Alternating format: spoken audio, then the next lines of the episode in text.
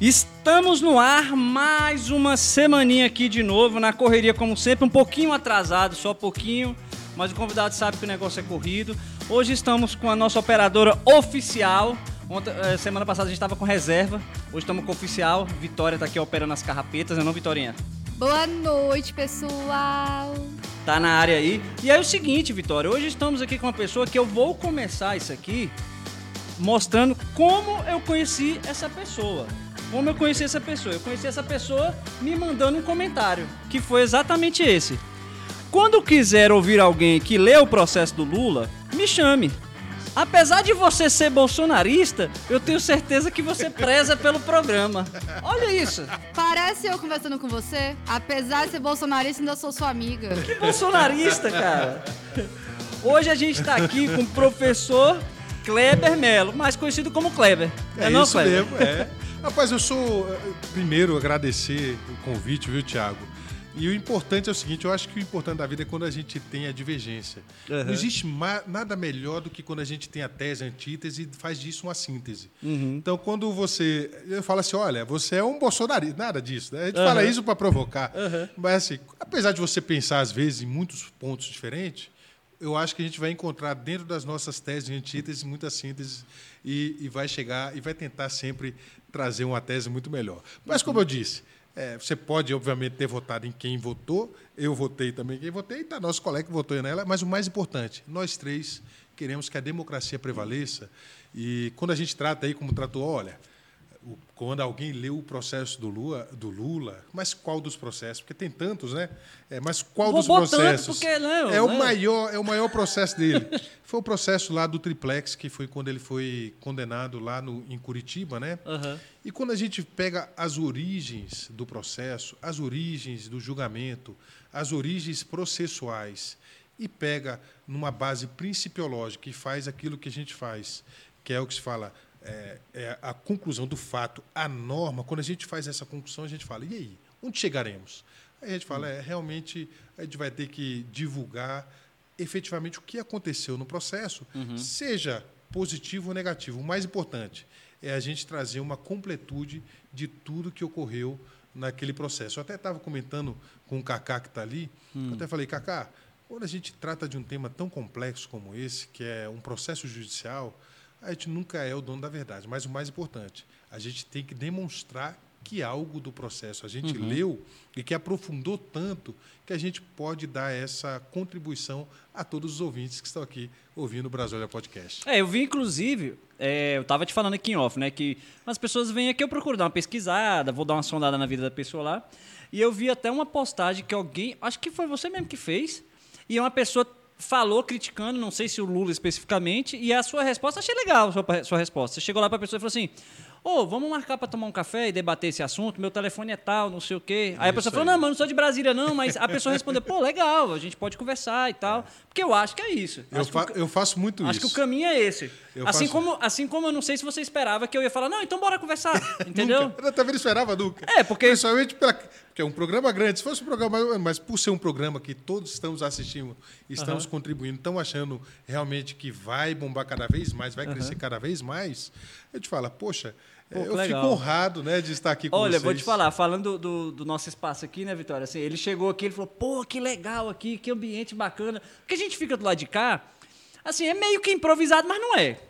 Parece improvisado, mas não é, né? É bem assim, a gente procura o áudio tá legal, uma câmera bacana. Mas ele chegou com um feedback legal aqui, pô, legal tá aqui e tal. E eu acho legal as pessoas chegar aqui e falar, pô, que bacana tá aqui, eu tô acompanhando. É isso. Você tem ideia, a gente, a gente tem um- umas pessoas em comum que a gente falou agora há pouco. Até um me mandou mensagem aqui, deve estar acompanhando aqui. Não vou falar o nome dele lá, não, porque eu, ele- a gente, eu vou falar de onde ele trabalhava. É, aí ele ele estava na presidência da República, a pessoa que a gente falou aqui agora. Isso. E aí ele falando que conversou lá com o secretário, o secretário-chefe da presidência da República, da, da Secretaria de Comunicação, né, o coronel André. Isso. E ele falou assim, que comentou do programa, É, e ele falou, ah, eu conheço, não sei o que. Aí eu falei com a Vitória, falei, caramba, olha que. Né? A gente é desse tamanhozinho. Brasília. Secretário de Comunicação da Presidência da República. Conhece o Conhece, Brasil né? Que é legal. podcast. Porque na época de, de, de política a gente falou com muitos candidatos e tal, e acaba que os cortes viralizam muito, né? Muito. E tal. Agora, falando rapidamente, que eu estou afim da polêmica, então vou falar rapidamente aqui. É, você é de- defensor público da União. Defensor público que a gente chama. Não é, não- a gente alterou o número desde 2009. Ah, Éramos defensores públicos da União e Sim. foi alterado para defensor público federal. é mais bonito. Não, porque havia um problema. Não é, porque, não é só porque é mais bonito. Qual era Uhum. o problema? É, qual é o seu cargo? Aí o cara fala, eu sou defensor da União. Aí o assistido falava assim, não, não, então você não me serve. Você defende a União, defensor da União. Então, Uhum. Sim. por conta dessa confusão terminológica, alterou-se o nome de defensor público da União para defensor Uhum. público federal. Mas, assim, até hoje, as pessoas assinam e falam o seguinte: olha, é, realmente defensor público federal, mas o que eu recebo de defensor público da União todos os dias e respondo numa boa é todos os dias. Então, esse é o nosso cargo, né, que é um cargo da Defensoria Pública da União, que é a instituição né, voltada para a defesa do hipossuficiente, Aham. daquele que é o mais pobre, daquele que não tem acesso à justiça. Então, essa é a função que eu escolhi, apesar de ter sido é, aprovado para procurador federal à época, né, na época estudando muito aquela coisa toda, você sai aprovando, sendo aprovado em tudo. Eu era analista, fui aprovado para procurador federal e fui aprovado para defensor. E eu falei, eu tenho que escolher uma. Ou eu fico aqui e defendo Você era analista diretamente. de onde, desculpa? Eu era analista do TJDFT. Ah, legal. Fui, fui, fui da vara de execuções penais e, e fazia minutas de sentença, minuta de decisão. Eu adorava essa função quase de que de um magistrado.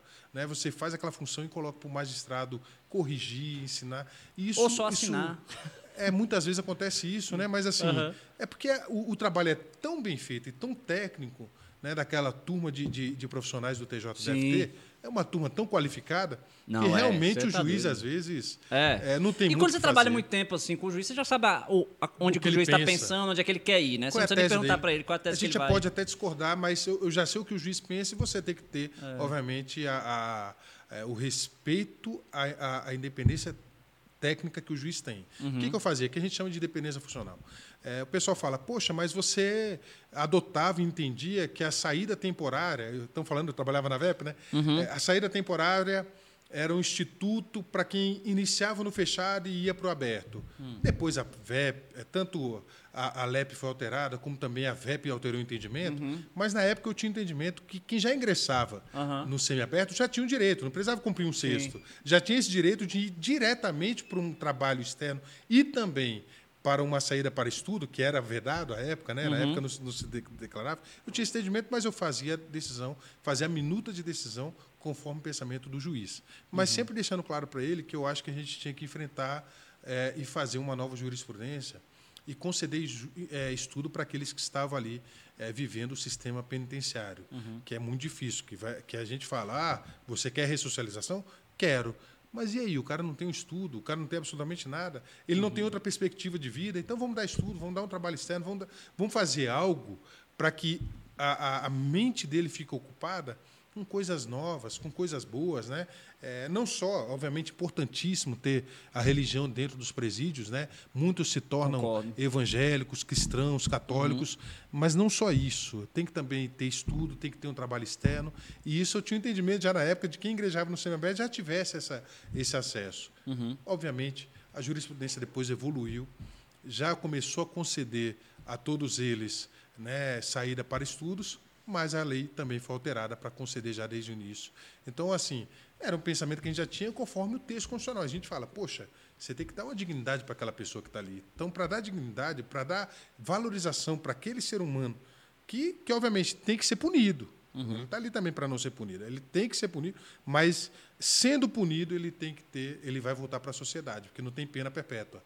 E quando ele retornar para a sociedade, ele retorna para a sociedade efetivamente para fazer o melhor, né, para trabalhar, para cuidar de sua família, para efetivamente não voltar a- ao, ao, ao crime, né, que é assim, é, a, es- a estrutura do crime, muitas vezes ela se torna é, mecanismo de sobrevivência de muitas pessoas. E eu digo mais: mecanismos de tantas pessoas que a gente pegar hoje na sociedade. Quantas pessoas praticam crime todos os dias, hoje a gente tem um índice altíssimo. Né? Não só crimes tributários, que é o maior crime que existe hoje, é a sonegação fiscal. Esse, se você fizer um, uma varredura, quem comete crime de sonegação fiscal, a gente vai ter muita gente aí, infelizmente, sendo preso. Mas não é isso.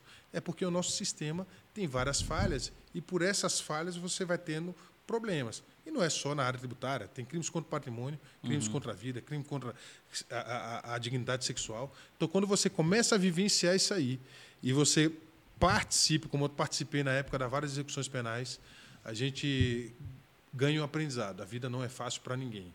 Ganha um segundo aprendizado. Tome cuidado e cuide da sua família para que sua família é, não tenha que correr o risco de sobreviver a partir de uma estrutura criminal. Isso uhum. é a uhum. pior coisa que existe na vida de qualquer ser humano. Então, que a gente possa sempre cuidar de cada um, da nossa família como um todo. Né? Uhum. Isso é que é o importante. Então, assim, voltando lá para. Trabalhei lá no TJ, foi uma, uma estrutura aprendizado enorme, Legal. um juiz maravilhoso. Vou citar aqui. Trabalhei com o doutor Luiz Márcios de Holanda Bezerra Júnior, Bezerra também, uhum. né? é um, um juiz fantástico. Eu, eu, poucas mentes brilhantes que eu conheci, essa, essa é uma mente muito brilhante. Tive a oportunidade de trabalhar com ele e aprendi muito, não só com ele, como os meus colegas também, que eram os analistas, os técnicos que faziam parte dessa assessoria. Uhum. Então, trabalhei lá no, no TJDFT um bom tempo e trabalhei antes no CNJ. Né? Então, assim, uhum. se a gente for começar a falar aqui, é, eu trabalhei em muitos lugares. Uhum. E até chegar na defensoria e decidir trabalhar fazendo atendimento ao público, é algo que a gente fala assim, poxa, é, você quer trabalhar diretamente com o povo quando você poderia estar num gabinete fechado, no ar-condicionado, mas você quer atender o povão.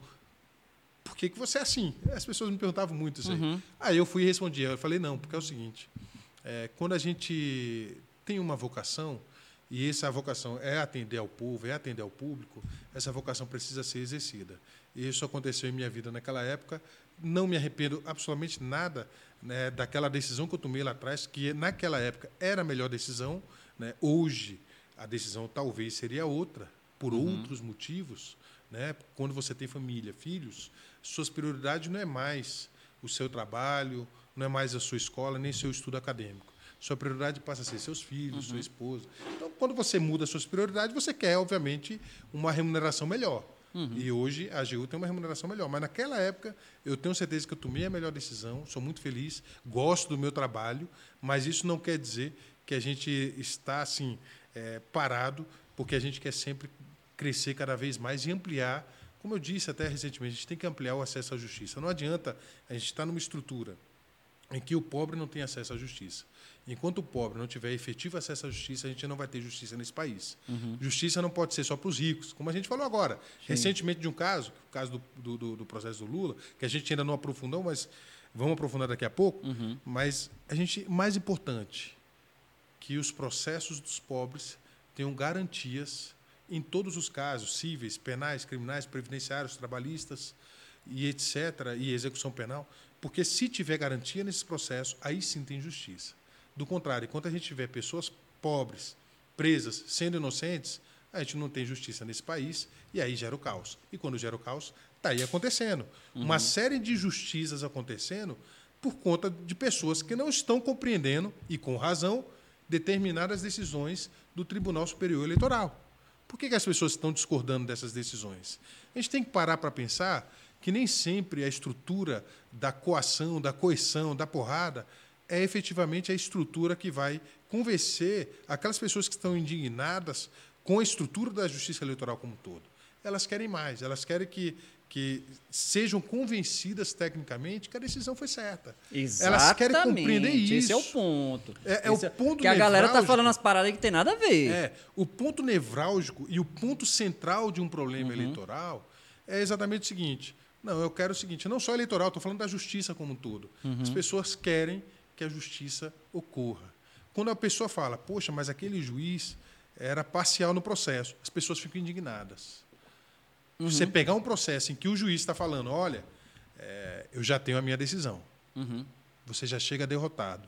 É, Poxa, mas eu vou mostrar tudo aqui, ó. Tá aqui, ó. Ah, nunca briguei, importa. nunca fiz nada. Não, isso não me importa, você já está condenado. Ou, ou o contrário, Não, não importa o que você vai mostrar, você praticou determinado fake news e você já está. Isso, para mim, é o pior sentimento que a gente pode ter em relação à justiça.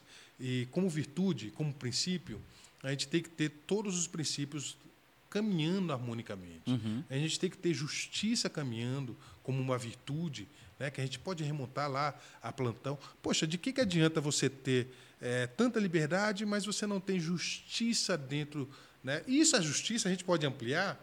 É uma justiça. Poxa, de que, que adianta eu comer todos os dias e quando eu passo debaixo da ponte eu estou vendo uma pessoa sem ter o que comer? Uhum essa injustiça tem que ser corrigida, que é o que a gente chama, e a gente já fazendo uma leitura um pouco mais filosófica, é, a gente fala de distorções da realidade. Mas não são apenas distorções, são distorções da realidade com que fazem com que o sofrimento daquela pessoa, para quem tem empatia, sofra junto.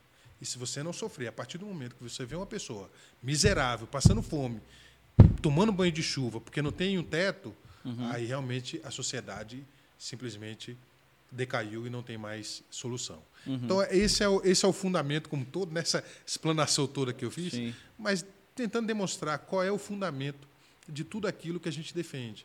A gente nunca tem, ah, mas você, obviamente, votou no candidato tal. É, votei, claro. Mas você acha que ele é perfeito? De jeito nenhum. No dia que eu achar que alguém é perfeito, eu começo a chamar essa pessoa de Jesus Cristo, de Deus. Uhum. Não existe Nenhum desses é Jesus Cristo, nenhum desses é Deus, nenhum desses é perfeito. Obviamente a gente olha qual que vai me trazer mais virtudes em relação àquilo que eu efetivamente defendo enquanto cidadão brasileiro. E se essas pessoas estão defendendo isso como cidadãos brasileiros e, e está formando um grande grupo e estamos falando, olha, vai ter dignidade, vai ter respeito, estamos juntos. Esse é o caminho que eu quero levar.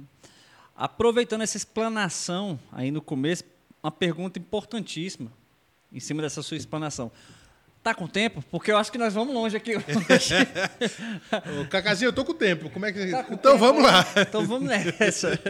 Porque eu não fiz a... eu não perguntei antes aí como é que tá seu tempo. Tal, não, eu pra... tô tranquilo. Vamos lá. Ah. É... Então, defen... um colega mandou a pergunta aqui. Ele falou assim: é... qual o papel da Defensoria Pública nessa transição de governo? Vamos lá. É, a gente sempre. Eu não sei o que, que acontece. Quem defende pobre, e aí eu olho para a câmera ali, ó, quem defende pobre não é valorizado. A defensoria defende hum. pobre todos os dias. Não, aí sim, eu concordo. Não tem estrutura. Exato. Se você falar assim, poxa, mas a estrutura da defensoria tinha que ser igual à do Ministério Público. Devia. Mas tem? Não. Devia ser igual ao do Judiciário. Devia. Mas tem? Não. Por que, que a defensoria não tem estrutura? A defensoria não julga rico. A defensoria não faz ação penal contra rico. Hum. A defensoria simplesmente defende pobre. Ah, faz uma corredoria especial aqui e acolá, defende o um negócio. Mas a gente, o nosso papel é defender quem não tem dinheiro para pagar advogado. Uhum. Passou disso, está errado, não é papel da defensoria.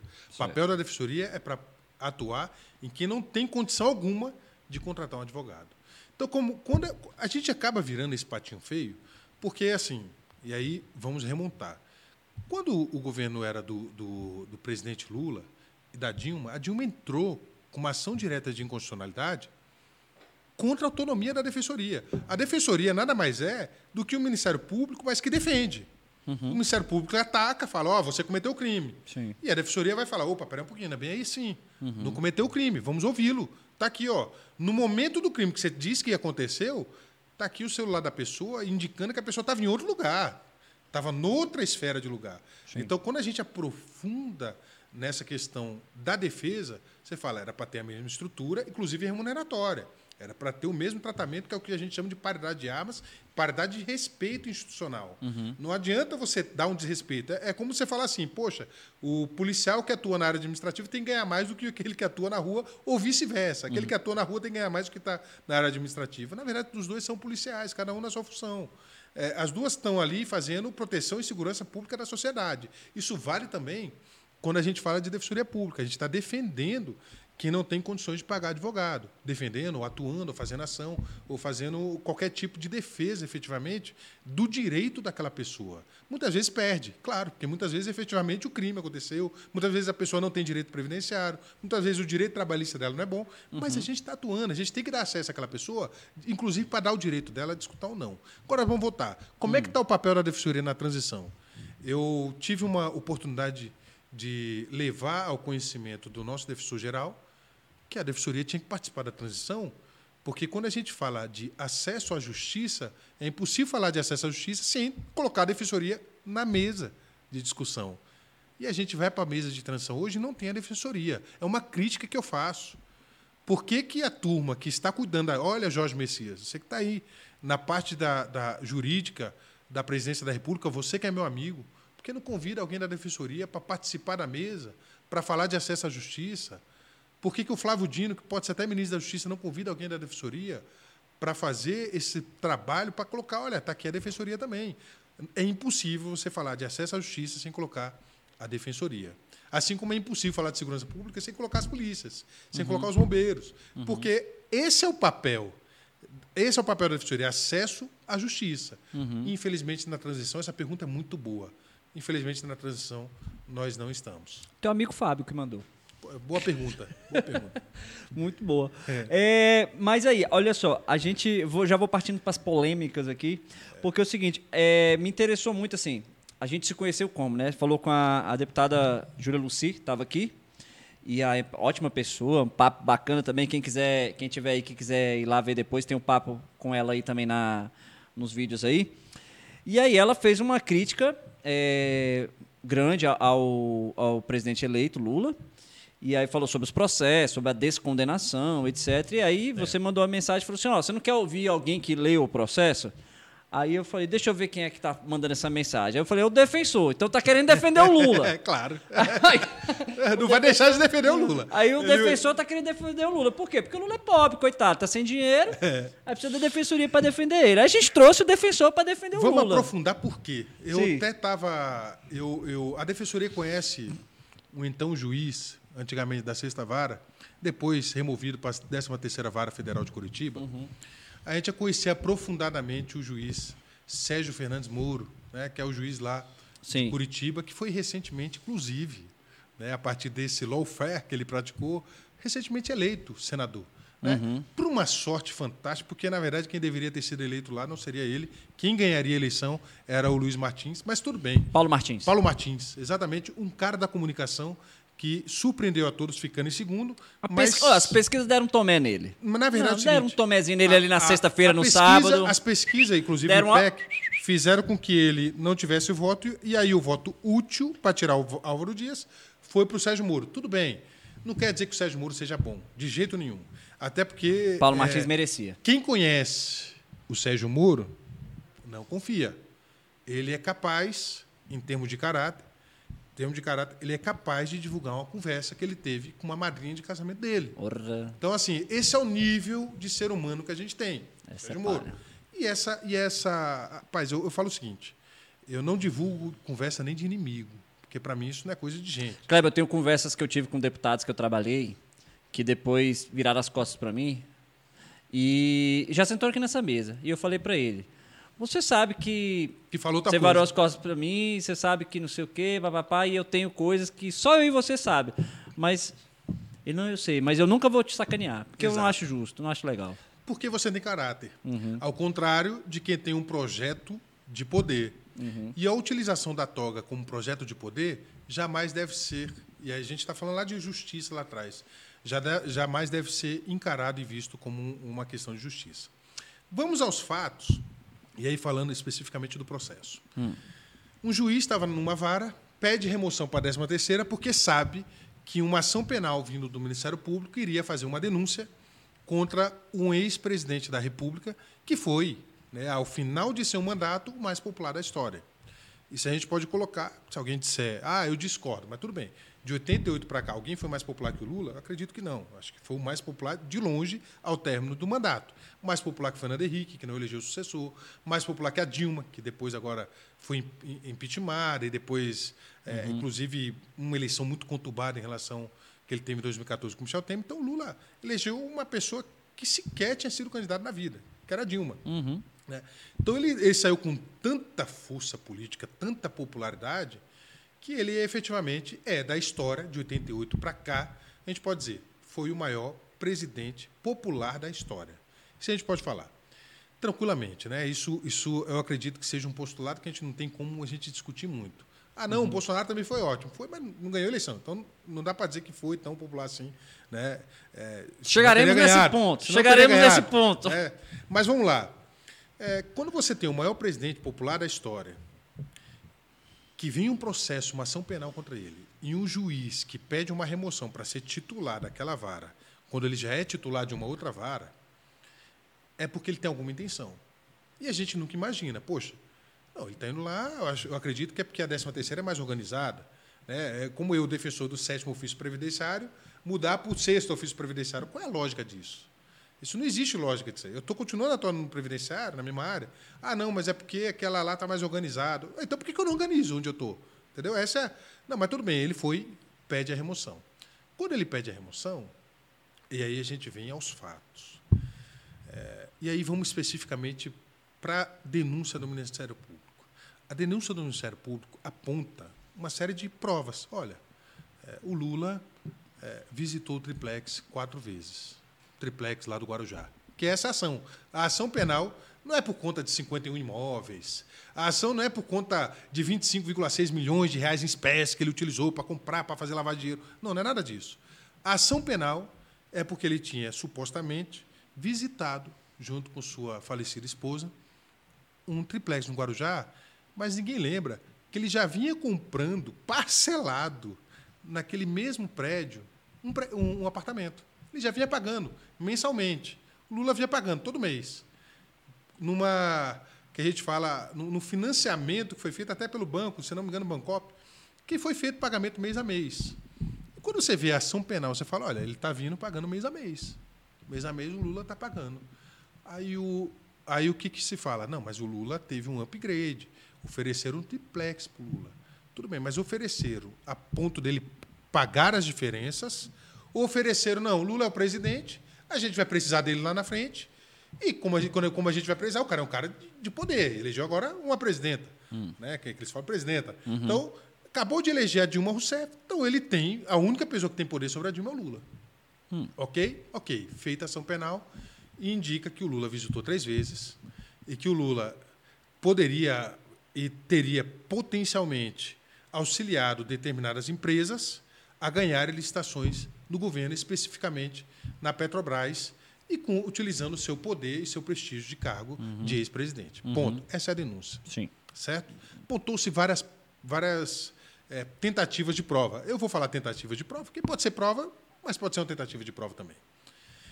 E vamos à sentença. A sentença, eu não sei se você teve a oportunidade de ver, a sentença é enorme. 260 páginas. E quando uma pessoa é muito apaixonada, ela vai lá e lê as 260 páginas. Uhum. Quem são os apaixonados? Os escritores, né, aqueles que fazem colunistas sociais, esses vão ler. Os advogados que gostam do Lula Uhum. e os advogados que odeiam o Lula. Eu acho que esses, obviamente, vão ler e vão aprofundar a ponto de falar: olha, essa vírgula está errada, escreve mal. E vamos lá. Ele escreve mal. Realmente tem muito erro assim. Ele tinha que ter passado, pelo menos, pelo setor para alguém fazer uma correção linguística. Mas não é essa a questão.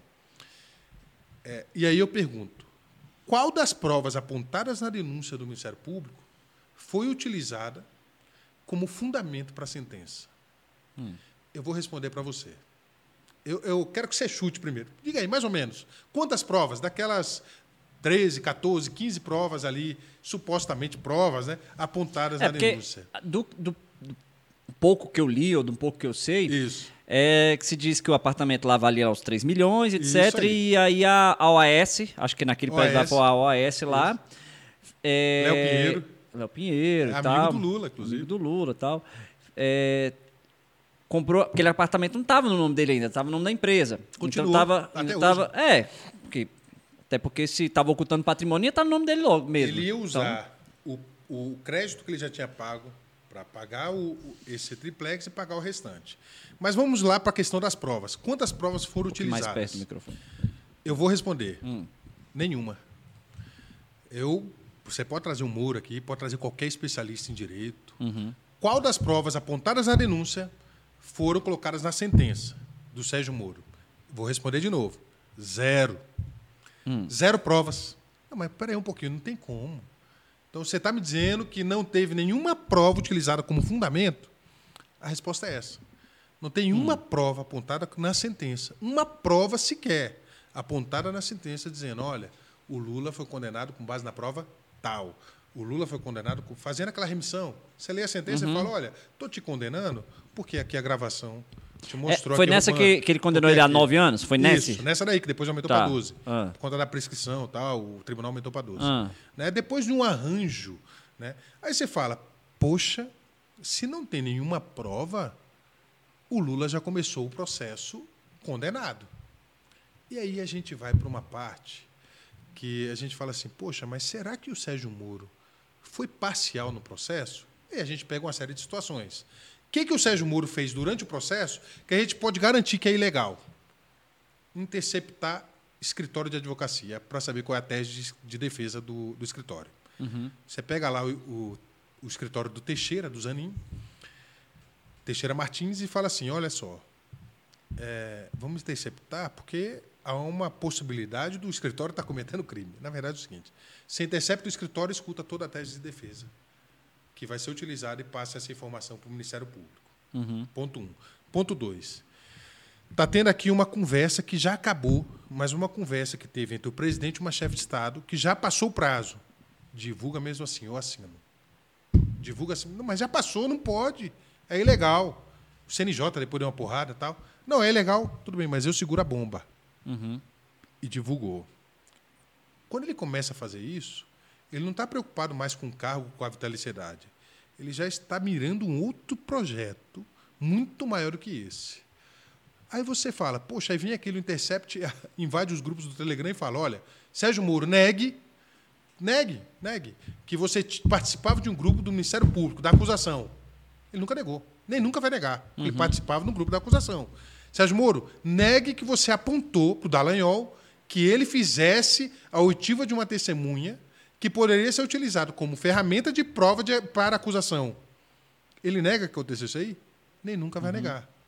Então você começa a ver, pera um pouquinho, o Sérgio Moro então está indicando testemunha, está fazendo não sei o quê, fez uma condução coercitiva sem intimar antes.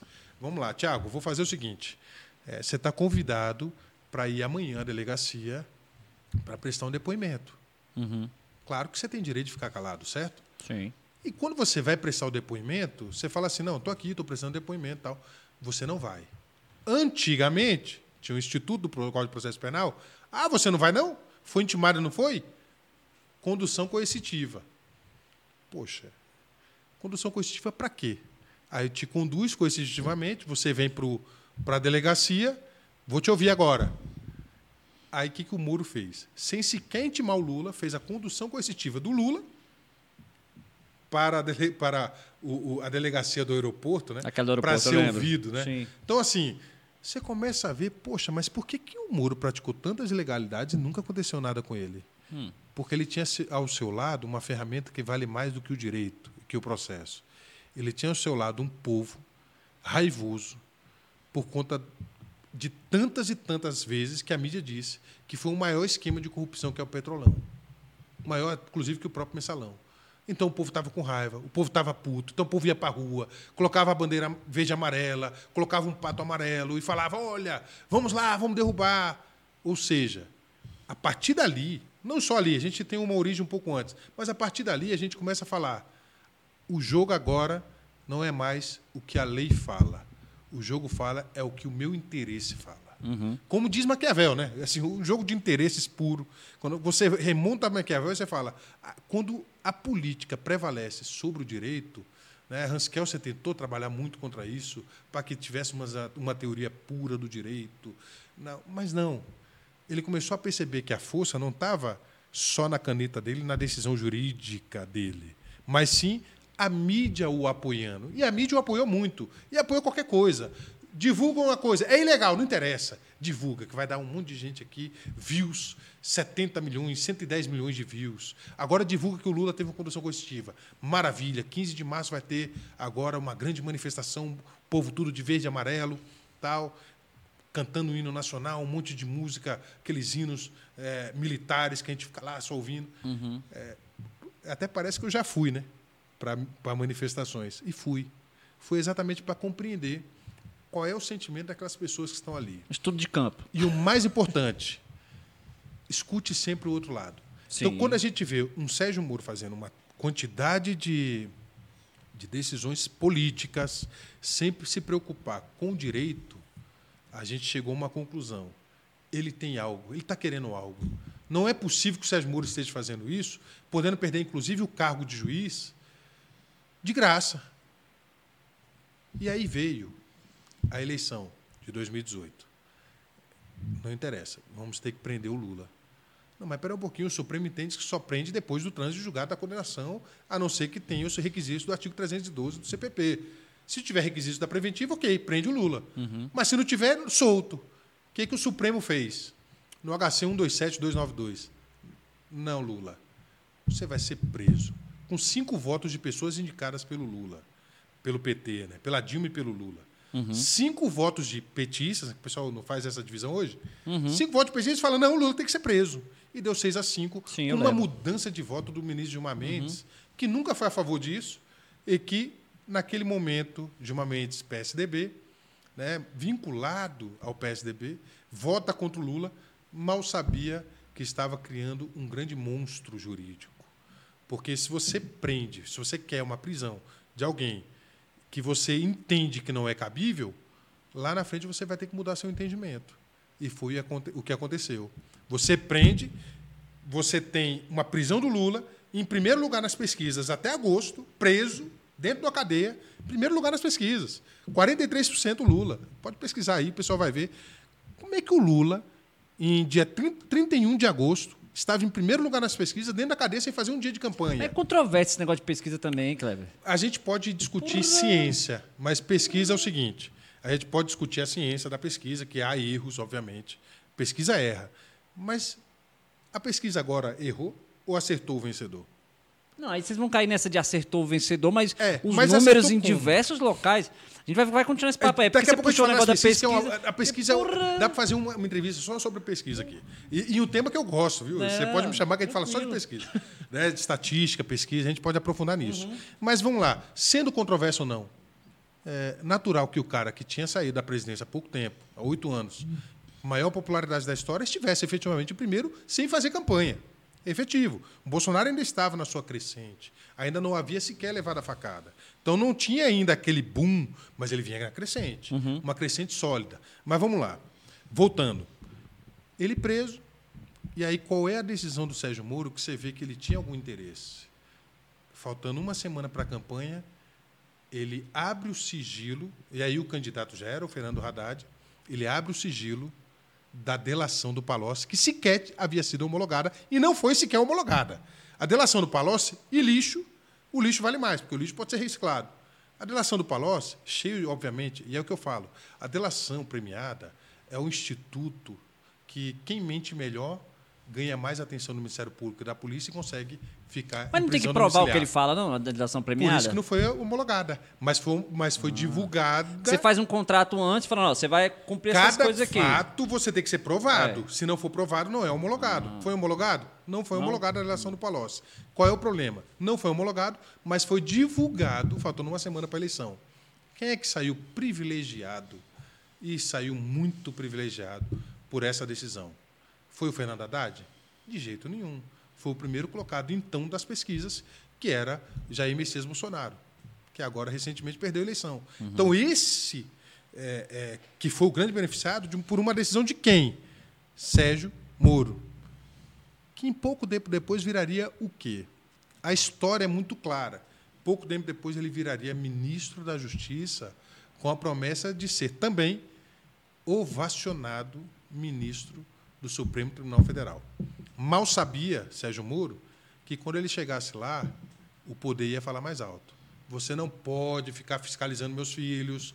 Você não pode. O inquérito das rachadinhas não pode dar Uma coisa é ser continuidade. juiz, onde você assina e acabou. Outra coisa é ser político. Subordinado. Não, e outra, ele dá. queria pegar os companheiros do Bolsonaro. Bia Kiss, por exemplo, estava no inquérito das fake news, e ele queria, já em março de 2019, Sérgio Moro queria abrir uma ação penal contra a então deputada parlamentar, que teve agora 210 mil votos, 211 mil votos, Bia Kiss. Uhum. Então, esse era, o, esse era o, o- o momento que o, Que o Sérgio Moro entra sem saber que ele viraria um, mais um dentro do campo político, Claro. um inexperiente, porque ele não tem Sem experiência para voto. nada, não tinha voto, e outra, não tinha a vitaliciedade do cargo. Sim. Ele teve que pedir a exoneração do Porra, cargo de largar, um, juiz. largar um cargo de juiz federal, meu É. irmão, vou te falar. Ou seja, ele já tinha um projeto lá atrás. E, era- e qual era o projeto dele lá atrás? Quando ele começou a julgar o Lula, quando ele pediu a remoção lá atrás, quando a gente faz todo esse histórico, Hum. a gente fala: o Lula começa o processo condenado. E quando você Mas, começa ó, o processo esse, condenado. esse processo dele isso é o que se começou o quê? processo 2016? kafkiano. Começou esse processo? O processo, a instrução processual começa em 2011. 2011. É. Já com ele? Já com todos, né? com uma galera. A- a- a- o processo da Lava Jato é um processo complexo. Aham. É enorme processo. Né? É porque assim, você está fazendo uma construção de quê?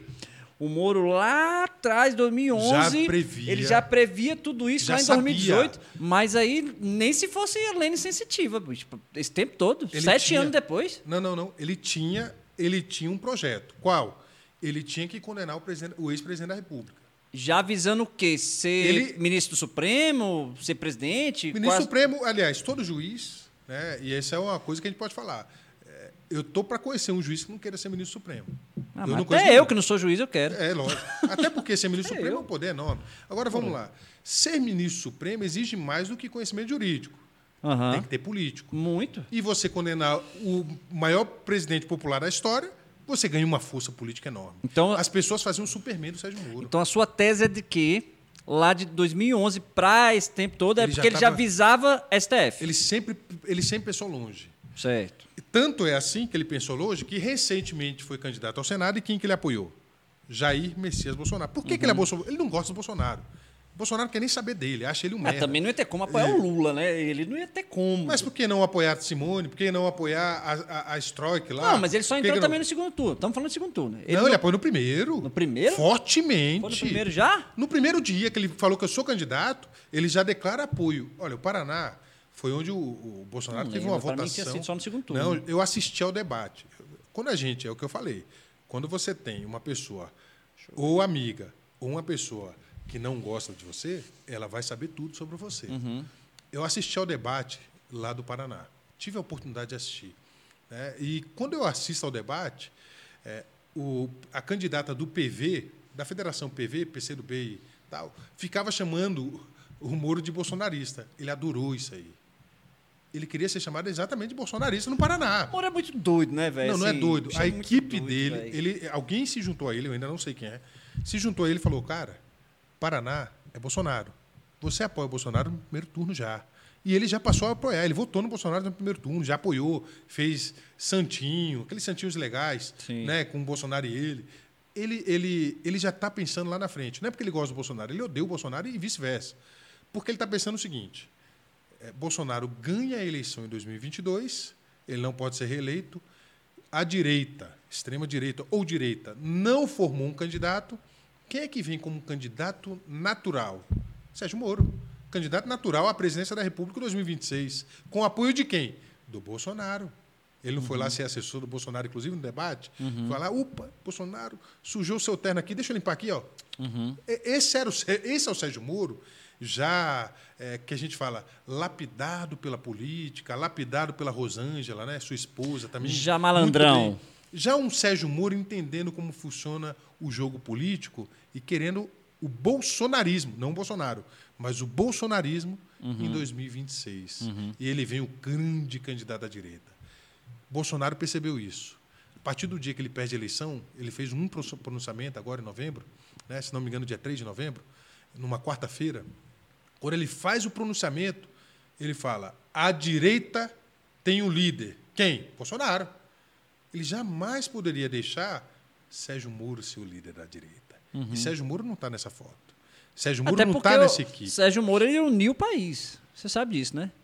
Todo mundo odeia ele. É, ele uniu o país, todo mundo ia ficar com raiva Foi dele. o único não, que eu, eu acho o seguinte. país. Todo, todo eu- mundo odeia o cara. Eu vou, eu vou concordar, mas vou discordar. É. No dia que Bolsonaro não for candidato, a turma não vai ficar órfã. Vai lá pro Sérgio Moro. Isso eu falo há muito tempo. Ah, Eu- será? Apesar que eu não falo será, porque, Não bicho. existe vazio na política, ele é o cara que ocupa o Toda espaço. hora muda as Agora, coisas, você, véi. você vê alguém, vamos lá, é, a não ser que o filho do Bolsonaro seja candidato, vamos lá, o Flávio 2026. Flávio, Flávio, eu não- Flávio eu acho que tá candidato. muito queimadão, mas o Eduardo eu ainda acho que é um cara, um nome mais forte. É, mas todos têm. Todos têm Né? processo, todos têm problema, É, todos têm não- rachadinha, todos têm. é, todos fazem esquema. Aliás, Uhum. é, você pega nas mineradoras, qual é o cara do esquema das mineradoras? Com quem que eu tenho que conversar? Com, com o Eduardo. É o Eduardo que eu tenho que conversar. Ah, eu quero falar com um cara que faz as redes sociais, a, a- a plataforma de fake news. Quem é o cara? É o Caluxo. Tá, e quem é o cara dos esquemas? Aí você não tem dúvida. Lago Sul. Você vai lá para o setor de mansões da Bosco, você acha o cara certinho, que esse é o cara do esquema. É a antessala da presidência da República para falar de projetos, né? de dízimos. É uma turma muito evangélica, né? Então, apesar de não ser Rapaz, evangélico. o cara gosta da dízimos. família Bolsonaro mesmo, viu? Você vai lá e passa para fazer o esse, dízimo. esse gosta, rapaz. Não, eu tenho problema nenhum. Eu- a gente só faz análise política, Aham. como um todo, né? Aham. Mas você tem a antessala para fazer o pagamento do dízimo. Se Tem alguém como a disser- pessoa tá nesse meio sem se sujar? Tem. Quando? Como? Não vai dizer que é o Lula, não. Não, não, não. E- Pelo amor de Olha Deus. só, é o que eu falo. Se você falar, Ciro Gomes já se sujou, claro, qual a Não, dúvida? A coisa que eu acho Lula. mais incoerente, sabe o que é? É o, é o Ciro. Eu- O Ciro eu acho um cara inteligente pra caramba, tá? mas eu não entendo como é que as pessoas não, não olham o que ele tá falando. Ele fala assim, rapaz, eu vi o Lula, o Lula é bandido. Eu tava lá com ele lá, eu vi ele fazendo seja, as ele roubou coisas. também, prevaricou. Eu vi, eu vi ele fazendo as coisas, eu tava lá, É, e não sei o quê. eu aconselhei ele. Rapaz, eu era ministro. Eu- aí eu fico ouvindo isso, eu falo... Ciro, você não tá vendo o que você tá falando, não? Que você tava lá do Você lado. votou nele, pô. Você viu tudo e tal. E você tá tava dizendo lá, que votou Você nele? não fez nada. É, e, né? O É. povo não tá vendo isso, não. Ou ele está mentindo, né? É o que eu falo. Olha, Ciro, você quer ganhar? Quero. Mas espera aí, Ciro. Você foi o mais queimado da campanha. Ele estava em terceiro da eleição, chegou a 16% Porra, e coitado. termina com 3%. Assim, é, e eu falo com muita pena, porque Ciro, em 2018, foi um dos caras mais votados em Brasília, uma votação fantástica, segundo lugar aqui no Distrito Federal. As pessoas amavam o Ciro, gostavam daquela retórica dele, bonita retórica, o aprofundamento na parte Começou de a cansar, economia. eu acho que aquele discurso dele começou a cansar o pessoal. Não, mas ele tem um aprofundamento muito grande. É porque ele perdeu, ele perdeu o jeito de fazer política. É, não se deve, ele estava numa linha. Não se deve fazer política perdendo coerência. Qual é a coerência do Ciro? Falar de economia. Essa era a coerência dele. Ele conhece como ninguém economia. Mais que Bolsonaro, mais que Lula, mil vezes. Sim. Bota os, bota os dois no bolso. Sim. Ah, o Lula debateu economia com ele, chamou ele para a economia, porque ele, o Lula sabia que o, que o Ciro tinha mudado o discurso dele. Mas ali foi o grande erro é, é, da campanha dele, a partir do momento que ele perde esse discurso de economia para falar que o Bolsonaro é ladrão e o Lula também, e por conta disso tem que votar nele. Ele tinha que falar: olha, eu vou resolver o problema da economia do Brasil, porque a nossa, nossa ferramenta, nossa questões, nossas questões econômicas de correção da inflação a partir de uma política de juros altos, isso está destruindo e corroendo todas as nossas contas públicas. A gente paga 700 bilhões de juros por ano, 700 bilhões de reais de juros por ano. Para quem? Para bancos. Quem criou isso essa tá dívida? certo? Todos criaram a dívida, né? Porque, na verdade, quem cria a dívida é o sistema. Quem pagou a dívida externa com a dívida interna? Foi o Lula. Então. Só que é o seguinte: é, é, se você tem uma dívida dolarizada, que é a dívida externa, a dívida dolarizada cresce conforme o dólar que você não tem controle. Mas a dívida externa Quando era mais barata. interna- Era mais barato o juro. então, Aí negociou que- com a dívida interna para falar que fez Só que é melhor você que pagou. uma. Só que é melhor você ter uma dívida interna que você controla com a sua moeda do que uma dívida externa que a moeda é americana. Então, assim, quando você fica refém do, do- de outro país, você não consegue fazer uma política É a tal rolagem de dívida que tanto o Ciro fala, mas quem criou isso foi o Lula. Foi, mas essa é, é- essa é a ferramenta política, é a criação política, que não é exclusiva do Lula, é, é de todos. E o Ciro falou: não, quero é mudar isso o aí. roubo. O roubo também não é exclusivo do Lula. Mas porra, de Lula. Não, é de todos. Agora é o seguinte: governar sem um centrão. Vamos lá, quem é que ganhou o apelido de Chuchuca do Centrão agora? na- na- agora foi o Bolsonaro. Pô. Por quê? Ele deu a Casa Civil para o Ciro Nogueira, do PP, o Centrão. Por que, que ele entregou o governo para o Centrão? Eu vou falar mal do Bolsonaro? De jeito nenhum. Ou ele fazia isso, ou ele ia ser impeachmentado há dois anos atrás. Ou ele falava: olha, está aqui o seu governo, rouba à vontade. Rouba não. Faz seus projetos. Né? É porque eu acho que Paga cada um tem que responder por si nesse, Paga- nesse bolo aí. Paga sua propina aí. Como é que ele fazia? Ele pagava propina para pastor com dinheiro que era para ir para a educação. Isso é, o- é- quando você olha uma sistemática dessa, como é que o país vai dar certo? Pô, o cara está pagando propina para pastor com dinheiro que era para ir para a educação das crianças? Aí não tem como dar certo. Você fala, ah, mas é porque o Paulo Freire. Aí ele fala do Paulo Freire sem nunca ter lido. Aí eu falo, olha, não, é, Bolsonaro, você também destruiu a educação. Você não só destruiu a saúde pública do país, você não investiu, você também destruiu a educação porque você pagava propina para pastor com dinheiro da educação. Você queria manter o seu poder, quando você entrega para o Centrão, você queria manter o seu poder e você sabia o que o Centrão ia fazer. Assim como agora, vamos lá. É, existe alguma chance das emendas de relator, que a gente chama orçamento secreto, Não, acabar? orçamento secreto era só até o dia, Isso, até o dia 30. 31. É. Só até o dia 30. 31 já mudou Aí- para emenda de Aí, relator. dia seguinte, aí acabou, virou a emenda de relator. que sempre existiu. Uhum. O problema foi a ampliação dessa emenda de relator. Né? Você tinha uma emenda de relator que era ali um, dois bilhões, que era suficiente para um relator fazer ali correções. O que, que são correções? Poxa, faltou dinheiro lá para Minha Casa Minha Vida. Sim. Faltou direito, dinheiro para a farmácia po- popular. Então você faz correções. Ele ampliou isso aí para 19 bilhões. Para quê? Para comprar apoio. Olha, eu preciso apoiar a minha emenda constitucional, que é a PEC dos benefícios, já que é ano de eleição. PEC dos benefícios. Vamos dar dinheiro para o povo para ver se vota em mim. Vamos fazer a PEC dos precatórios, que fudeu, foi grande, grande problema. O Brasil sempre pagou em dia e, é, as suas dívidas judiciais. Ele falou: não, vamos fazer a PEC dos precatórios, vamos enrolar esse povo aí. Se você tem alguma ação lá para receber, passou 20 anos para receber sua ação, espera mais cinco, espera mais quatro, mais três, que foi a PEC dos precatórios. Aí você tem a outra PEC, que é aquela PEC dos benefícios é, é, do, do caminhoneiro, do, do Uber e tal, que é uma tentativa completa de tentar comprar o voto dessa turma. Quando você vê isso aí, você fala, poxa, mas você- ele fez isso um ano antes, né? Não, em ano de eleição. O que foi feito em ano de eleição, você fala assim, poxa, mas isso numa democracia, o Supremo não fez nada. Nada. Aí o pessoal vai falar mal do Supremo. Eu falei, não, o Supremo foi uma mão, mãe para o Bolsonaro. É, não. não fez nada. pelo- Não, Essa tá. PEC dos Eu benefícios, não concordo com essas paradas também que rolou aí, ano não. eleitoral, Mas falar que o Supremo foi a em mãe ano, também é em demais, ano porra. eleitoral você não faz nada Supremo. Não, pera um pouquinho, ó. Ô, ô, Bolsonaro, essa tua PEC aí, meu irmão, é constitucional, mas só a partir do ano que vem, pô, estamos em ano de eleição. Você está fazendo isso para ganhar eleição. Não é para você. Você não quer o bem do povo, não. Pelo contrário, se você quisesse o bem do povo, você não teria sido candidato. É mais deixa ou menos falar. isso que seria o, o- o grande que a gente pode de- colocar. Deixa, eu- deixa eu voltar um pouco atrás aqui. Você fez uma construção aí do Sérgio Moro, lá de a partir de 2011 e tal, com o intuito lá no STF lá na frente, não sei o que e tal. É. Porque dentro dessa construção que você faz aí, eu, eu, eu, eu consigo pensar o seguinte, então. É, que existe um sistema, um Muito sistema forte. todo, um sistema forte, que trabalhou de uma certa maneira em certos momentos e depois trabalhou de Se outra. arrependeu. Vamos colocar dessas maneiras, que tem um sistema, vamos É. colocar assim, que a gente sabe como é que funciona. E aí o seguinte... E você então quer ampliar para cima? Quer ampliar para cima? Então, ah. Veja quem foi. A partir dessas mudanças de entendimento, olha, é, quem está na casa vai fazer uma pesquisa, viu? Hum. Não sou eu que vou estou orientando ninguém. Faça uma pesquisa. Os, os entendimentos do Supremo mudaram a partir de mudanças das presidências dos Estados Unidos. Faça uma pesquisa aí. Agora continua. Aí o seguinte, o... por que que o sistema... Porque considerando dentro dessa teoria, fala assim, então por que que o sistema, naquele momento, quis prender o Lula, com os ministros lá do STF, falando, não, vai ser preso, tal, tal, tal, tal, tal, quis prender o Lula. Por que que o sistema depois foi lá e tirou a Dilma?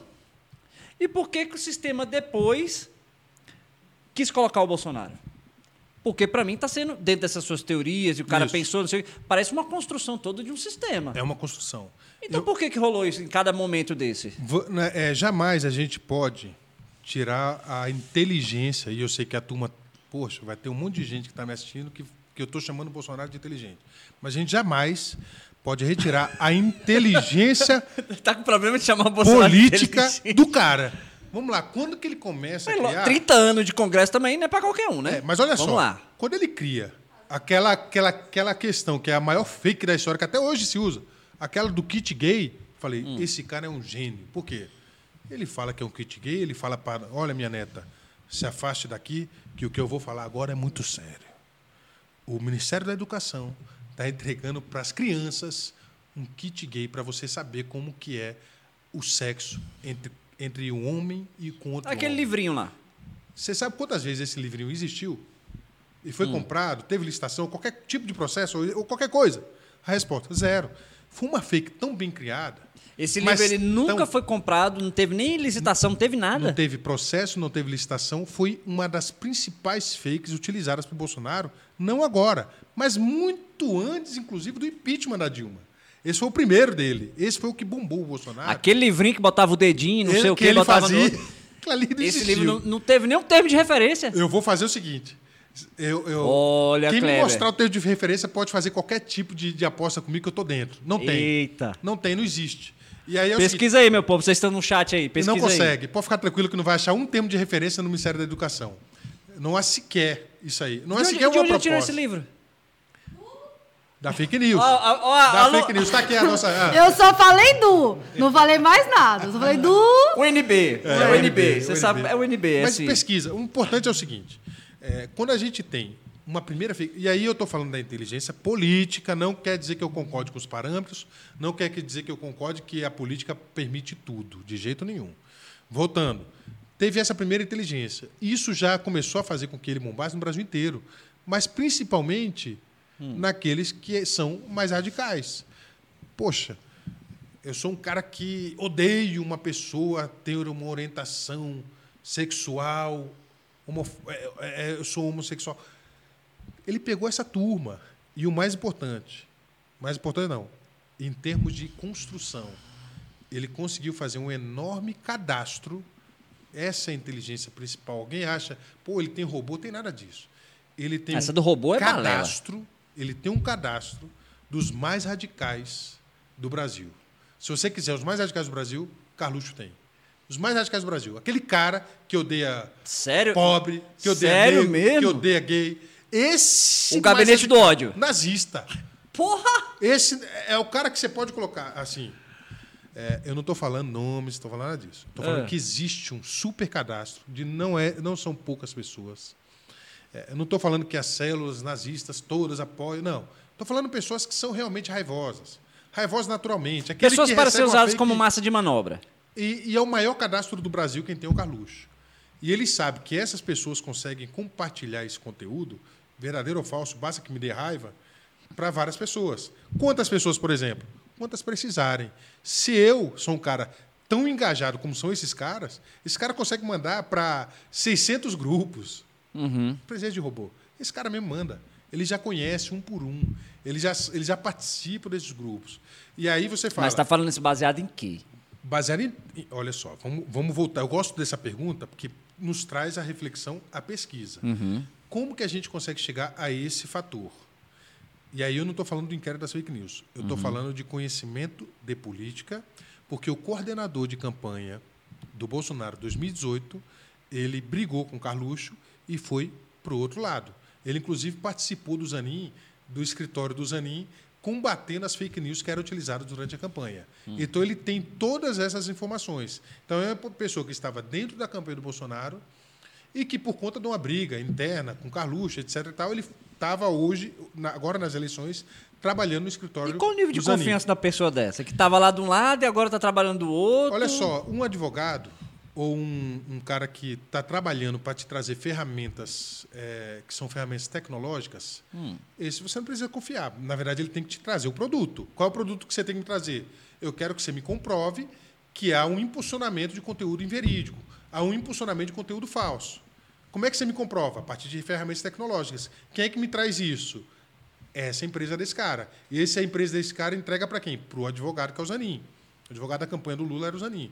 É, é, é o grande erro da campanha do Bolsonaro é não ter investido no escritório bom. O escritório de advocacia do PL, é, e aí eu não estou falando dos advogados, falando de nada, não teve estrutura que teve a estrutura do Zanin. Eu acho o que é, Zanin, um- é uma área que tem que saber mesmo mexer. você tem Não que ter é- um cara que é especialista em tecnologia, Esse é um cara que bom. ele fala, olha, espera um pouquinho, é, o- as ferramentas do ódio, de fake news, como que eu provo? Está aqui, ó, o Tiago, ele está disseminando conteúdo falso. Eu não, Alexandre. Eu não, Alexandre. Inclusive, ele está monetizando. Monetizando é o quê? Impulsionando, conteúdo Sim. pago. Ele está monetizando conteúdo falso. Quanto que eu coloco nisso aí para fazer um impulsionamento para ter impacto numa campanha? Mas quando você coloca dinheiro na internet, não aparece lá patrocinado, o negócio foi impulsionado? Claro que aparece. Então. Claro que aparece. E aí, se você coloca lá, tipo. Aparece. E foi feito isso. Isso foi feito muito feito na campanha. Porque eu vou te falar por E aí mim, o TSE Eu pegou- nunca recebi nenhum patrocinado de uma notícia. Mas você pegou muitas vezes o aquele que fala, olha, é, a partir daquilo que você acessa, você está recebendo sugestões. Você foi sugestionado. é, olha só, um especialista em tecnologia sabe como impulsionar. Sim. Ele não vai impulsionar, é, ele vai impulsionar no Google, ele vai impulsionar dentro do próprio YouTube, mas ele vai sugestionar determinados vídeos que naturalmente aquele vídeo vai aparecendo para você e vai falando, ó, tá aqui o vídeo tal, o vídeo Porque tal. olha vídeo tal, só, tal, tem, tem essa história desse posicionamento, não sei o quê. Inclusive teve Isso foi uma. utilizado e muito forte. Não, inclusive teve a CPI lá que, que tratou um pouco disso. Levaram até um cara que era. O cara vendia pacotes de divulgação de WhatsApp. Isso. E foi um negócio muito engraçado. O cara lá, eu esqueci o nome dele lá, foi lá no, na CPI. E aí falou, ah, porque você fazia? Não, fazia. Aí o cara achou bom, né? O político, eu esqueci, era um político do PT. Esquerda, não sei qual era. Ele falou, ah, você fazia? Eu falei, sim, eu fiz muitas vezes pro senhor. Você Claro. lembra dessa cena? Aí o cara. Aí rapidinho tiraram o cara, não sei o que, deixa disso, não sei o que. Mas olha falei, só, uai. é o que eu falo. A partir do momento de um cara que é tão especialista que ele trabalha para todos, eu não estou dizendo aqui que tem santo, não. Uhum. Aliás, na política, eu tô para achar o santo. Foi a sua pergunta lá atrás. Tem como ser honesto na política? A resposta: sim. Mas qual é o. o- aí eu não respondi, né? Mas Hum. como que alguém vai ser honesto na política? Primeiro, não depender da política para viver. É, Política não pode ser profissão. é. Segundo, princípio sólido. Não adianta, você pode até não precisar da política, mas se você não tem princípio sólido, o cara vai te convencer que é muito gostoso andar numa lancha de 10 milhões. O clubão. É, Um- é um clube É um maravilhoso. clubão maravilhoso. Você É um começa clube. a comer, como teve um deputado aí, Aquele café lá do. do- aquela lagosta que o caba prova, A salinha do café deve ser um café maravilhoso. Aí o cara entra no- na lagosta, o cara fica apaixonado, é, o outro vai lá, não sei Aí o o quê, outro nunca cara viu leva ninguém. pela, pela mulherada, não sei o quê. mulheres, o cara vai- É, Então é o seguinte, é, tem que ter princípio sólido. Sim, não é concordo. só não é só Concordo. princípio bíblico não, é princípio de vida sólido. E sólido, meu irmão, é o cara que é testado. Uhum. Quando que o cara é testado? Nos mínimos detalhes. Mas vamos voltar lá no sistema. Por que, que o lá. sistema. Por que, que o sistema. Vamos voltar ao O sistema. sistema prendeu o Lula, o sistema botou a Dilma, o sistema tirou a Dilma, o sistema botou o Bolsonaro e agora o sistema tirou o Bolsonaro. O sistema tem uma o sistema e a gente está colocando o sistema como se fosse uma pessoa, né? Não, são Mas várias. Por que, que determinadas pessoas do sistema mudam? Porque o sistema tem que comandar. Elas querem comandar o poder que é muito grande. Uhum. Então vamos lá. É, A partir do momento que você tem um sistema voltado para pegar alguém, você fala assim: poxa, foi praticado lawfare contra, contra o Lula? A resposta unânime da academia, da academia, é que sim, sim, ele foi perseguido. Não tenho dúvida. É, se você fala assim, não, o Lula foi condenado por corrupção passiva em três instâncias. Não tem três instâncias, tem duas instâncias. A outra é instância meramente revisora, né, que é o recurso especial. Mas vamos lá. Três instâncias condenado. Olha, pessoal, dizendo, não estou dizendo que tem três instâncias. Isso é o que o pessoal fala. Ele tendo sido condenado, a pergunta que eu faço é a seguinte: eu cometo uma corrupção passiva como? Se eu te der algum tipo de vantagem. Se você ler a sentença do Moro e o acórdão do TRF, qual foi a vantagem que o presidente Lula, né, hoje presidente, eleito, deu à OAS ou a qualquer outro? Leia o processo e procure a vantagem. E qual é o nexo A vantagem que ele causal? mencionou. Não, É isso? Mas provado. Qual é o nexo causal? É muito bem, é muito fácil aqui. Digamos que amanhã você ganha uma licitação, certo? Uhum. Amanhã você participou de uma licitação, sua empresa participou, ganhou, certo? Aí o pessoal vai falar, olha, o Kleber estava lá ontem, lá no podcast. No dia seguinte, não existe coincidência. Tem alguma coisa aí. No dia seguinte ele ganhou a licitação lá no Ministério da Educação. Tem alguma coisa errada aí. Tem alguma coisa errada aí? Não sei. Prove. É, Prove. Pois é, não sei. Mas se você não prova, você tem que obrigatoriamente absolver. E é por isso que eu falo: o processo do Lula virou um péssimo paradigma para os pobres. E é por isso que eu quero puxar o processo do Lula. Quando você tem um processo kafkaniano, igual o do Lula, em que a decisão de condenação é anterior, isso vai atingir diretamente o assistido da defensoria quando ele é denunciado pelo Ministério Público e quando o juiz fala, é, o importante é se eu entender que se eu estiver convencimento, se eu estiver convicção de que ele realmente cometeu o crime, eu vou condenado. Isso é um erro. Você não pode condenar por convicção. Você tem que condenar por provas. E esse e provas que foram submetidas ao contraditório e à ampla defesa. Porque é o seguinte: existe casos no mundo todo que quando você escuta a defesa e faz o parâmetro da tese e da antítese, minha primeira fase, da tese e da antítese, você fala, é, realmente não teve crime. Ou o contrário. Eu estou vendo a sua defesa, estou vendo aqui, teve o Mas, crime. Kleber, deixa eu te falar, cara. Eu, eu entendo isso. Quando o cara chega lá e. Ah, mas aqui as provas aqui não apontaram e tal. Mas Não. você tem lá toda a cúpula presa. Aí não sei quantos bilhões devolvidos. Isso. Com não sei o quê. Aí veio o cara e falou assim: esse aqui não, era do chefe. Foram devolvidos não, a partir de qual O instituto? Barba. Ou não sei o quê, não sei o quê. Todo mundo ao redor dele envolvido numa conjuntura. Aí você. E, e o Lula acusado lá de ocultar o patrimônio, de Isso. não sei o quê. E aí você vê tudo isso e fala assim: ah, não, mas Tem não tem coisa aí? Mas não tem, crime? prova. Tem. Vamos lá. Porra. Tem algum crime aí? A resposta tem. Mas vamos lá. Quando você escuta todos do processo, todos falam assim: eu tive que dizer que o Lula estava envolvido porque o Ministério Público queria ouvir isso. Todos falam isso. Isso é unânime. O Léo Pinheiro falou, o diretor da Odebrecht fala, né, que, é, que é o Marcelo Odebrecht. Você tem. Todos falam, olha, o alvo não éramos nós. Nós éramos, éramos ferramentas para pegar o Lula. Agora é o seguinte, o Lula participou de alguma coisa em relação a você, Léo Pinheiro? Não, o Lula não. Mas teve alguma coisa errada na sua licitação? Teve. Por isso que você devolveu? Sim. Marcelo Odebrecht, o Lula participou de alguma coisa do seu processo? Não. Mas teve coisa errada na sua vitória da licitação? Sim. Quem foi? Tal pessoa, tal pessoa, tal pessoa. E por que, que essas pessoas não foram sequer denunciadas? Você começa a ver erros do processo quando você quer fazer, que é aquela acusação. Você fala, não, espera um pouquinho. Eu vou condenar o Lula por uma teoria chamada teoria do domínio do fato. O que é teoria do domínio do fato? Eu estou aqui agora, nesse minuto, conversando contigo, mas no domínio do fato, nesse mesmo minuto, algum assessor meu está fazendo algum tipo de coisa e essa coisa tem um controle absoluto. Agora, é possível o Lula ter controle absoluto de todos os subordinados que passaram por ele? Eu te garanto, nem Lula, nem Bolsonaro Não, tem controle. não tem. Não. Porque Da mesma forma que quando acusa. Não é que eu tô defendendo Bolsonaro, não. Não vem me chamar Não, de bolsonarista, não. Quando- Não, não vem, não. Não, vale Eu tenho- dois. A minha, a, minha, a minha linha é de direita, não vai ser de esquerda, lógico. Mas ah, essa peça de bolsonarista, Claro, não. não se o. Bolsonaro estiver fazendo merda, eu quero é que se lasque também. É, Aí quando pega lá um ministro, lá, um segundo escalão de governo, terceiro escalão, vendendo uma coisa, tá, uma influência você tem lá. dúvida que o terceiro escalão também faz tal. negócios? Não faz, lógico que Muitos, faz. é, Lógico que faz. Porra, pra você, às vezes.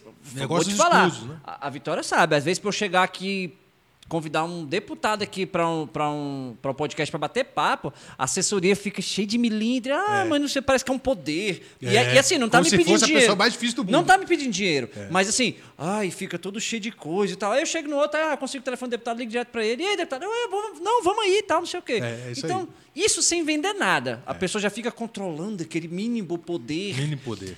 Então, eu, eu concordo também. É. Que em qualquer governo, pode ser quem for, o cara lá pode ser um ministro. Mas vamos botar assim, abaixo daquele ministro ali, o cara que é de carreira, que está ali, que já está.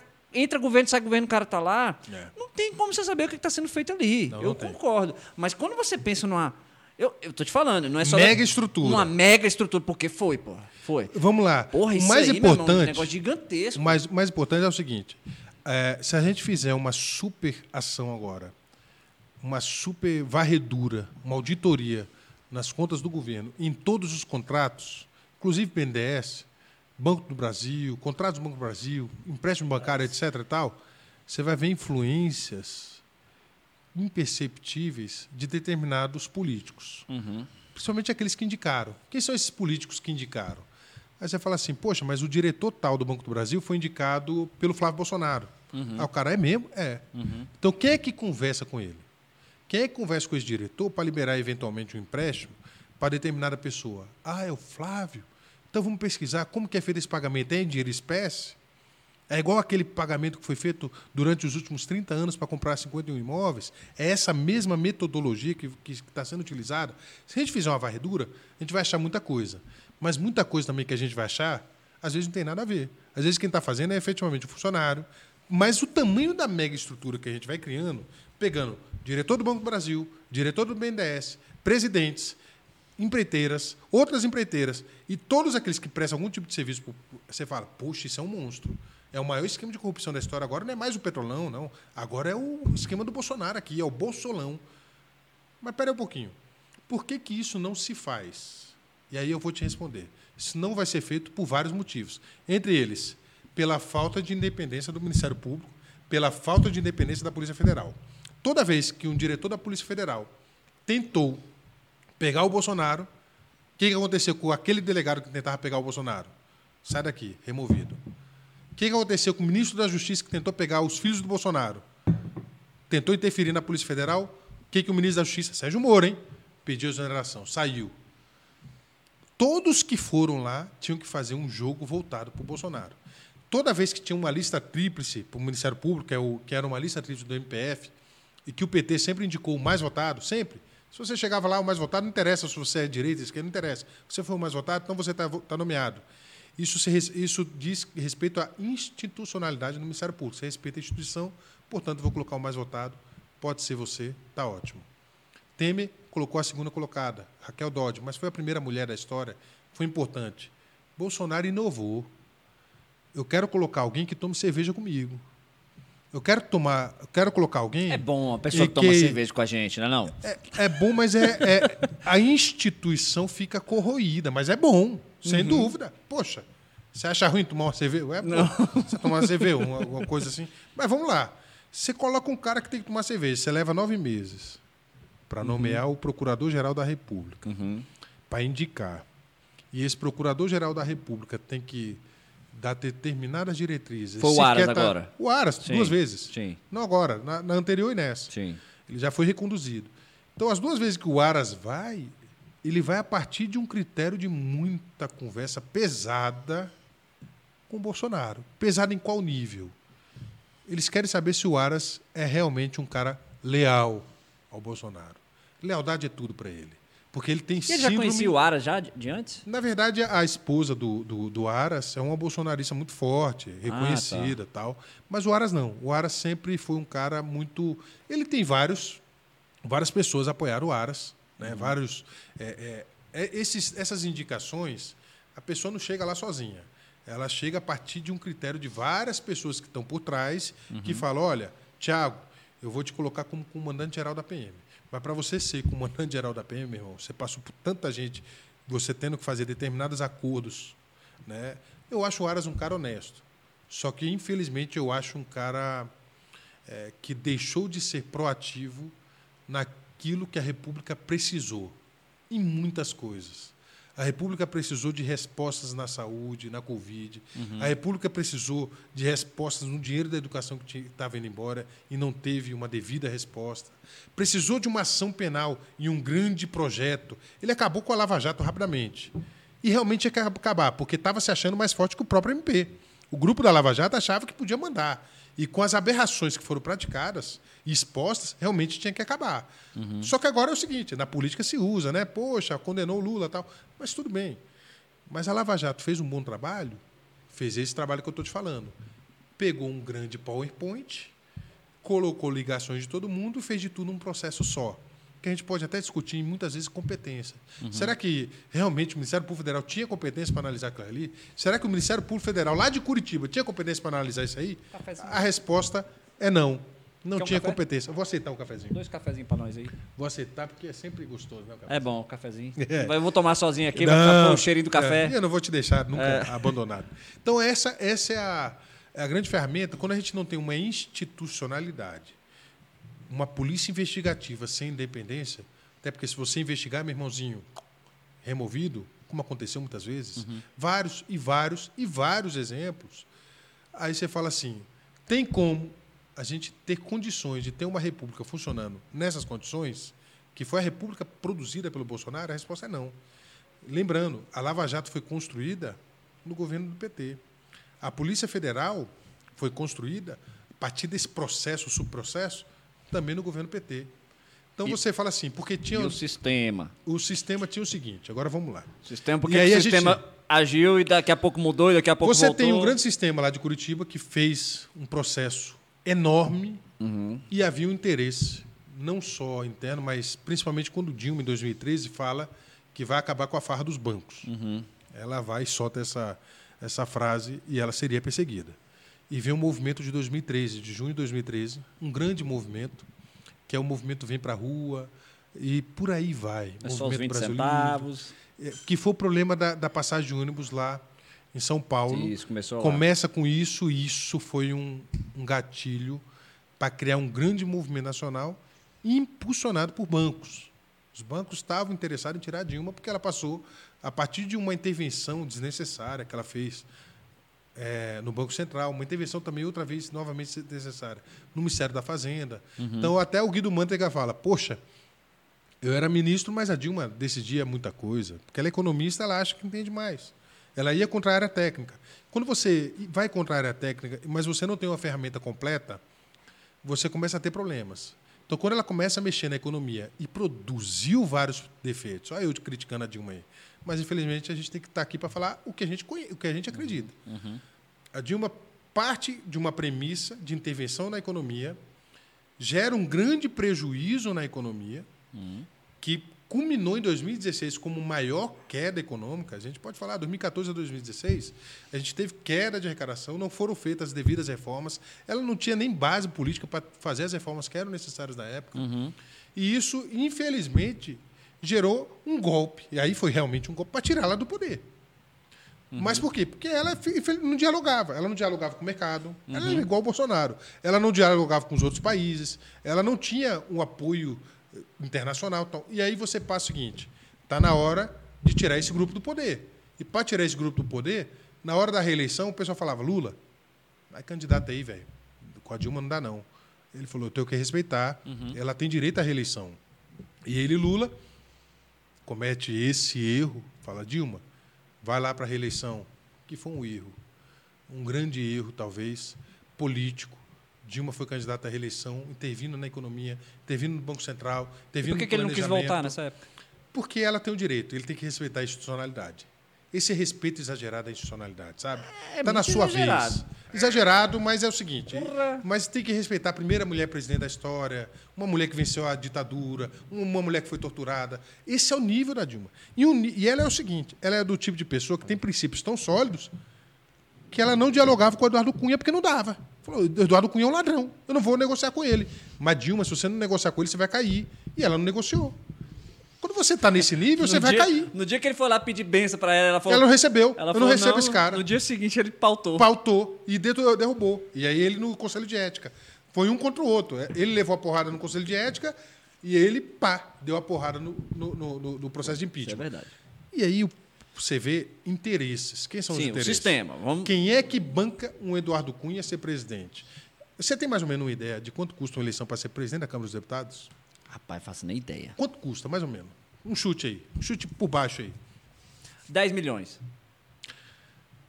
Muito mais. Vamos lá, muito mais. Vai lá. Nossa, É. 50 milhões. Tá chegando bem longe ainda. Pra ser presidente da Câmara? uns 150 milhões para cima.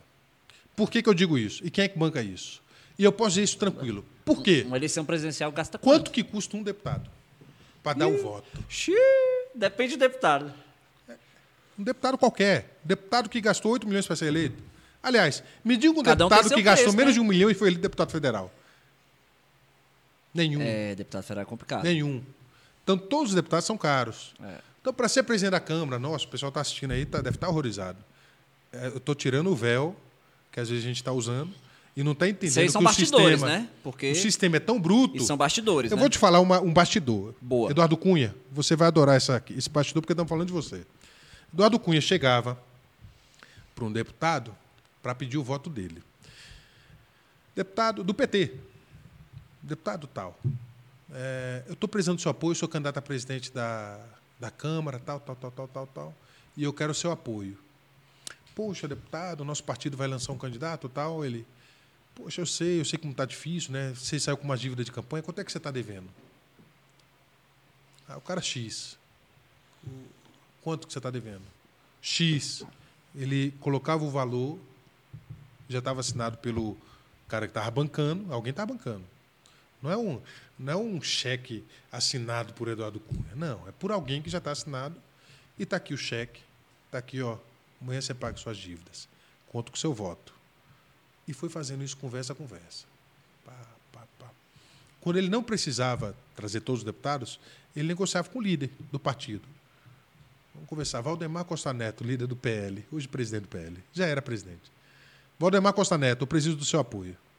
Na época, PL ainda. Depois virou PR, depois voltou PL. Está aqui, Valdemar. Eu estou precisando do seu apoio. Quanto é que seu partido está precisando? Eu preciso do apoio dos 30 deputados que você tem. Então tá bom. Está aqui, Centrão. Roberto Jefferson, estou precisando do teu apoio. Quanto é, quanto é que custa o seu apoio? Nada é barato. E todos falam. Quem bancou tudo isso? Dizem que foi a Furnas, lá atrás. Quando Dilma, PT, coloca o, o indicado do, do Eduardo Cunha para Furnas. Mas não foi só isso. Foi Furnas, foi igreja, né? igreja por trás sempre bancando é, eventuais lavagens de dinheiro. E também é, determinadas igrejas, a maioria é séria, mas tem algumas que são erradas. E um monte de empresário interessadíssimo em ter um presidente da Câmara. Então, quando você tem essa ferramenta e um cara que é bancado por um sistema, sistema qual? O dinheiro sempre prevalece, sempre vai atrás do dinheiro. Aquela follow the money, essa frase é fantástica. Dinheiro Corra atrás do dinheiro que você vai Dinheiro entender. não tem ideologia. Você vai entender por que, que essas eleições são tão caras. É, você tem mais ou menos alguma ideia quanto custa uma eleição presidencial? Então, o que tá. Agora você já tá me assustando com esses Eu valores. não vou te aí, assustar, não. E eu espero que ninguém se assuste. Porque eu espero que os pessoal eu tô me baseando da presidencial, me baseando no que tá descrito lá no, Esquece o que está escrito. no que tá escrito lá. Porque, por exemplo, na última, vamos falar do que Você tá acha que escrito, teve né? caixa 2 agora na eleição presidencial? Ah, todas têm, pô. Tá, mas você acha que teve algum empresário que mandou fazer material, que mandou contratar cabo eleitoral para fazer campanha pro Bolsonaro, para bandeirar na rua, lá em Santa Catarina? Você acha que teve isso? Teve. você acha que isso provável. custou quanto, mais ou menos? Bem provável. 5 mil pessoas contratadas custa quanto? Ah, é muito dinheiro, cara. É. Você tá. Agora, mais, o, mais a comida dessa pessoa. Isso só em Santa Catarina, numa cidadezinha. Agora, imagina São Paulo. Imagina todo o interior de São Paulo, todo sistematizado com pessoas. Então é o seguinte, é, esse é o Mas aí sistema. estamos falando de todos os candidatos. Não é, É, só do Bolsonaro, não é só do Lula. Todos. Todos. Todos fortes. É. Não, a Soraya, tadinha. Tinha maior, maior financiamento, União era o maior dinheiro e coitado. Não tinha dinheiro para campanha. É, exato. Simone, mesma coisa. Ciro, mesma coisa. Estão falando daqueles que entram na luta para ganhar. Você acha que o dinheiro vem de onde, dessa turma? Você acha que é só dinheiro é, do apaixonado, eu amo o Bolsonaro? Ou é alguém que foi beneficiado pelo governo? E vice-versa. Você acha que aquele que apoia o Lula. Que olha, pessoal, eu falo de tudo. Você acha que aquele que apoia o Lula também não tem interesse? O que eu falo é o seguinte: é, o sistema político e fazer uma reforma política não muda nada. Você tem que fazer o famoso follow the money. Corre atrás do dinheiro e vê quem é que está bancando, quem é que está interessado em manter um monte de gente, coitado, pegando chuva, com uma camisa verde e amarela, achando que está defendendo o Brasil, patriota tal. Mas, coitados, manipulados por um grande sistema de fake news que passa o dia inteiro falando que vem uma nova ordem mundial destruir o nosso país. E elas acreditam. Mas por que, que acreditam? Porque Brasil é um país ótimo para você construir uma fake e fazer um, um trabalho. Você fala, poxa, mas eu morro de ler, passo lendo, vou, vou aprofundando e não consigo entender onde é que está essa nova ordem mundial e quem é o interessado nisso aí. Aí você fala, é, realmente é porque você vai atrás da origem. O cara chamado Steve Bannon cri- cria essa nova ordem mundial como uma ferramenta ideológica para poder manipular Estive vendo o marqueteiro do Trump. do Trump. É, o, o- o grande, é, o grande criador do caos político na área de comunicação. Ele fala, não Não interessa. tinha esse caos antes dele? Mas é porque ele, Mas ele, Trump? ele- Não, tinha, mas é o seguinte: ele pega uma estratégia, toda filosofia tem uma base. Uhum. Ele pega uma estratégia lá em Goebbels, lá atrás, e- que é o seguinte: não, não é fácil. Chefe da comunicação do Hitler. Do Hitler, Hum. que, que foi fraco, se a gente disser que ele foi fraco, a gente não está entendendo nada. Uhum. Ele foi bom. Ele conseguiu fazer com que as pessoas tivessem ódio dos, do- dos judeus. Uhum. Né? Ele criou um nazismo, ele criou um negócio que foi, assim, é, do ponto de vista político, de manipulação, fantástico. Mas não quer dizer que a gente concorde, de jeito nenhum. Mas olha só, o cara pega uma ferramenta dessa, amplia, melhora. Fala assim: olha, Tiago, não interessa se você está falando uma coisa legal ou ruim. O importante é que você esteja o tempo todo na mídia. Fale besteira todos os dias, Não, mas esteja o tempo todo na aí é o mídia. que impera. E Esse aí, é o que impera. Steve Bannon vai fazer o seguinte: olha, fale uma besteira, mas esteja na mídia. Uhum. É, fale mal, mas fale mal de mim. Isso é Steve Bannon, lá atrás. É. uma base fantástica, política forte. Só que isso é o seguinte: aí ele cria o sistema fala, nova ordem mundial, e as pessoas acreditam. Agora é o seguinte: isso fez com que ele tivesse muitos votos, é, a base política? Sim. Agora, voltando, corra atrás do dinheiro. Quem é que está financiando isso tudo? E por que que estão financiando? Qual é o interesse? Poxa, se o Lula entrar, eu vou perder dinheiro, pô. Eu consigo sonegar das minhas lojas lá da eh, Havana, né? Eu não estou falando o nome de ninguém. Ó Mas eu ó consigo bronca, sonegar. ó bronca. É, eu não estou falando de ninguém. Estou Ah. só dando Deixa um- o carequinha. Não, não, não estou falando dele, não. É o seguinte, eu consigo sonegar tanto. Se o Lula entrar, eu vou ter que pagar imposto. Mas quanto que eu perco por dia de imposto? Quanto que eu tenho que pagar de imposto? Nas minhas, sei lá, cento e tantas lojas. Por dia, quanto que ele tem que pagar de imposto? Não está precisando pagar, porque, às vezes, você faz uma, uma vista grossa para determinados companheiros políticos. Né? Isso existe na República. A, a gente consegue comprovar que uma determinada empresa está tendo algum tipo de sonegação fiscal? Consegue. Como? Corra atrás do dinheiro. Quanto que aquela empresa pagou nos últimos quatro anos e vamos comparar com quanto que vai pagar nos próximos quatro. Mas dessa referida empresa, qual você não quer citar o nome, mas começa com A e termina com Van, E É. tem um velho que tem um velho careca, o Louro José, e uma estátua da liberdade. Já Mas não vamos citar, não, mas não vamos citar nomes. Não seria muito fácil comprometer uma empresa desse tamanho na impo- de, de- de imposto se quisesse, não? Como e não foi comprometido. Vamos lá. Seria muito fácil, É, ou não? Quantas. Calma para responder. Vai tomando café e aproveitar Ah, aqui, lá. que eu não fiz uma pausa pro café aqui dele, né? Pessoal que tá aí no chat, o pessoal tá gostando do chat, o pessoal falando, ó, papo sério, legal. Você que tá no chat aí, ó, ou tá no celular, ou tá no computador, dá uma moral pra gente aí, se inscreve no, no canal, fecha o chat aí um pouquinho, se você tiver no celular, clica em se inscrever. A gente tá aí na luta aí para chegar a mil inscritos. Se tiver no computador, fica mais fácil, só clicar em se inscrever. Depois, quando acabar o papo, vai lá no arroba Brasólia, lá no Brasólia Podcast, tanto no, no Instagram quanto no TikTok, que inclusive foi o que trouxe o Kleber aqui, um vídeo da, da deputada Júlia Lúcia lá bombou, passou de 300 mil, cara, visualização no TikTok. Até eu tô de cara com isso, né? Excelente, hein? Então tá assim, bombando, Fantástico. bombando. Né? Fantástico. Então é o seguinte, voltando ao papo pessoal, se inscreve aí, viu? Não, não deixa de se inscrever, não. E curte também, quanto mais vocês curtem aí, mais um vídeo entrega. Vocês sabem como é que é. Enquanto o Xandão não derrubar nós, também na fita. Não, É. comigo aqui ele não vai derrubar, não. É, brother. Tô- tô Qualquer defendendo. coisa, qualquer coisa você liga pra ele aí. Qualquer coisa você liga pra ele. É, seria muito fácil pegar o, o, o- o nosso carequinha lá da Mas você acha da que ele é o Havan, único? Entendeu? não, ele é o único. Vamos lá. É, como é que você está falando que teve uma construção nesse sentido também? Uma vamos, teoria aí? Vamos fazer uma outra teoria. Vamos fazer uma. Hum. outra teoria.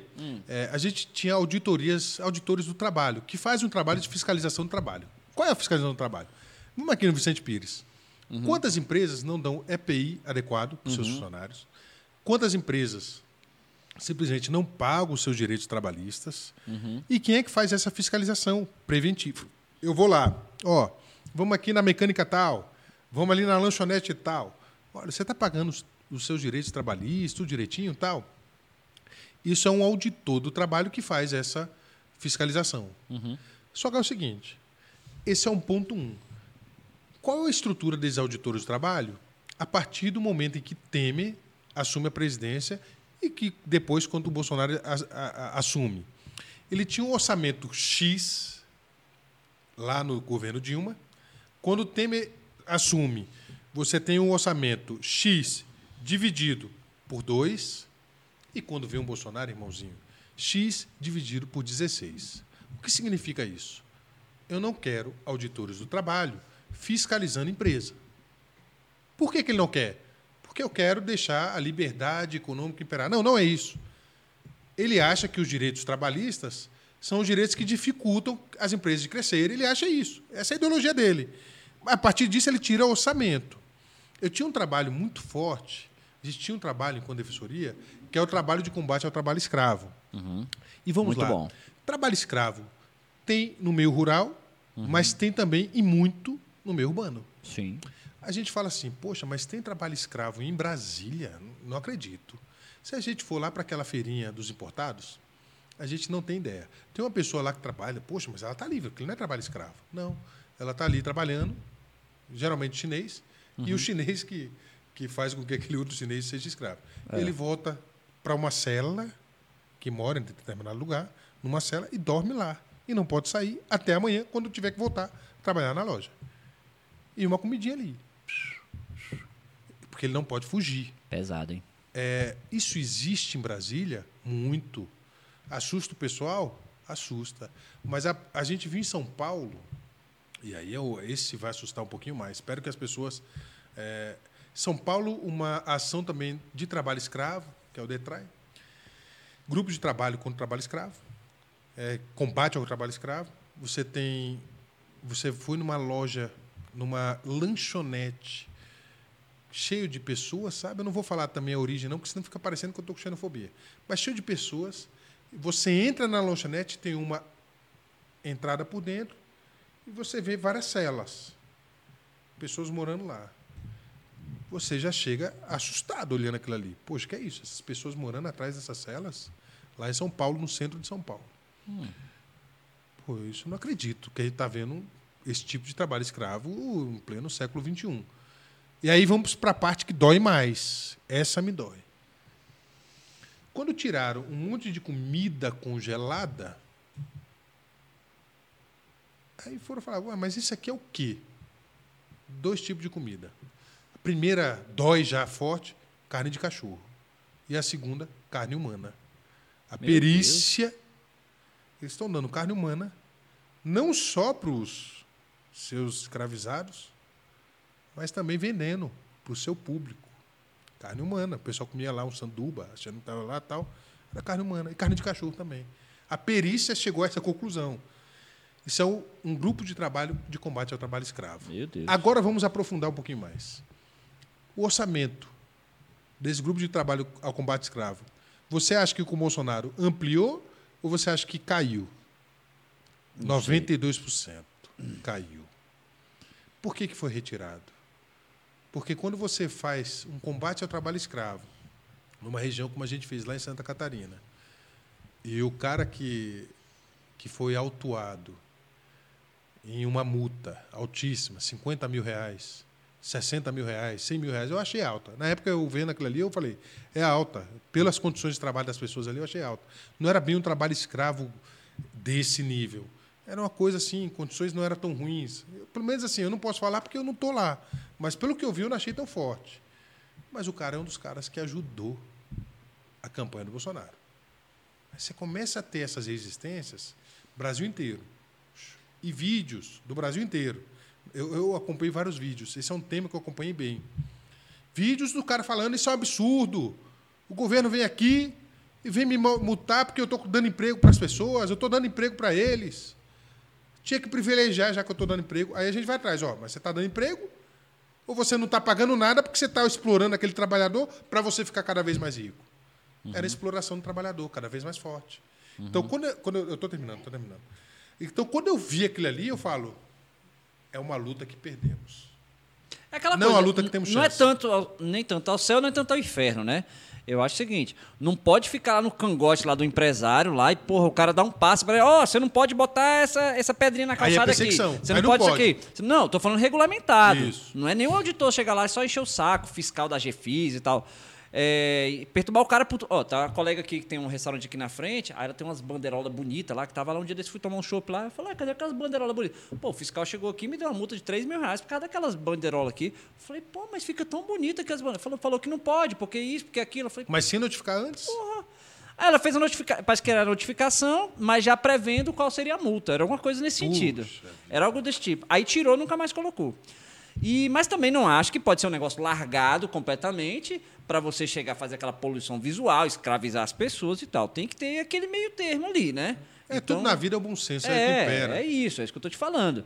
Então, assim, eu, eu concordo que o Estado, olhando assim, né, eu leigo nessa parte da empresa, me parecia que o Estado estava dando muita autonomia, muito, muita, a a burocracia diz que é aquela coisa assim, você cria burocracia, cria dificuldade para vender a facilidade. Isso. Quanto mais burocrático fica o Estado, é, mais fácil você.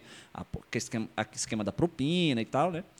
Então, de fato, você diminuir aquela, aquela carga do Estado em cima do empresário, eu acho que era importante. Mas eu não sei até que ponto foi. Eu te afirmo, não sei até que ponto foi. Você está falando que chegou a 16 vezes menos e favorecer nesse sentido, de fato eu não sei. Eu posso te Entendeu? dar um- um- uns dados, isso é uma coisa que a gente sempre. é, o empresário é a grande ferramenta propulsora desse país. A gente nunca Gera pode falar. riqueza é o, esta- é, o empresário, não é o Estado. O empresário, quem sai mais prejudicado é aquele que faz tudo certinho. O empresário que faz tudo certinho. Fala assim, É. cara, eu vou pagar os seus direitos trabalhistas, eu vou colocar produtos de qualidade para não fazer com que depois que você coma, você simplesmente tenha uma doença. Então, vou fazer tudo com produto de qualidade, acondicionar na temperatura adequada, fazer tudo certinho. Quando você tem uma missão completa do Estado, que é o que a gente está chegando nesse nível de omissão completa do Estado, você fala, não, pera um pouquinho. Aquela empresa começa a servir determinada comida que não está em condições de ser ingerida. Então, o Estado começa a vender determinadas coisas que simplesmente não há nenhum tipo de teste de qualidade. E, quando você tem essa, esse problema que é deixar tudo solto, aí a gente fala, olha, é, deixar tudo solto faz com que o empresário certo, aí o cara é o, bo- o mal ganhando, né, o justo pagando pelo pecador, como sempre acontece. E é isso que a gente tem que combater. Quando você, você tem uma omissão completa do Estado, é uma dor muito grande. Mas quando você tem uma presença razoável do Estado, e especialmente preventivo, notificando e com caráter cada vez mais pedagógico, olha, faça isso por aqui que é o certo, notifique, olha, o caminho é esse. É, não aquele estado punitivo, chega, está aqui ou faz ou 3 mil. Pois é. Esse estado punitivo não dá. Agora, o estado pedagógico, a presença do Estado, olha, você está cometendo um crime de, de escravidão, isso é crime. Vou ter que prender todo mundo aqui. Mas a situação aqui não é tão grave, não é tão grave, então não vai ninguém preso. Mas coloquem, dê condições em uma semana desses trabalhadores dormirem em paz. E por aí vai. E esse é o caráter que a gente tem que ter um Estado cada vez mais propositivo, de bom senso, é, é, efetivamente pensando, olha, a gente quer um Estado que puna as pessoas? Não. Que censure as pessoas? Também não. Mas um Estado que dialogue. Estava selecionando exatamente esse ponto É, eu, aqui eu imaginei, eu imaginei que você ia puxar esse, esse excelente tema. Mas sim, um Estado que dialogue e que me convença que aquela decisão do Estado é efetivamente uma decisão que vai ser melhor para a sociedade como um todo. É, você estava falando, aí puxando esse gancho aí, você estava falando lá, é, lá do Moro, de uma construção que ele estava fazendo de 2011 para chegar num ponto. E, E chegou. Enquanto você Foi estava, ministro. enquanto você estava falando disso, eu estava fazendo na minha cabeça uma analogia com o ministro, presidente do TSE, presidente do, do, do TSE que conduziu aí o Xandão. Isso. E eu fazendo uma analogia com, ele- com isso que você estava falando assim, o Moro ele estava aqui fazendo uma construção toda, agindo com parcialidade e agindo fora da justiça, mas de maneira política. E enquanto você falava isso, eu analisava aqui as atitudes, muitas decisões Parecido, né? do Alexandre Moraes e falava assim, cara, parece o mesmo filme. Ou seja, E o aí- veneno voltou. E você aí- aplica o veneno, mas mal imagina que ele vai voltar contra você. Por isso que você tem que Você concorda com, com essa minha analogia aqui ou não? Eu concordo e eu vou explicar. Vamos lá. A gente tem é, o início de governo Bolsonaro no ano de 2019. Uhum. 1 de janeiro de 2019 começa o governo Bolsonaro. No dia 15 de janeiro já começa uma convocação para que em fevereiro o povo vá para as ruas para defender o governo Bolsonaro que acabou de ser eleito. Hum. Você acompanhou isso aí mais ou menos, não? Não lembro dessa parte. Tá, mas é porque como a gente gosta disso aí, a gente Sim, vai anotando sim, dados. tal. sim, sim. Então vem a convocação para o povo para defender o Bolsonaro, porque a gente tinha um legislativo, segundo o Bolsonaro, segundo a turma, né? Hum. Nunca é Bolsonaro, sempre a turma. Um legislativo corrupto, que não valia nada. É, porque ele basicamente ele levou só a cadeira dele Isso, e, não a tinha, casa. tinha alguns deputados, mas não era. O É, PSL elegeu muita isso, gente, mas não isso. era muito forte É. naquela época. PSL. Muita gente foi na onda só, Fundiu com o democrata Os. Frotas, Hasselman, então. Isso, assim, Hassman, é, Frota e por aí, e vai. Quando ele faz esse movimento golpista de rua, é, golpista não, ele queria um movimento de rua, ele queria que as ruas assustassem o legislativo e o judiciário para que ele tivesse governabilidade. Uhum. Ele queria que a governabilidade do Bolsonaro viesse das ruas. Tá. Concordo ou não com esse critério? A princípio, concordo, vírgula, mas discordo. Em quais termos? Concordo. Quem tem que mandar é o povo. Está Sim. escrito na Constituição. É isso. Todo Eu- poder eu ia nesse ponto povo. aí. Ponto. Discordo. Em qual ponto? Volta do AI-5. Fascismo. Está aqui, intervenção militar constitucional, colocando um capitão na condição de Mas- supremo chefe das Forças Armadas. Aí eu discordo, porque eu acho que isso aí, nas Isso manifestações, muito, muito. Isso nas manifestações, não, ao meu ver, é, é pegar uma parte pelo todo. Não, é o que estão muito. fazendo agora, inclusive. Não, pegando uma muito. parte pelo todo. Mas aí é que está o problema. O- a um babaca lá com a todo. faixa lá, intervenção militar, aí a imprensa vinha. Mas "Olha lá, só, estão pedindo isso. será que é o, o- o pouco pelo todo? Vamos lá. Eu acho. O que, que as pessoas hoje querem quando estão em frente ao QG? O que, que- a pessoa quer? Eu estou lá em É a pergunta que eu ia te fazer, na E- verdade. Você então- está aqui para responder Tá, ela. eu respondo, mas vamos lá. Quando você tem lá atrás uma intervenção militar constitucional, com base no artigo 142 já, que, que não tem nada disso, mas vamos lá. Hum. Você tem o artigo 142 já, tal, tal, tal, tal, tal. Uma semente que agora, em 2022, está ali. As pessoas estão lá em frente ao QG. Produziu frutos. Vem em março, o então presidente do Supremo Tribunal Federal, Dias Toffoli, Supremo Tribunal Federal, presidente, ele abre um inquérito porque as pessoas estavam tacan- atacando o Supremo Tribunal Federal. Não só atacando fisicamente, mas atacando organizadamente no Brasil inteiro. O Brasil inteiro começou a ser organizado para atacar o Supremo e para atacar também o Legislativo, que é o famoso inquérito 4786, que é o inquérito das fake news, certo? Quando começa a atacar institucionalmente foi aberto por eles mesmos. Aberto de ofício pelo presidente do Supremo Tribunal Federal. Dá para discutir isso juridicamente? Porra, dá só pra que caramba. dá. É só dá o que pra dá. caramba, dá. Aham. Dá. Inclusive, eu sou o cara do sistema acusatório. Ué. Então, eu não vou dizer que, que isso está certo. Nunca. Tá? Nunca. Pois é. Ah, mas está no regimento interno, Não. que tem força de lei. Não. Tá no Eu regimento acho- interno que ele pode abrir se tiver um crime cometido Eu- dentro do STF. Tenho minha opinião. Mesmo crime dentro do STF, tenho minha opinião sólida de que esse artigo não foi recepcionado pelo texto constitucional, Também acho. pelo sistema acusatório. Não faz o menor sentido. espero que as pessoas estejam entendendo mi- minha construção e entendam também a construção do Supremo. Vamos voltar para a construção do Supremo. Certo. Né? A minha construção é essa, sou do sistema acusatório, não concordo com esse inquérito, nem com nenhum que foi criado a partir de ofício, sem participação do órgão acusador. Exato. Isso é não respeitar. Tanto é que ele recebeu agora um pedido para afastamento do ministro da Defesa. A imprensa até fez uma. Olha, Ele ele, mandou- pediu Não, ele afastamento. Aí o que, que ele fez? Ele recebeu Mandou e mandou pro- Beleza. Como sempre perfeito. faz. Mas ele não fez isso com a- o tal do radiolão. Mas talvez a gente chegue lá. Peraí que a gente vai ponto. chegar no radiolão. Vamos lá. Talvez. É. Mas vamos lá. Chega o, o inquérito 4781, 4786, e são vários inquéritos, né? todos ali juntos. Uhum. E fala o seguinte: olha, aberto de ofício. Sim. Já tem um problema aí. Segundo, sem participação do órgão de acusação.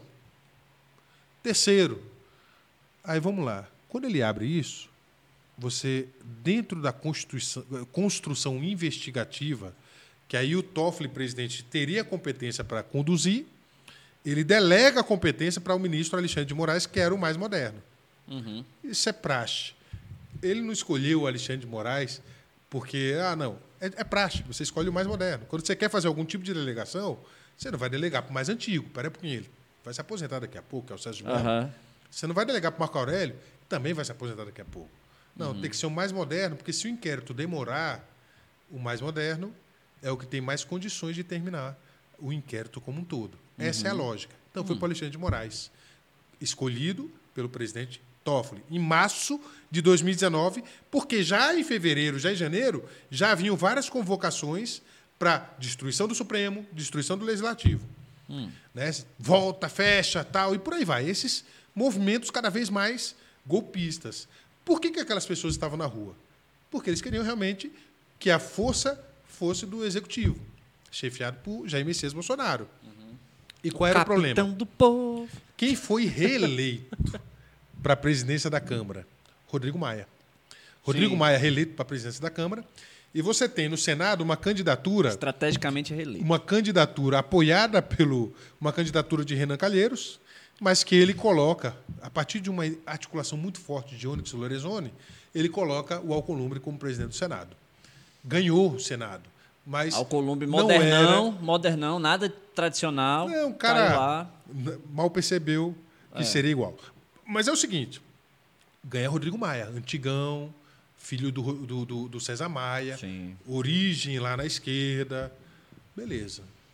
Eles perceberam que não dava para passar tudo no, no- no legislativo. Inquérito, decreto tal das armas. Não pode, isso é competência nossa. A gente que tem que legislar, não é você por decreto. Decreto para. Nos... Isso não é competência tua, Bolsonaro, isso é competência nossa.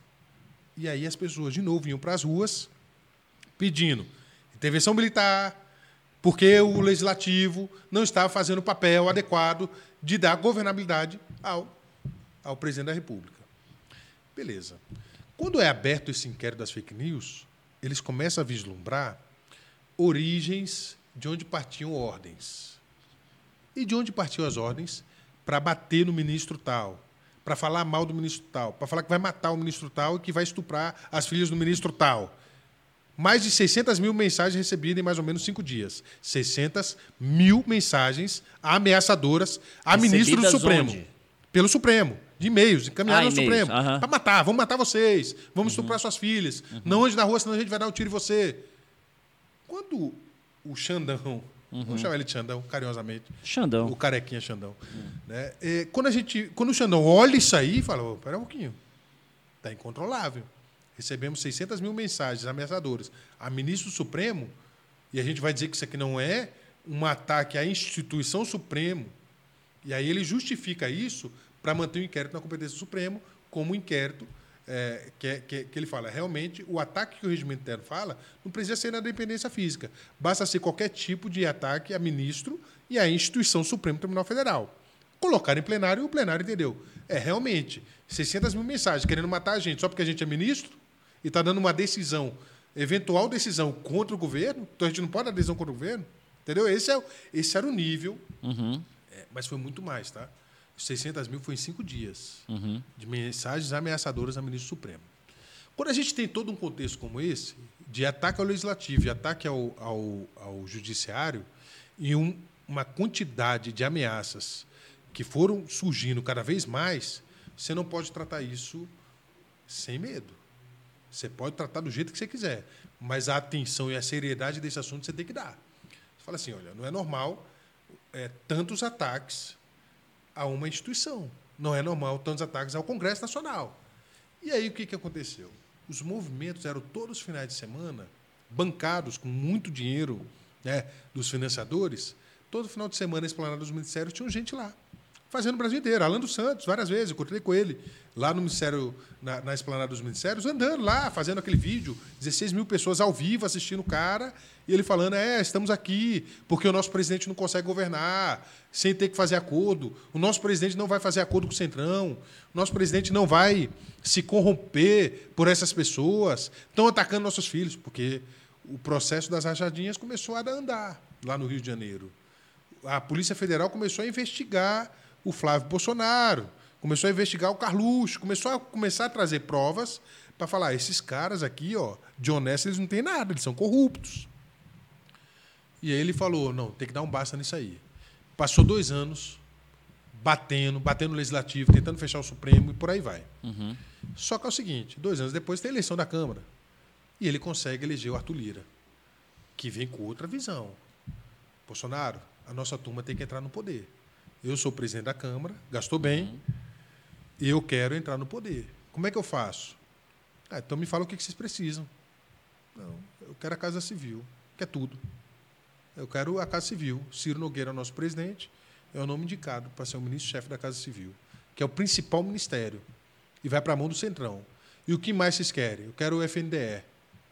Teve corrupção no FNDE para caramba. Eu quero a FUNASA. Também teve problema demais, desvio de saúde na saúde. E aí veio a pandemia. 2020, veio a pandemia. Vindo a pandemia, ele passou a controlar o orçamento sempre acima do teto de gastos e passou uma emenda constitucional no- né, numa dificuldade, falando: olha, ou eu invisto, entre aspas, na economia, ou o país vai quebrar.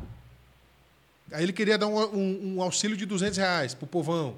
Aí a oposição é mil. Ah, então vamos fechar em 600. Fecha em 600. Não, beleza, beleza, está aqui o orçamento. Mas tem que estar fora do teto, e teto, e fora do teto, e rombo, e rombo nas contas públicas. E, e- Só que é o seguinte, eu sou a favor, realmente, que a economia tinha que ter esse dinheiro público, senão a gente ia simplesmente quebrar cada vez mais. Né?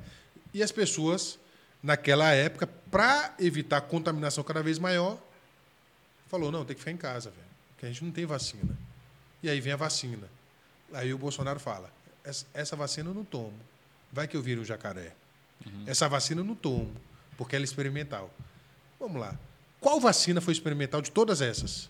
Nenhuma. Todas foram testadas e aprovadas por agências de saúde. Todas. É, o que ela não era testada era ao longo do tempo, mas ela passou mas pelas fases. Nenhuma é. Ela passou pelas não, fases. Todas que a gente toma até hoje são.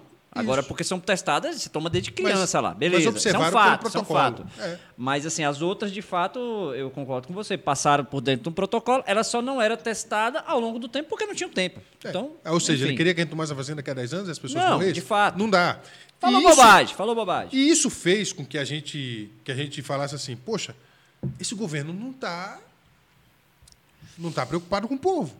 Ele está uhum. preocupado em pautar.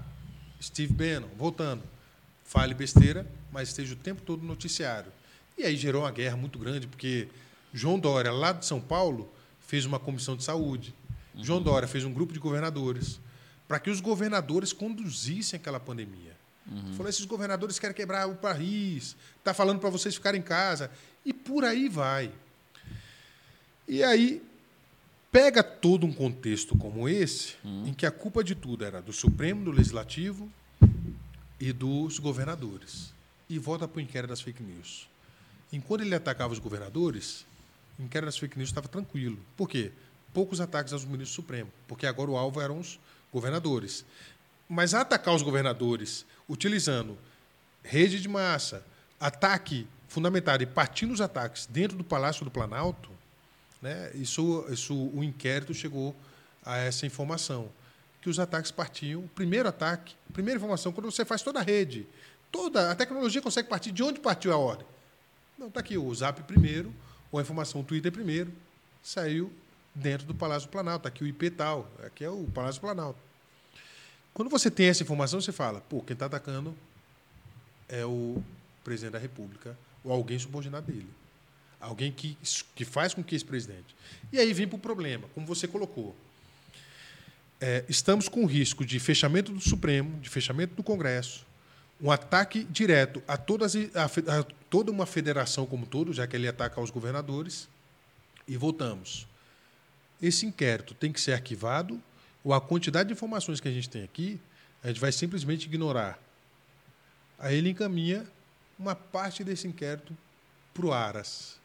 E o que o Aras faz? Pede, assim como a Raquel Dodge havia pedido, pede o arquivamento. Por qual fundamento? Violação ao sistema acusatório. Uhum. Ele fala, não, isso aí tinha que ter começado por nós, tem que arquivar esse processo. Tem que arquivar esse inquérito ele, ele atende essa decisão, ele é obrigado a atender essa decisão? Na minha visão, sim. Na visão do Supremo, não. Poxa, então você está dizendo que hoje mais de 100 milhões de ataques a ministro Supremo, fora ameaça às nossas vidas, fora cadastro, quando as pessoas mandavam uma mensagem, tem lá, sua filha mora em tal lugar, seu outro filho mora em tal lugar, seu neto mora em tal lugar, está aqui fotos do seu neto e fotos dos caras mesmo. É exatamente isso. Uhum. Foto dos netos, foto dos filhos, foto de todo mundo. Você fala assim, Porra, é um caos. Vão matar meus filhos.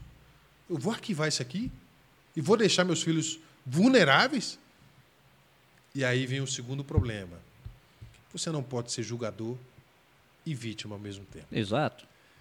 E esse problema, insanável na minha visão, novamente insanável, por conta da corrosão institucional, quando ele pega o Aras e fala, Aras, mostre sua lealdade e peça o arquivamento dessa porra entendeu? A, a, a, construção. Porque assim, é interessante você falar isso, ah, mas será que eu vou ignorar tudo mas isso? Mas ele é vítima, não mas, pode. Mas olha só. Legalmente?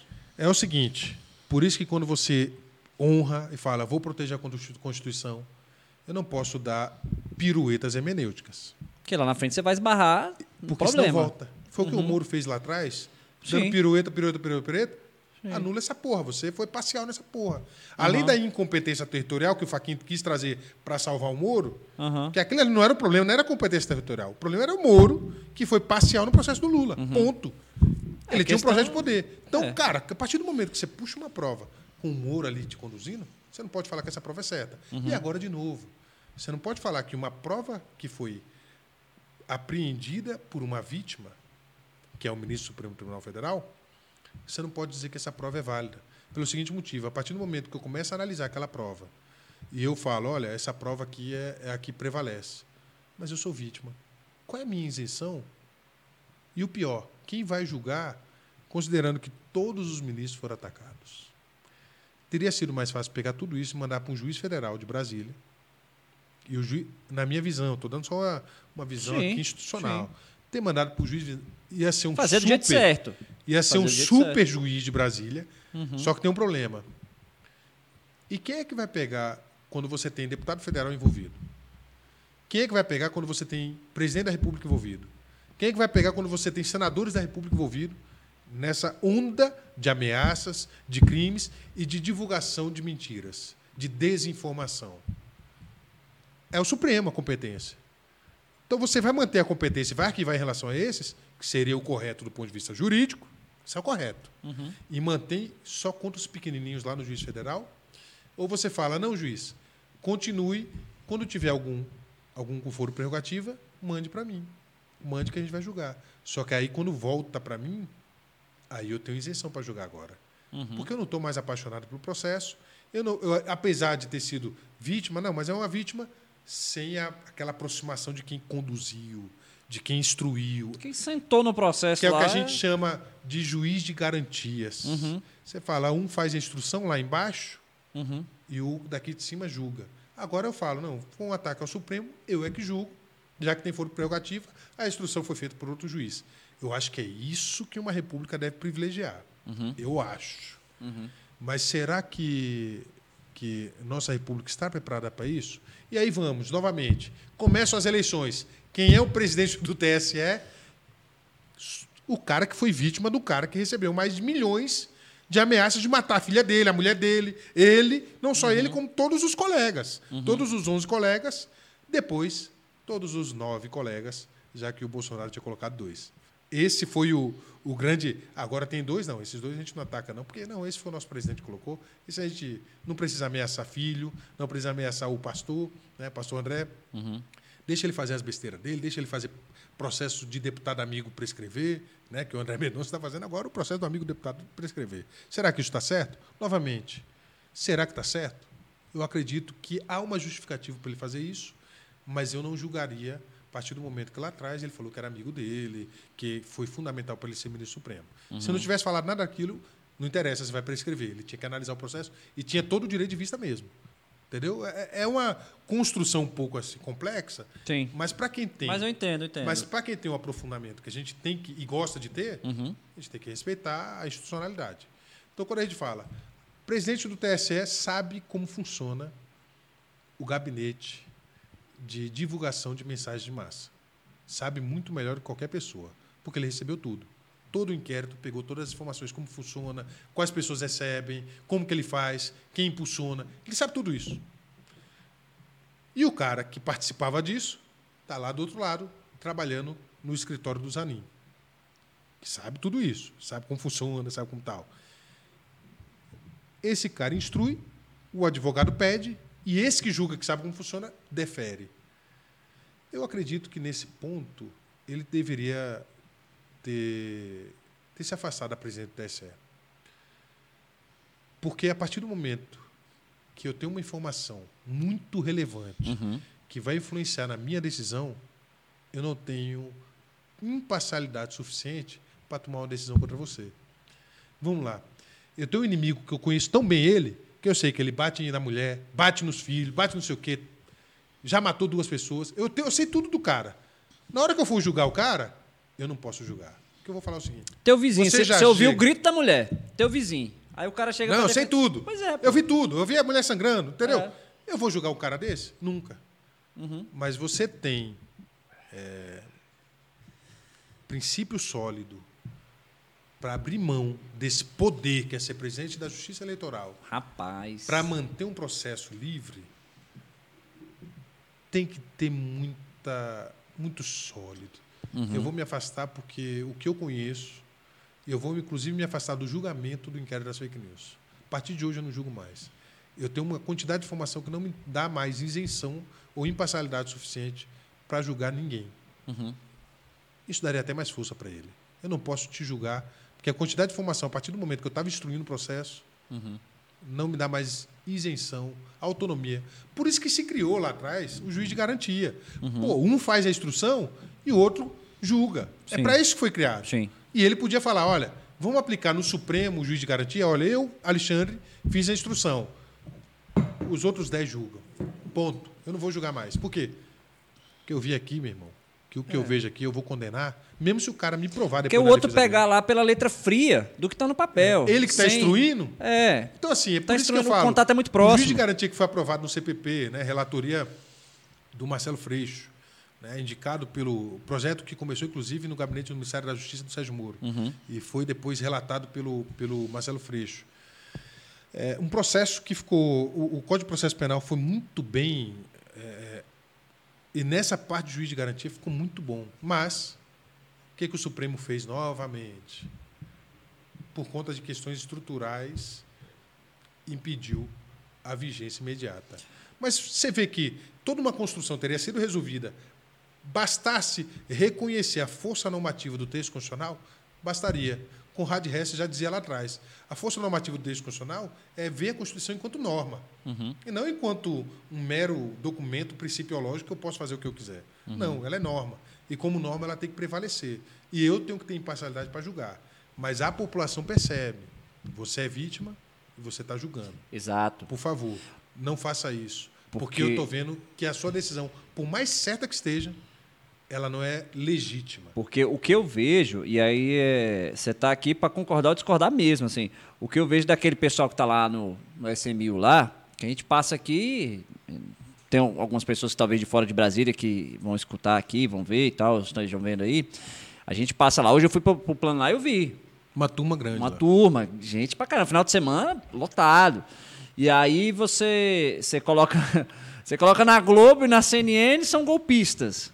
Você coloca na Jovem Pan e na Record são pessoas Manifestantes. manifestantes, né? E aí fica essa briga da narrativa de cada um, quem quiser considerar o nome assim. Mas o seguinte, o que eu enxergo lá é, tem aquela coisa, uma parte pelo todo, tem uma, uns babaca lá no meio que fica negócio de ah, intervenção, não sei o que e tal, que eu acho isso é péssimo para qualquer governo. Eu Verdade. acho isso é péssimo. pra- é, ruptura institucional nesse ponto é péssimo de qualquer forma. Só que é o seguinte, eu percebo, e aí você me dê sua avaliação. Para mim, eu tenho muita gente que está lá falando assim, cara, eu vi esse processo inteiro aqui acontecendo, aqui eu olhando, e o cara lá não foi imparcial. O cara tomou decisões, assim como as pessoas que lá é, da esquerda ficaram chateadas lá com o Moro, falou que ele foi parcial em muita coisa. Isso. Eles agora estão olhando pro, pro, pro Xandão lá Xandão. e falando assim, cara, essas decisões que você tomou aqui só foi em um sentido. Então, É, você está me trazendo essa informação agora, tipo assim, que informações talvez ele tivesse para macular a forte. decisão dele É que ele não tomou? Eu estou enganado de pensar que esse pessoal lá tá, tem um propósito é, legítimo de falar assim, olha, peraí, não é que eu não aceite o resultado da urna aqui, não. Mas tem muita coisa que você sequer está me explicando. Exato. E eu tenho o direito de saber. Qual é o problema quando você tem uma. Olha só, é, é difícil. Eu me lembro quando, quando o Sérgio Moro estava saindo do governo, né? Muitos bolsonaristas que eu conhecia falou: eu nunca mais na minha vida eu vou votar no Bolsonaro. Eu falei, rapaz, eu te conheço. Com as pessoas que você segue, eu não te dou 10 dias para você voltar a amar o Bolsonaro. Aí ele segue deputado Eli Lopes, Carla Zambelli, Bia Kicis, é, aquela, aquela menina lá de, do Piauí, aquela do Maranhão, né, Tese 11, sei lá, eu esqueci o nome delas. Mas é uma ferramenta de comunicação tão forte que ainda que se divulgue uma mentira, as pessoas que estão ali assistindo amam, adoram, curtem e começam a compreender que existe um outro lado da história. É, qual é a ferramenta de defesa do Xandão? Não existe. Quem é que defende o TSE para desistir que o direito de reunião que ele escreve, que é sagrado, ele deve ser exercido nos limites da Constituição. A única coisa que pode limitar um direito de reunião é a própria Constituição. Porque aquilo que tem esfera constitucional só pode ter limite também em algo que também tem a mesma esfera constitucional. Claro. Então você pode, você pode fazer uma reunião? Pode. Mas você pode fazer uma reunião para defender o racismo, o nazismo, o fascismo? Não. Você pode fazer uma reunião para falar que o sistema eleitoral não foi conduzido por uma pessoa imparcial? Pode. Mas você pode fazer uma, uma reunião para dizer que deve ser tomado um golpe de Estado e uma intervenção constitucional pelo militarismo? Não pode. De forma então, alguma. quando você tem é, uma Constituição que tem os seus próprios limites no próprio texto constitucional, você tem que olhar assim, não, então vamos respeitar a Constituição. Eu posso fazer um direito de reunião em frente ao QG? Posso. Para quê? Qual é a sua intenção? Se a gente for lá agora, vamos fazer uma, uma, uma entrevista com os, com os manifestantes. E se a gente fizer uma entrevista, o que, que você quer estando aqui? Não, eu quero que o QG, os militares façam algo. Senão não estaria ali. Mas algo que, dentro do limite constitucional, que é a atribuição das Forças Armadas. Onde que está escrito que as Forças Armadas podem fazer algo? Não, não tem lugar nenhum escrito. Então o que você está defendendo é golpe. Não, eu estou aqui para que o, o Ministério da Defesa tome, já que foi convidado, faça a sua auditoria completa e demonstre que houve sim uma fraude eleitoral. Que aí, tendo demonstrado a fraude, a gente tem que anular as eleições e faça algo. Tem gente que está lá por isso. Agora é o seguinte: o Ministério da Defesa já entregou o relatório. O relatório não aponta absolutamente nada. É um relatório que passa 45 páginas falando da metodologia que ela utilizou para chegar à conclusão. E quando você termina a metodologia, as outras 15 páginas das 60, você fala assim, as outras 15 ela fala, eu não consigo, é, porque eu não tenho acesso ao código de fonte. Sim. Ah, então você quer acesso ao código de fonte? Quero. Você pode ter acesso ao código de fonte? Espera um pouquinho. Então, se você tiver acesso ao código fonte, então você pode manipular o resultado na próxima? Posso. Então é isso que você quer? A sua atribuição é não resolver o problema agora. Não, mas peraí, Mas se que um você está falando foi o que eles responderam ou você está criando uma teoria? Não, não, não. Vamos lá. Vamos, o que, que o Ministério da Defesa respondeu? É melhor, essa pergunta é boa. É. 45 páginas de metodologia, 15 Sim. dizendo que não pode falar nada porque não teve acesso ao código-fonte. Ponto. Ah. Isso foi o que foi dito. O TSE, o que, que ele respondeu? Obrigado. Seu relatório Forte abraço. está dizendo que o nosso sistema foi legítimo. Tchau e benção. Você não apontou nenhuma fraude. Hum. Onde é que está De o fato, erro? não apontou. É, onde é que está o nosso erro sistêmico da fraude? Uhum. Ah, mas ele não teve acesso ao código-fonte. Então tá bom, vem cá. Você pode ter acesso ao código-fonte? Pode. Está disponível? Tá. Mas o que se divulga? Não, não tem acesso. É, porque tá aí, É você está trazendo divulga. uma informação dizendo que ele não. Que ele... Agora vamos voltar. Vamos voltar dentro. é, Hum. O código-fonte tem mais de 17 milhões de possibilidades. Sim.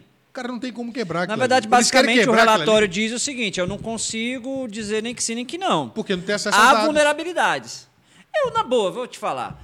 Porra, o seu Isso. cartão, o seu cartão de crédito de um banco, ele, pô, é fraudado, caceta. Fraudado. Pode, porra, você aproxima lá o cartão, nem bota a senha. A digital pode ser fraudada? Porra, dá, os caras dão tudo quanto é jeito. Porque quando chega lá com a digital lá não passa, você assina o papel. Isso. Então, assim, agora vai dizer que a urna não tem uma possibilidade? Lógico que tem. Claro, como todo sistema. Lógico, como qualquer sistema. Aliás, o agora sistema tem que provar. só é... é exato, tem que provar. O difícil é provar. O sistema só é bom, e seja qual for o sistema, quando você reconhece que ele não é perfeito.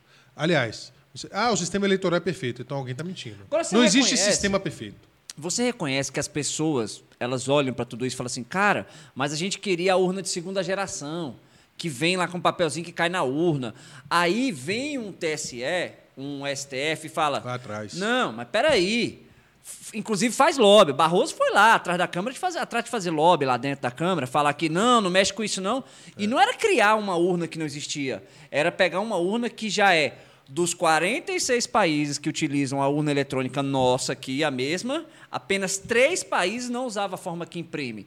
Aí vem um uma galera, ainda que fosse, sei lá, 30%, 20%, e fala assim, ó, vamos usar a outra que imprime. Aí o, o Estado fala assim, ah, não, pô, a galera tá pedindo um pouco mais de transparência, vamos nesse sentido. Ao contrário disso, o Barroso vai lá e faz lobby ao contrário. Ah, não, não vai ter dinheiro, não sei o quê. É. Quando quer, quando quer tem dinheiro. Beleza. Aí vem todas essas construções de coisas que, não, então vamos fazer isso, então vamos fazer aquilo. E tudo, o STF, não, não, TSE, não, não.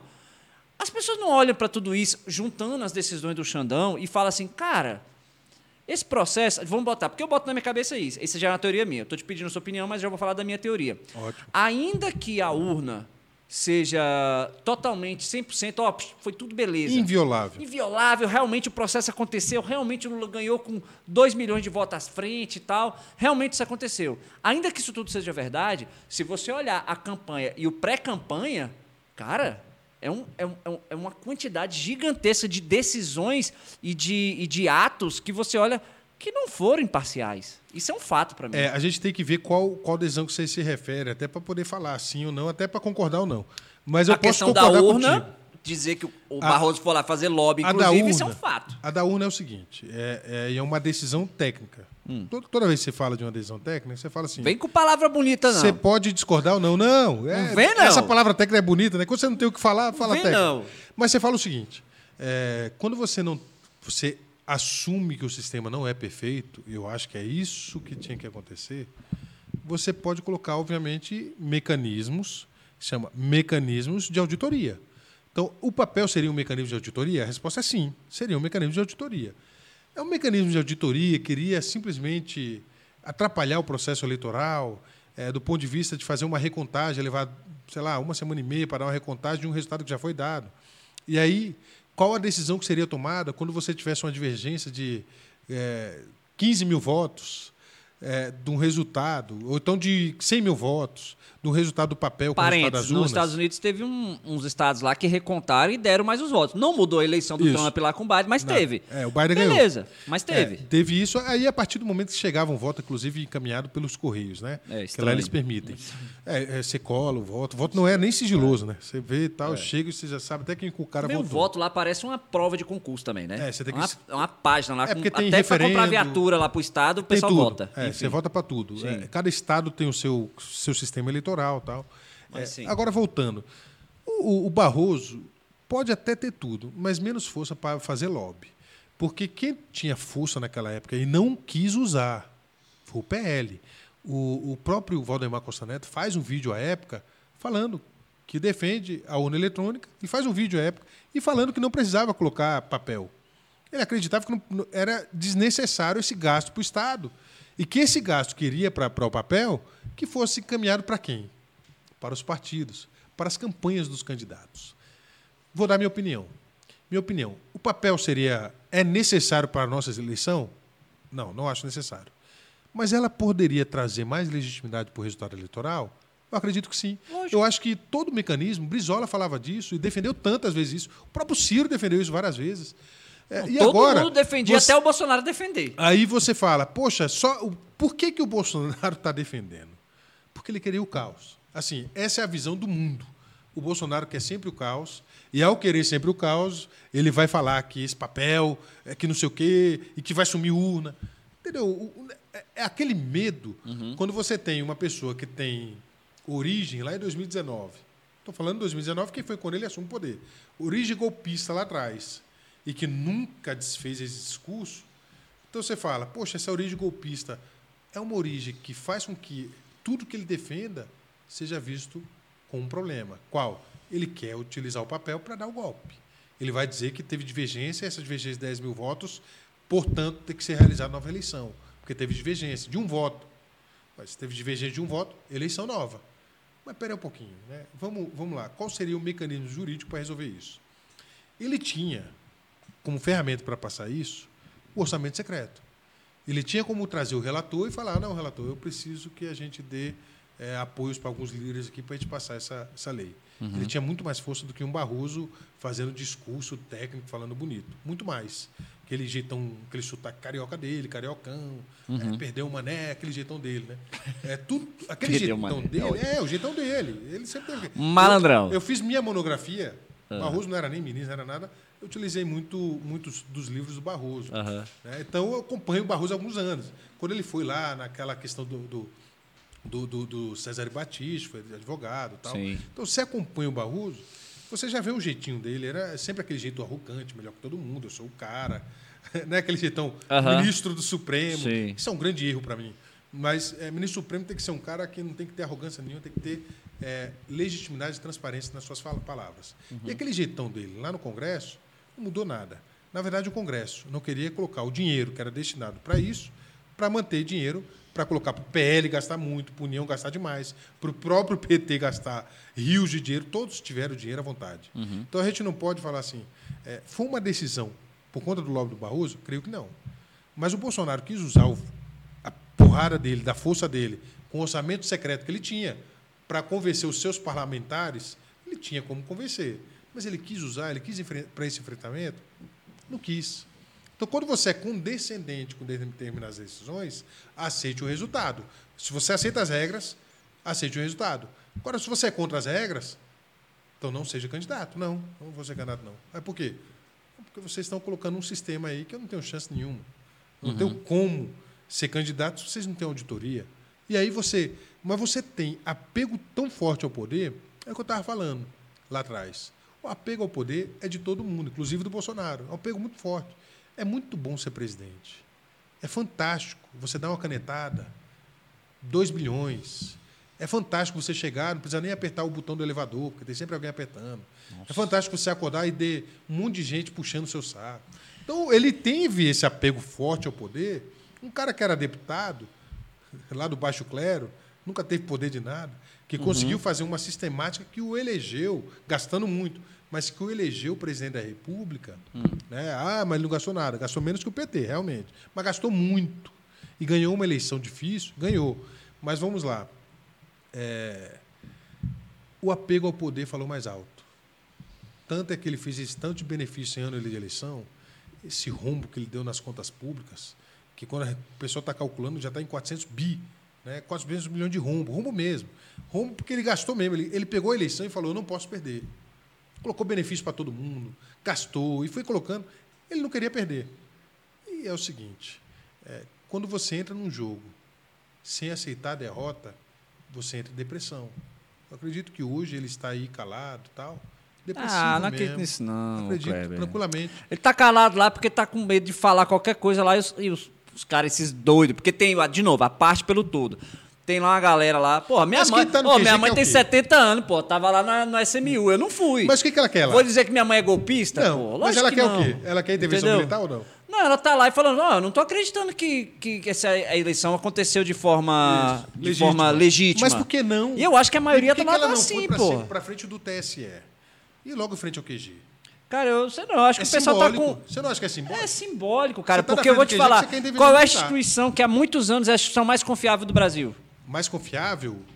Que é eleita mais confiável há muitos Vem anos. cá, você falou Forças mal das Armadas. pesquisas lá no início. Ou a gente confia ou não confia nas pesquisas. Não, mas Partindo aí, de uma cara- presunção de pesquisas, eu vou te falar. Dá um Google aí, Cacá. É, pega instituições mais confiáveis. Eu vou te dizer a instituição mais confiável na última pesquisa que eu vi, eu não sei nem quem fez. Defensoria Pública. Bombeiros.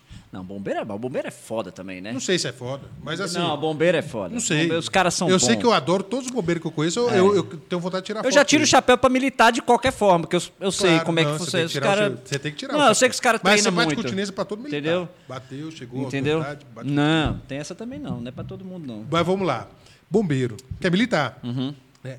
Forças Armadas, uma época, estava numa degradação tão grande que tinha pesquisa que dava 92% de confiança em Forças Armadas, assim como tinha uma pesquisa que, que dava de desconfiança. Assim, é, é, achou aí já, Cacá? Tá.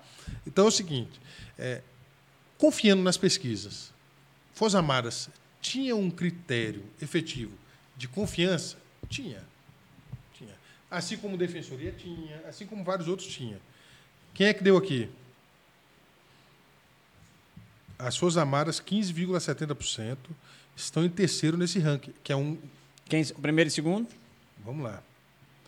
É, pô, eu não sei se isso aqui está certo, né, Cacá? Vamos colocar o Instituto, Instituto Ranking Brasil. Não conheço. É, aí... Revela aí é, na instituição, segundo os entrevistados, os institutos mais conversam, o Corpo de Bombeiros e o, e o SAMU.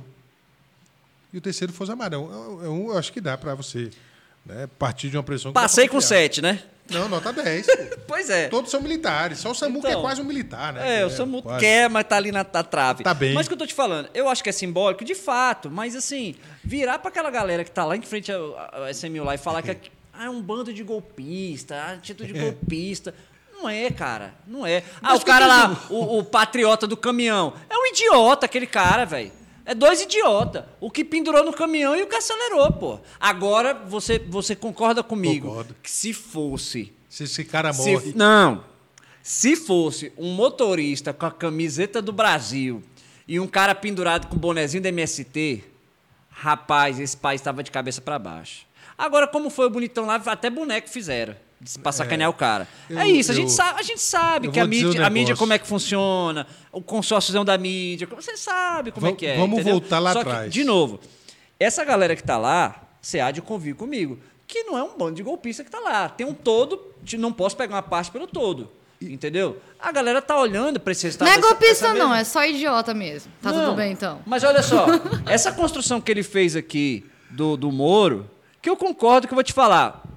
O Moro também não tinha nada que sair lá do, do juiz federal lá e ter aceitado cargo de ministro. Eu concordo com você. Tinha, tinha que ter ficado no canto dele lá de juiz. Mas tinha um projeto, né? Entendeu? Então, assim, beleza. A partir do momento que ele aceitou, eu falei, ih, vai dar merda. Eu já, eu já imaginei, vai dar merda uma hora dessa, porque ele, porra, vamos pensar. Eu, eu, eu tenho uma formaçãozinha lá de direito também, não atuei na área, só tirei o AB e cancelei. Mas eu olho pro negócio e falo assim, cara, que presente que ele deu pro Zanin, ele ter aceitado isso aí. No dia que ele aceitou, no dia que ele foi lá na casa do Acabou. Bolsonaro, lá na beira da praia, lá para poder conversar, eu Acabou. falei, acabou. Acabou. Mas é o seguinte, a galera tá olhando aí para essa construção que você fez, que ele tinha esse projeto. Hoje eu olho para o, o Alexandre de Moraes, me parece uma situação muito parecida que as pessoas não estão vendo legitimidade. E tudo que age num sentido lá, do tipo assim, é, Alexandre, a gente quer saber disso, a gente quer saber disso, quer saber disso. Aí ele falou, isso aí não vou, não vou dar informação, isso aqui não, isso aqui é para esse lado, não sei o que, aquela história lá da- das rádios lá, que eu não sei, não acompanhei, esse da rádio especificamente. Eu não me aprofundei. Mas basicamente é o seguinte: tudo era o TSE que resolvia. Esse negócio da rádio, não, isso aí não é com a gente, não. Isso Vamos aí falar da resolvem. rádio? Essa é uma boa colocação. É, da rádio, e aí você pode depois até pesquisar. Hum. O próprio Partido Liberal é, fez um acordo com o Partido dos Trabalhadores, né, com a Federação dos Partidos dos Trabalhadores, PCdoB e PV, é, no sentido de pedir desistência. Porque aquela do- das rádios, que foi muito utilizada a partir do momento Uhum. que Bolsonaro recebe o, o resultado das pesquisas, vem o resultado do debate, né, que foi um debate que tinha tido acabado de ter na Band, Uhum. e que o Bolsonaro tinha vindo bem, ganhou o terceiro bloco, perdeu o primeiro, empatou o segundo, ganhou muito forte o terceiro, ganhou muito forte o segundo, Ah, esses empatou debates eu o também terceiro, achei uma mas não muda resultado. pataquada, não muda resultado. Quando não muda ali era, resultado? ali era futebol. Era futebol, é Lógico. torcida agonizada. É. É, é vermelho e o, e o, Exato, e o- e o outro, verde e amarelo. Os outros não Então- precisavam nem ter. Não, não, os outros não tem nem graça. Aí é o Pois é. seguinte, mas eu estou falando já do segundo turno. Sim. Quando ele não. Quando vem a pesquisa, e outra, quando vem a pesquisa dizendo que ele não está em primeiro, não está em primeiro, não está em primeiro, não está em primeiro, ele tem que criar a ferramenta, e eu já disse isso lá atrás. Hum. Ele, o Bolsonaro está tranquilo. Se ele ganhar, ele vai dizer que teve fraude na urna porque ele teria mais votos. Se ele perder, ele vai dizer que teve fraude na urna porque ele não ganhou. Então, é impossível, dentro daquele, daquele que planeja sempre um golpismo, sempre quer essa questão, e é o que eu falo. é, quando você trata de uma questão como o Bolsonaro, ele, ele. O Bolsonaro não, os líderes pode até ser golpista. Mas os que estão aqui embaixo estão apenas seguindo. É o que eu falo. A pessoa segue Hélio Lopes, Hélio Legão, né? Segue Carla Zambelli, Bia Kicis. Não, ó, deixa eu fazer um parênteses aí. Eu falo, eu falo com a colega minha, ela É. tá até aqui, ó. A Lorena tá acompanhando aí. Um beijão, Lorena. Você tá aí, conversa muito de política com ela. Eu falo, o meu algoritmo do meu Instagram, ele deve falar, bicho, quem é esse cara? Porque você for lá no meu Instagram, tá lá. Eu seguindo o Lula, o Bolsonaro, o Freixo, a Zambelli, Me o empresta Hélio teu celular Negão, aí. Eu vou te dar uma prova de um negócio. Entendeu? Que é o quê? No meu Instagram? Entra no teu Instagram aí agora. O Instagram tá bombando um vídeo aí que eu fiz de sacanagem com o Lula. Vai lá, volta. Cadê? volta lá, volta lá. Isso. Tá aqui. Isso, atualiza. Acabou aí de- você acabou vai de contar atualizar. isso, atualizou. Lê as 10 primeiras, quantas são da direita, quantas são da esquerda. O- As primeiras postagens aqui. Todas as 10. Direita, vai lá, próximo. Aqui agora? Direita, pronto, próximo. Esse aqui é da direita, esse aqui é, esse aqui é propaganda. Propaganda, é, não conta. Da Esse aí, direita. Esse aqui é amigo meu que tá Amigo, viajando. viajando, aqui é boa. meme. Meme de direita, Não, esse aqui não é meme direito, não. Esse aqui é meme aleatório. então é aleatório. É Então não, aleatório esse aqui. Próximo, é patrocinado próximo, de próximo, propaganda. Correio Brasiliense. Laicar. Laicar. Esquerdinha. É esquerda. Vamos É. lá, esquerda. Aí aqui é cor de música. Marcel Van Hatten. Então tá 3x1, hein? É. Quer Aí, saber patro- mesmo? Porra, Abre o explorar. Abre o Patrocinado tem um explorar. monte aqui. Não, não, é- eu acho que é importante ver o que Ó, que esse tá aqui é bom. Alan dos Santos. Pronto, já é mais um. 4x1, É. 5x1. Metrópolis. Vai dar 10x1. Metrópolis, deixa eu ver. Jornal de Brasília. Vai dar 10x1. Já vi que assalto já tal. É, realmente vai dar. Aí tem esse aqui, você conhece? Pô, esse ficou Defensor bonito? Kleber. Ficou legal. Ficou bonito. Ficou legal a foto. Quem divulgou isso aí? Foi, fui eu? Essa aqui tá no seu perfil. Pô, maravilha. Gostei, viu, Cacá? Tá bonito. Maravilha. Apareceu aqui, tá vendo? Me recomendou. Excelente. Aí coisa de investimento, Bia Kisses, É, realmente deu uma maioria esmagadora da direita. Correio Brasiliense. Mas então vamos fazer o seguinte: se você Isso. recebe é, de cada mil informações, 900, não, vamos colocar. E eu sigo, viu? Se olhar aqui, eu sigo o Eu Lula, o Freixo, a galera toda. Mas não vai chegar para você pelo seguinte motivo: vai chegar do Freixo para você? Não vai, porque você não curte. Você Mas não... eu, vou, não, eu, eu vou lá e curto, você sabia? Quando eu, eu lembro assim que tá demorando muito. eu tem vou lá tempo- curtir para ver tem se vem. tempo que tem muita coisa do Lula que não aparece. Aí Mas eu vou lá e dou uma curtida, lá Você- comento. Você engaja, isso. Não, eu dou uma engajada para o algoritmo Pra ver se uma, vem. É, pra ver se vem. É, eu gosto de, eu gosto de seguir Mas imagina quantas pessoas não fazem isso. A maioria das Demais, pessoas. Demais. Aí ela começa a receber informação só de um lado. Sim. E aí você tem um grande problema, que é a Então- ferramenta. Então A você acredita informação- no consórcio de mídia. No Não, não. consórciozão af- que é muito mais à não, que eu- esquerda. não, não. O que eu, o que eu acredito é o seguinte: é, as pessoas estão seguindo o caminho de terem informação apenas de um lado. Sim. E isso significa a tragédia da Concordo. intelectualidade da, da população. Você fala o seguinte: Tá vendo, Lorena? Sai da bolha. Paro, eu paro de receber informações sobre, por exemplo, antigamente a gente tinha um, um jornal e estava falando sobre nutrição, Uhum. é, sobre saúde, sobre bem-estar, sobre compra de imóveis, sobre temas que fogem da política. Mas o Brasil é tão carente dessa aprimo- desse aprimoramento de informação, dessa qualidade da informação, e por ser tão carente, a gente começa a passar o dia inteiro recebendo informação de Lula, lá na COP27, dando um show, fazendo um discurso que foi aplaudido pelo mundo todo, ou do Lula, também Lula, sendo vaiado, Ah, falando que isso. está vendendo a Amazônia. Por quê? Porque as bolhas falam apenas disso. Uhum. E quando você tem bolhas falando disso, qual é a verdade? Quem é que vai lá assistir ao. Mas você concorda comigo Quem que é até que um tempo aprofundar? recente isso só tinha um lado também? Não, o cara sempre teve- sentava lá, era, era o Jornal Nacional e acabou. E- Mas olha só a inteligência. O Jornal Nacional, o Jornal da, da Record, o Jornal do SBT e o Jornal da Band, a gente assistia em escala, inclusive da Rede TV. Você assistia em escala como? Não, eu vou assistir agora o da Record, que era um pouco antes. Tá terminando a É, Record, eu vou isso. pro, pro Jornal Nacional. Terminou o Jornal Nacional, eu vou pro da Rede TV, que era muito legal assim, você fazer essa. Para quem é Minha viciado. mãe fazia isso até hoje. É. Porque ela usa e só TV a- Quando aberta. você assiste isso, você tem informações das mais variados, mais variadas, mas você tem pontos de vista também. Será? E aí você completa. É porque é o seguinte, nem, é, nem tudo é política, né? Tem muita coisa além da É, na política. TV aberta A gente tem- está falando muito de política aqui Sim. porque você trouxe o cara que gosta Sim. disso. Mas se a gente começar a falar, não, vamos falar de música. Poxa, faleceu, fez um, recentemente faleceu a Gal Costa. Sim. Recentemente fez o show de despedida do Milton Nascimento. E isso, porque as pessoas agora foram proibidas de assistir a Globo Lixo. Uhum, Esse- não é esse que é, o, que é o, a grande. Estou sendo irônico. Então, você, você Eu tem- assisto. Você está sendo proibido de pular. Eu Então você não vai mais- ver eu essa assisto muito informação. mais a Jovem Pan. Mas aí, toda hora que eu dou uma, CNN. Eu estou assistindo uma a Jovem Pan pelo seguinte motivo. Eu quero saber se o discurso do Alexandre Garcia nos Pingos dos Is Hum. é um discurso golpista ou um discurso de respeito à Constituição. E ele fala E com a sua análise até agora? tranquilamente. Ele se aproveita da ingenuidade do povo para colocar o povo na rua. É muito fácil estar lá no ar-condicionado, mas não estar lá tomando chuva. Olha, é um absurdo o que o TSE fez, as pessoas estão chateadas, igual você está falando aí, estão chateadas com, com o processo eleitoral. Eu também estou, acho que o processo eleitoral não devia ter sido considerado em algumas questões, mas muitas decisões foram mais do que necessárias. né? Essa do radiolão, é, quando as pessoas foram aprofundar, para ver que o PL fez acordo, porque quando fizeram o cálculo, o PL é que não tinha mandado as exceções para essas rádios. Quem tem que mandar é o PL. Então ele percebeu que ele estava errado. Mas o não tinha que próprio colocar lá no ministro- pool lá do TCE?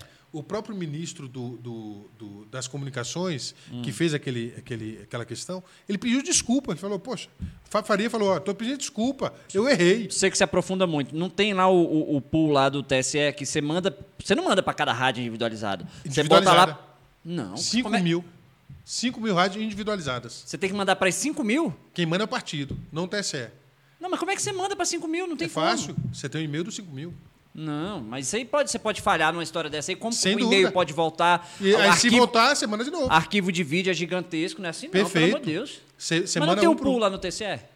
O TSE não faz controle disso, nunca fez, nem vai fazer. Mas não tem lá, o- não tem esse, isso foi divulgado, o próprio TSE. Não, a gente tem o pool aqui, onde são centralizados. daqui- Centralizado, tá mandando. E, Só que é o fica na seguinte, nuvem aqui, eles vão lá Quem e baixam. manda é o partido.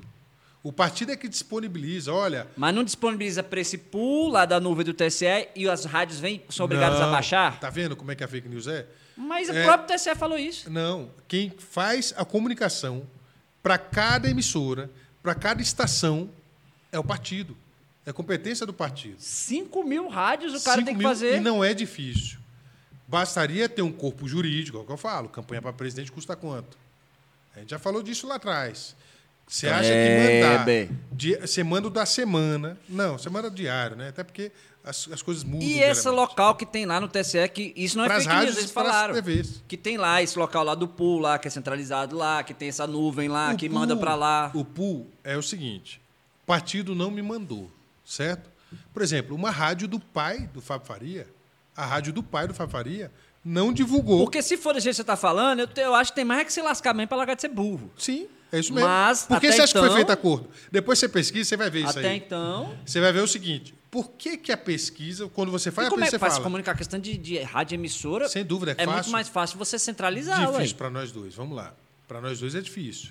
Agora você vai falar o seguinte: por que, que eu, rádio, que tenho que receber aquela informação para divulgar na- no horário eleitoral, tenho que ir lá no pool?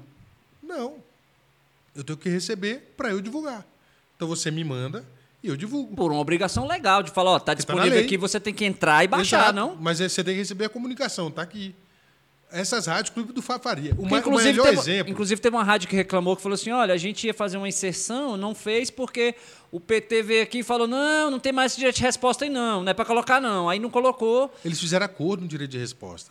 E quando fizeram o, o cálculo, o PT tinha mais direito de resposta do que o, o- o Bolsonaro teria por Mas conta dessa falta de dizer, em mas quem tem que dizer que vai colocar ou da- de um ou de outro, ou vai colocar o direito de resposta, não é o TSE que vai ter que Não, não, dizer? calma. é não vai ser o ju- partido. Não, é decisão judicial. Calma. Direito de resposta é Ah. a partir de uma decisão do TSE, uma decisão judicial.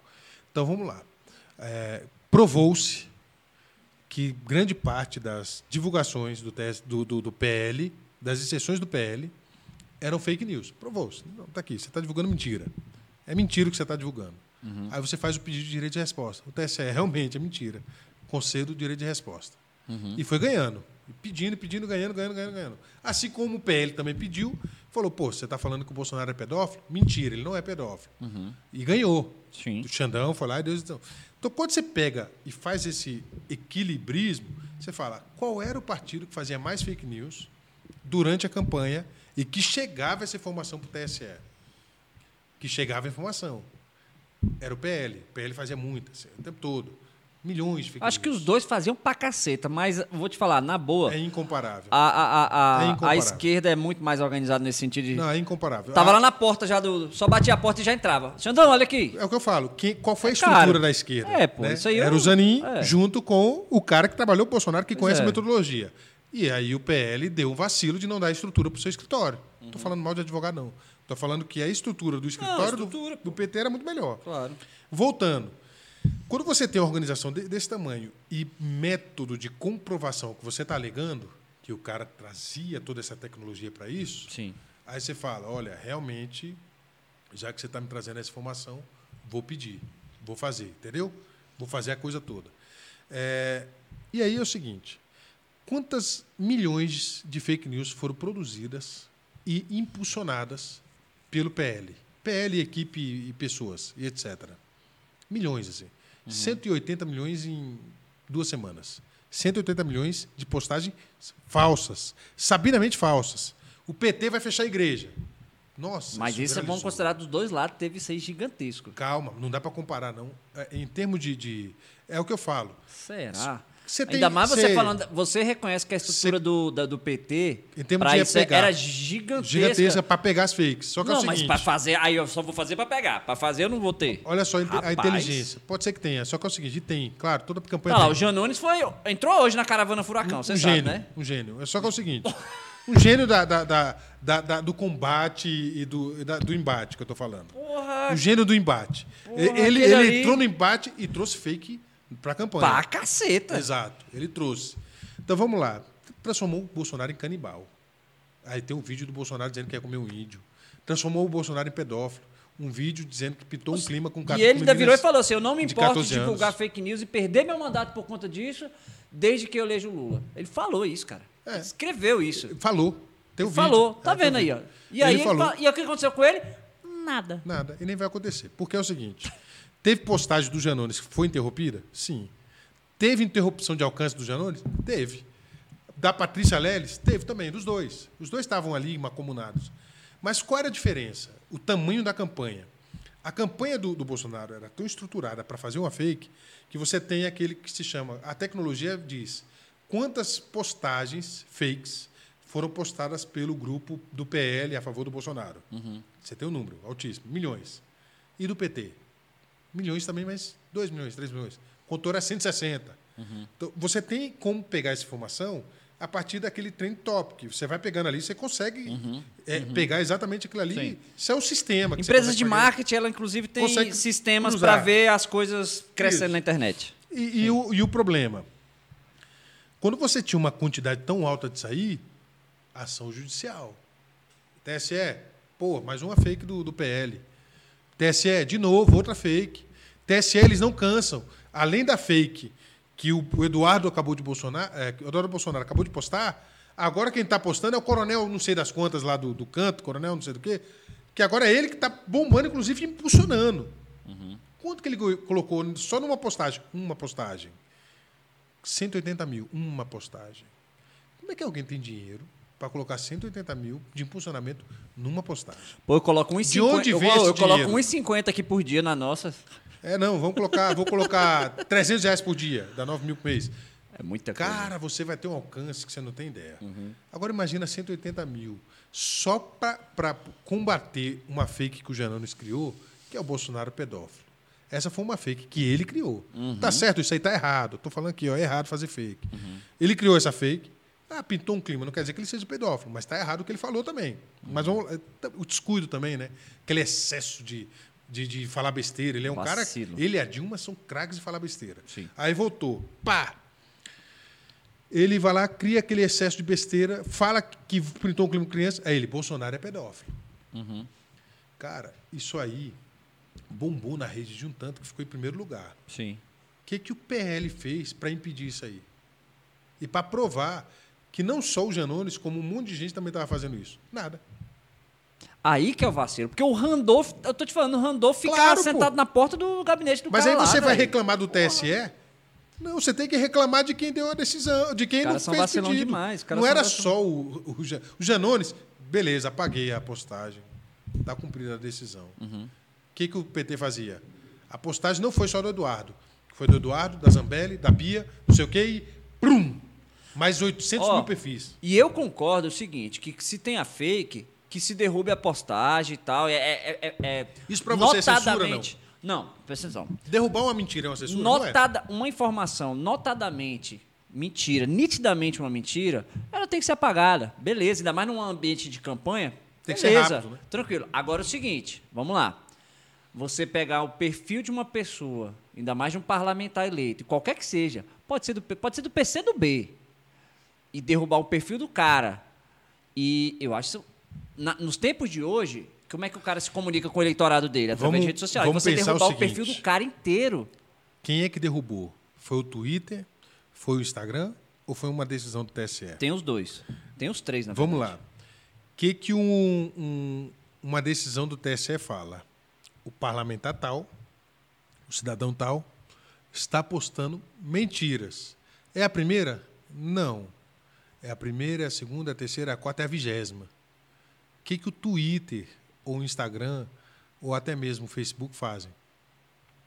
Vigésima mentira? Bane. banimento daquele perfil. Ah, mas é minha vida. Eu preciso me comunicar com o meu eleitor. A minha democracia depende disso. Eu tenho que ter liberdade para falar mentira. Não, não existe essa liberdade para falar mentira. Então o que, que ele faz? Uma ação judicial para provar que o que ele falou era verdade. Não, mas pera um pouquinho, é sabidamente mentira. Está aqui, ó, 20. Você entra com uma ação judicial contra o Twitter e contra o Facebook. E aí você volta. O que não dá, e aí seria um erro, é você manter a mentira. Manter uma mentira numa campanha eleitoral, pelo fato de ele ser parlamentar e você não poder fazer nada, aí não pode. O TSE não pode banir perfil. O TSE nem pede, nem determina isso. O TSE fala que se retira a postagem. Não, mas espera um pouquinho, já é a vigésima postagem que você está pedindo. As nossas políticas da nossa rede social fazem que, já que já mais uma mentira, vai derrubar o perfil. Desmonetizar perfil. Vamos lá. Uma, uma, uma jovem, um, vamos lá dar o exemplo do Monark. Ele ganhava dinheiro tal, uhum. com, com. E ele supostamente divulgou discurso de ódio. Uhum. Supostamente, porque ele falou que o nazismo é a liberdade de expressão, de expressão para o nazismo. Cara, vou só fazer um parênteses sobre esse negócio do Monark aí. Quem acompanha mais esse negócio de podcast, que eu acompanho, inclusive estamos Cuidado. Aqui. Não, posso que falar. A gente eu, é eu que acompanho ele há mais tempo, eu falava assim, uma hora ele vai falar merda. Quem acompanha mais tempo não pegou só aquele corte, entendeu o que ele quis dizer. Eu entendi também. Quem acompanhava já fala assim, cara, ele defende tanta liberdade que ele não soube encaixar Exato. o discurso dele no momento. Maconha, ele bebe, bebe bem, não sei o quê, não soube encaixar. E eu sabia que isso uma hora ia acontecer. Só que quem pegou o corte falou, putz, que merda. É. Entendeu? Então, beleza. Aí continua o seu raciocínio. É, mas aí. olha só, é interessante. O pensamento dele, você vai vedar a liberdade de pensamento dele? Acredito que não. Mas você vai permitir que um, que um discurso de matar pessoas em razão da origem judaica, seja permitido, inclusive com a criação de um partido político, que foi a tese defendida pelo Kim Kataguiri? Acredito que não. Eles mantiveram essa posição. Falaram, não, é isso mesmo. Tem que criar até um partido, um partido nazista, para a gente provar para eles, olha a tese, para a gente provar para eles que a criação do partido nazista é um partido. É, é, a gente vai provar para eles. Nunca vai se conseguir isso. Você cria um partido nazista, ele tem a tendência de crescer. Então você vai defender a criação de uma ideologia, ou a manutenção, ou a propagação de um discurso cuja ideologia seja falar que negro é uma raça inferior? Jamais. Jamais. Você não pode permitir isso. Claro. Então é o seguinte: você pode. Agora, a, o banimento é a, é a ferramenta única a ser utilizada? Ou você pode simplesmente dar uma suspensão? suspensão você está suspenso de rede social do YouTube 30 dias. A política do, do YouTube é banimento. Quando você propaga discurso de ódio, a política é de banimento. Uhum. Mas não daria para ser uma política um pouco mais. Eh, desmonetizar. Opa, espera um pouquinho. Você está propagando discurso de ódio, você não recebe mais dinheiro do YouTube. Acabou. Que eles recebiam, né? Acho que era 70% da receita era de, de, de, de monetização do YouTube que eles tinham é. um alcance de um milhão por postagem. Aí você pensa, a gente não tem nenhuma pena perpétuo nem de caráter perpétuo. Mas no, na rede social tem. Ou seja, o que, que tem que ter? E aí? Uma Sim, legislação... Na rede social tem, mas está certo? Você concorda com isso? Vamos votar. A, a lei do marco da, da, da internet, essa lei prevê esse tipo de defesa do usuário? Eu, usuário da rede social? Não. Então, quando você fala, poxa, a gente tem que impedir os abusos das redes sociais, tem que pedir, tem que ter uma lei para impedir isso aí, que é o que o Lula fala. Tem que ter lei para impedir um abuso. Pô, o cara está aqui pegando a imagem do Tiago, né, meu primo Tiago Melo, e está destruindo ele. Tem que ter uma lei que impeça isso, esse abuso? Sim. Mas não tem lei. Ah, o Código Civil é suficiente. É suficiente? É, não é suficiente, tanto é assim que o cara que falou uma merda lá atrás, ele está simplesmente para o resto da vida banido daquela rede social. Será que isso está certo? É o que eu penso. Para o resto da vida, está certo? Ou você pode ter limites. Não, no Brasil, as redes sociais têm um direito de suspender, tem uma gradação das penas, adverter. Você adverte, espera um pouquinho, esse teu discurso aí de ódio. Vamos resolver isso aí, vamos melhorar isso aí? Vamos. Peço desculpas, eu não quis defender nazismo em hipótese alguma. É, eu quis defender a liberdade de expressão e eu defendo tão forte que por isso que eu falei isso. Uhum. Mas eu quero ser entendido que eu não defendo, pelo jeito, de jeito nenhum. Mas é, essa é a minha, opinião. mas adverter. Segunda gradação, suspender uma, um dia, cinco dias, não, cinco dias sem. Terceira, 30 dias. Quarta, banimento por cinco anos. Cinco anos de banimento. Ah, daqui a cinco anos o cara se regenerou. Cinco anos para rede social é, é voltou. pesadíssimo, sabia, né? Não, é é uma eternidade. Imagina preso.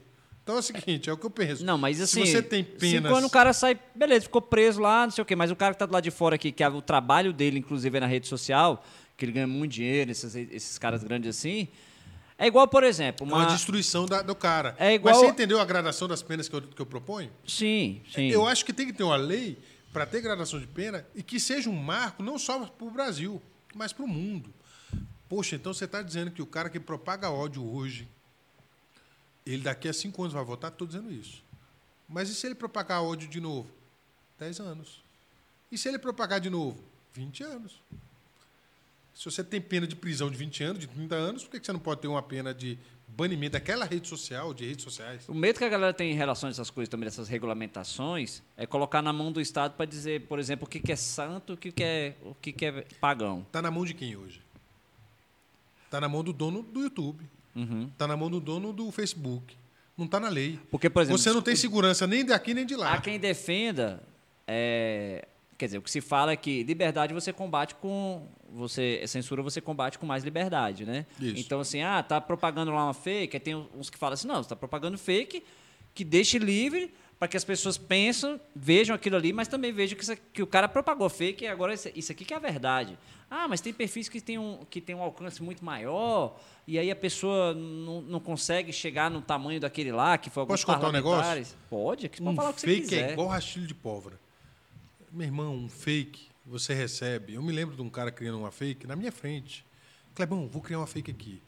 Vou dizer que determinada pessoa, que é um magistrado, foi preso. Você vai ver como isso aqui vai viralizar.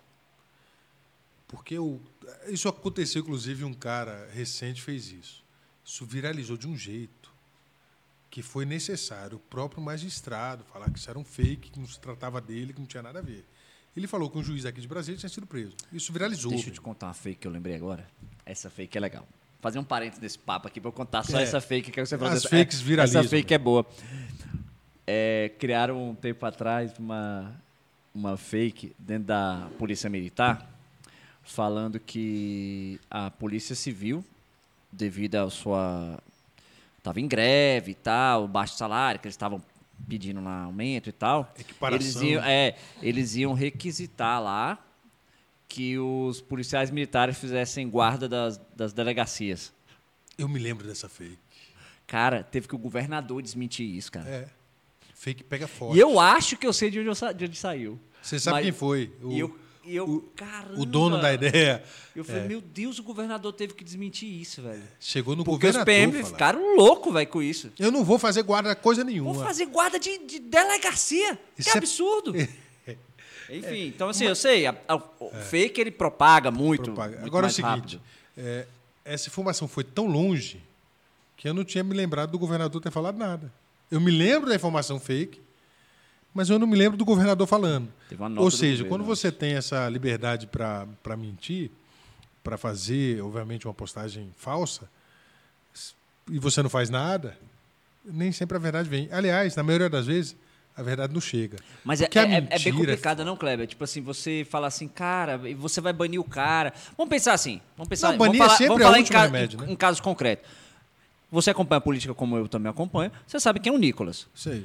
Deputado mais votado do país, 22 anos, tá? O cara, é um fenômeno. 1.400 mil votos. Um fenômeno. É. É... De Teve- voto, né? Teve Não quer dizer que seja um fenômeno. Um fenômeno é, é uma pessoa que tem a sua posição muito bem. Sim. é, ele, ele tem uma identidade política, né? Não concordo com quase nada. Mas, assim, tem uma identidade política. É um papo para outra vez A- falar que você não concorda com ele. com quase nada. nada. Com quase nada. É muito difícil você concordar com algo, Aham. porque quando você tem como fundamento, como premissa a mentira, é difícil você concordar. Ah, poxa, o Brasil vai estipular o comunismo se o PT ganhar. Então, quando ele coloca uma fake dessa, eu falo, comunismo acho que não, não chega dá. tanto, não. Não, o Brasil vai, fe- o, o- vai fechar, o governo vai fechar a igreja, o governo do PT vai Não, fechar as isso é igrejas. besteira. Quando você tem uma, uma, uma pauta disso aí que viraliza. Nossa, falar que vai fechar a igreja, o pessoal vai acreditar. E aí o Nicolas fez muito Mas isso. o Ortega começou a fechar. Eu não sei nem quem é Ortega. É lá da Nicarágua, né? Você sabe Agora quem é é, o seguinte, você sabe quem quem é é. Ortega? Ninguém. Quem é Ortega para a política do Brasil? Eu, eu conheço o entendo. Bolsonaro. Eu conheço entendo, ô, Kleber, é o Aliás, seguinte, se eu tiver que escolher entre Bolsonaro e Ortega, eu fico na dúvida. Não é estranho? Não é estranho quando você vira e fala assim, o cara tem medo dessa situação. Vamos botar assim, o cara fica com muito medo, ah, vai fechar a igreja, não sei Quem o quê. é Daniel Ortega? E ele, aí- só, ele só entra na, ele, só, ele aparece de Eu 4 em 4 sei, anos. mas- Em época de eleição. Não, nem Pra apareceu falar no- que o Brasil vai Não. colocar aí. Não apareceu eleição passada, não, porque tudo que ele está fazendo agora é recente. Ele já, ele já foi eleito lá no passado, Sim. perdeu, voltou e Mas você essas já todas estão percebeu que a Nicarágua tem mais atenção do que o Afeganistão? Mas o problema, vou te falar, o problema é isso. É quando você pega lá o, o Lulinha Paz e Amor, que não consegue fazer uma crítica a esses caras todos aqui, desses ditadores. Você, Lula, você não tá vendo? O cara não consegue fazer Você já crítica. viu Ele abraça alguma crítica Ele abraça esses do caras. Bolsonaro pro, pro, pro chefe, pro, pro representante, chefe, presidente do- dos Emirados Árabes Unidos ou do Afeganistão? Que eu Nem me lembro, ver. não. Sabe por que você não vai ver? Porque ele foi lá fazer um acordo, né? quando ele viajou lá para o Catar, por exemplo. Que lá eles têm uma política muito contra gays, muito contra mulheres, né? submissas. Inclusive, Eles a Copa, fazem a Copa vai ser muito Vai ruim para quem vai para lá. Uma merda. Mas não assim, pode nem beber. é, é- é uma tristeza, né? Sair para uma Copa e não poder nem, nem Tomar tomar, uma. uma, uma cerveja. né? Mas assim, é, você vê alguma crítica dele em relação a isso? E por que, que ele não faz crítica? Você sabe por quê? Hum. Porque o mundo ele é cheio de soberanias que você deve respeitar e tem muita coisa que, que você vai ter que dialogar e você não vai criar um conflito diplomático agora. Lula, fale mal do, do, do Nenê Ortega. Não, espera um pouquinho. Por que, que eu vou criar um conflito diplomático com o presidente da Nicarágua? Por que, que eu vou criar um, um- um conflito diplomático com o presidente da Jamaica? Por que, que eu vou criar um problema agora com o presidente do Catar? Com o representante-chefe do Catar? Porque não, não é o papel chefe de Estado ficar falando. Agora, eh, você acredita que na Venezuela tem uma democracia? Aí ele tem que falar: não, não tem democracia na Venezuela. Que também não conseguem falar Agora é o isso. seguinte: tem democracia na Venezuela? Eu respondo rápido aqui: não, não tem. Por quê? Porque a oposição ela é aniquilada lá. Uhum. Ela não tem liberdade de fazer oposição. E, ó, Kleber, você pode discordar imensamente, mas eu, quando eu olho para para essa esquerda, por mais moderada que o Lula que pense querer ser, eu acho que o intuito final, ainda que demore, é o mesmo. Qual? De aniquilar toda a direita e se permanecer no poder pro Mas resto da quê? vida. Poder. No, no- numa, permanecer no poder. numa lógica tupiniquim brasileira, é, o Eu acho que a poder- finalidade acaba sendo a mesma. Não, não tem. Mas qual a finalidade? Qual é a finalidade A, da mes esquerda? a mesma finalidade que teve lá na Venezuela, de aniquilar toda a direita e se permanecer no poder para sempre. Mas o que foi feito na Venezuela que você acha que vai fazer, ser feito, por exemplo, no Brasil? Só uma pergunta assim. Vamos lá, vamos aprofundar aqui. É, Peraí, deixa, eu só, deixa eu só te interromper. Vitória, a gente tá quanto tempo aí? já estamos com três horas já, né? Três horas. Caçamba, três horas. É, E ó, pode continuar. Pode continuar, que todo mundo tá tomando café. O pessoal que tá atrás também tá tomando café. Eu tô tomando café. eu nem, eu nem certo. cumprimentei, rapaz. Eu pensei que era seu pai, juro por você. Não. Aquele ali é o Giovanni Montini, daqui, daqui do Vicente Pires. Hã? grande empresário forte aqui da, da região e, né, poxa, mexe com tudo. É um cara que, que é amplo, sabe? Não veio candidato a deputado, devia ter vindo. Se viesse candidato, eu nunca vi, Cacá, uma pessoa em tão pouco tempo divulgou você candidato. Eu nunca vi tanta gente declarar apoio. Tanta gente Mas assim. o pastor Daniel veio forte, hein? Aqui Veio na área forte, aqui, rapaz. aqui, né? É, Mais de 10 aqui. Na próxima eleição, anota aí, ó. Giovanni Montini, viu? O cara do, Legal, bacana. o cara é forte. Anota esse nome aí. Depois o pessoal cobra aí, que esse homem aí. É ou não Tá é, Cacá? certo. Vem ou não vem? Forte. Eita. Então, A Vitória. o que, que a gente tava falando mesmo? Até... É, tava- como a gente tava tá na metade do papo. Isso, nem da melhor falar disso aí. Não, Tá bom, disso, pula, pula. Deixa você botar e Até porque Deixa ela você... falou, tá com três horas já. É, não, daqui a pouco- Não, tá- não, não. Como a gente tá só na metade do papo, vocês Você querem tá mais doida? café? Mais café? Não, eu já tô, tô de Não, café, tô- já tô de boa. Tô de boa. Então é o seguinte, deixa, deixa eu olhar até minhas pautas aqui. Eu tinha anotado algumas pautas aqui para conversar contigo. Né? Essa pauta do, do Alexandre de Moraes. Ah, a gente falou da corrupção do Lula lá. Sim. Nesse ponto todo que você ficou falando aí, você desceu a lenha no, no Bolsonaro e família. E a gente está falando agora do Lula não fazer críticas a esses caras, né? Isso. Faça críticas ao Lula. Críticas ao Lula? É, o Lula, ele começou um, acabou de ser eleito, né? E ele não deixou muito claro o que, que ele quer para o país. Assim como o Bolsonaro também deixou, o Lula não deixou claro o que, que ele vai fazer no país nos próximos quatro anos. E transparência é o que precisamos. Uma, uma, uma- Ele precisa unificar mais o país. E ele não Você acha que tá consegue? com Não vai consegue, conseguir, não. claro. Como é que você unifica o país? Unificar de jeito. Você unifica de qual maneira? Você chama o seu adversário para conversar. É muito difícil. Poxa, mas não, mas são muito chame. an- antagônicos. Tem como não. Mas vamos sentar, vamos tomar uma cerveja, vamos bater um papo. Impossível. Mostre seu lado. Impossível. É impossível, mas o Bolsonaro lá no passado era um eleitor do Lula, um cara que adorava. Por que, que hoje não é possível? Porque agora Eu acho é que o Bolsonaro é muito sangue frio. Eu até acho. É. Abra- Teve um dia que lá que o Rodrigo Maia foi lá no Palácio da Presidente, lá, lá conversar com ele lá no Palácio lá, ele recebeu com um abraço assim no meio da imprensa. Eu falei, cara, bicho, é, É, e sangue o abraço frio. que ele deu no Alexandre de Moraes, É, no ele- Toffoli, é, é o jantar que ele fez. Agora é o Mega seguinte, eu não sei se isso Lula é sangue frio. É- difícil. Agora é o seguinte, o Lula, eu acho que é até mais fácil, porque ele queria dar um abraço nele no debate. Eu não sei se você viu, mas ele queria dar. Ô, Lula, fica aqui pertinho. que ele Não, ia não um vem não. Cleber, vem não. Ele queria dar Não, um não abraço. vem não, não vem ele não. ia que ele beijar o dá. Lula ali. Para, para de Eu- paixão, eu, não eu vem até não. acredito que o Bolsonaro ia não. pedir voto pro Lula ali. Na hora Vem, que não. ele falou, Lula, vem pra cá. Você tá muito apaixonado por esse Lula aí. não, eu- vamos voltar para as críticas. Volta às críticas. Vamos lá, eu acredito que ele tem que tentar unificar. E não está Ah. claro, não está claro é, como que ele vai fazer isso.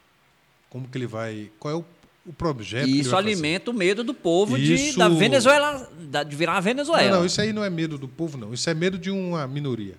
né? Assim como tem a minoria que quer golpe, tem uma minoria que acha que é Venezuela, outra minoria que acha que é Ni- Nicarágua. Hum. Não tem nada disso. O Brasil é muito maior do que isso, até porque é, é, o Brasil é uma grande potência do mundo. Já chegou no tempo do Lula a ser a sexta potência. Agora, o projeto econômico do Lula também é outra. É quantas críticas que você quer? 10, 15? Pode arrochar. Vamos lá. O projeto econômico do Lula também não está claro. É, se ele vai manter essa política econômica de estabilidade a partir do- dos critérios de taxa de juros, inflação, é, política cambial de, de- de valorização da moeda da ou PEC fura-teto aí, que ele tá isso? fazendo. Essa PEC é excelente. Excelente no seguinte sentido. É, as contas estão com rombo altíssimo. Mas ele precisa fazer algo para ajustar as contas. E para ajustar as contas, meu irmão, você tem que ter dinheiro. Você não ajusta a conta sem dinheiro. Vamos lá, você está com uma dívida de 400 bi. Como é que você vai pagar 400 bi sem dinheiro? Tem que ter. Então você tem que fazer, obviamente, um orçamento para Onde você é que está escrito que, está tendo esse rombo de 200 que agora virou 400? TCU, relatório do TCU. Porque Se era você 200, pegar- agora virou 400, Não, mas é- os números aí estão dizendo que o país está crescendo, não sei o quê, que a gente está com resultado primário positivo, Não, mas superávit. qual é a diferença de rombo para resultado primário? Aham. É uma, uma diferença um pouco grande, né? Uhum. É, você tem um fura-teto dos últimos quatro anos Uhum. que chega a 400 bi. É, é mais de 400 bi. O relatório do TCU aponta esse valor, que foi utilizado nos últimos quatro anos, 400 bi fura-teto. O Uhum. que que é fura-teto? Você tem o limite de gastos, você gastou acima do limite de gastos. E o TCU fala, está aqui o relatório. Uhum. Você pode discordar, pode concordar, mas é número. Né? Mas Aí isso ele fala, não, autorizado mas na o- pandemia ou não, fazer esse furo de teto? tudo autorizado. ah, Foi emenda constitucional. Foi a primeira grande emenda constitucional na pandemia. Então foi feito de forma legal. Constitucional. A Constituição permitiu o fura-teto. Certo, A beleza. Constituição permite até hoje. Inclusive, ano Uhum. que vem, é o que eu falo, é, essa PEC da transição é o bote na sala. Na verdade, o Lula já tem uma autorização Uhum. da pandemia, da, da PEC da pandemia. Por que, que você acha que o Bolsonaro, mesmo após o fim da pandemia, entre aspas, ele, ele manteve o Estado, ele acredita que o Brasil ainda está num estado de guerra, guerra da Ucrânia. É, na verdade, para poder continuar furando teto. Basicamente isso. Por que, que o governo fala? O Brasil está vivendo uma guerra da Ucrânia, Ucrânia e Rússia. Não tem nada a ver com a gente, mas para quê? Para furar o teto. E o Lula poderia utilizar esse argumento, enquanto não acaba a guerra da Ucrânia, para continuar furando o teto. Então não pre- precisaria dessa PEC da transição. Mas é necessário ajustar as contas públicas? A resposta é sim, precisa ajustar a conta pública. Certo. Você paga a dívida sem recurso? Impossível. Então você coloca ali, tem um rombo de 400 bi? Tem. Então você tem que fazer um- uma, uma PEC do furateto de 200 bi. Você paga os, os 400? Não. Mas se você pagando os 200 bi e ajeitando as contas, pagando né, o PEC dos benefícios, que é o benefício do Auxílio Brasil, que agora vai mudar para a Bolsa Família de novo, e, e demais mecanismos de, de, de apoio às questões sociais, você tem esses mecanismos resolvidos e, e uma política de crédito que tem que ser feita também para você poder ter apoio a, empre- a empresários, pequenos empresários e grandes empresários. Se você não fizer isso, o Brasil não volta a produzir. Não adianta você ter eh, todos os recursos do mundo, mas se você não tiver apoio àquele que realmente produz lá na ponta e aquele que consome e, e combate efetivamente a, a fome, eh, você não faz um mandato. Você faz um mandato eh, economizando, mas você não governa, porque você, seu povo começa a não ter absolutamente nada. Então, esse mecanismo é o que eu falo. Eu já dei duas ou, três críticas ao Lula. Eu vou dar mais duas críticas, tá? Terceira crítica que a gente pode colocar aqui é, é a falta de uma definição de uma equipe. Uma equipe que efetivamente vai conduzir. é, ele tem hoje só o Alckmin. Alckmin claramente que vai conduzir uma equipe sendo vice-presidente, exercendo um papel relevante. Mas você não tem uma equipe econômica definida. Você não tem uma equipe ainda definida na parte de desenvolvimento social, da desenvolvimento empresarial. Uma equipe que vai dialogar com, com os empresários, com os grandes empresários.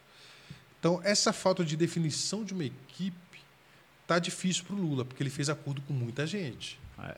O Lula, para ganhar, ele teve que colocar o Alckmin de vice, ele teve que trazer para o seu grupo de econômico André Lara Rezende, ele teve que trazer para a sua turma ali Henrique Meirelles.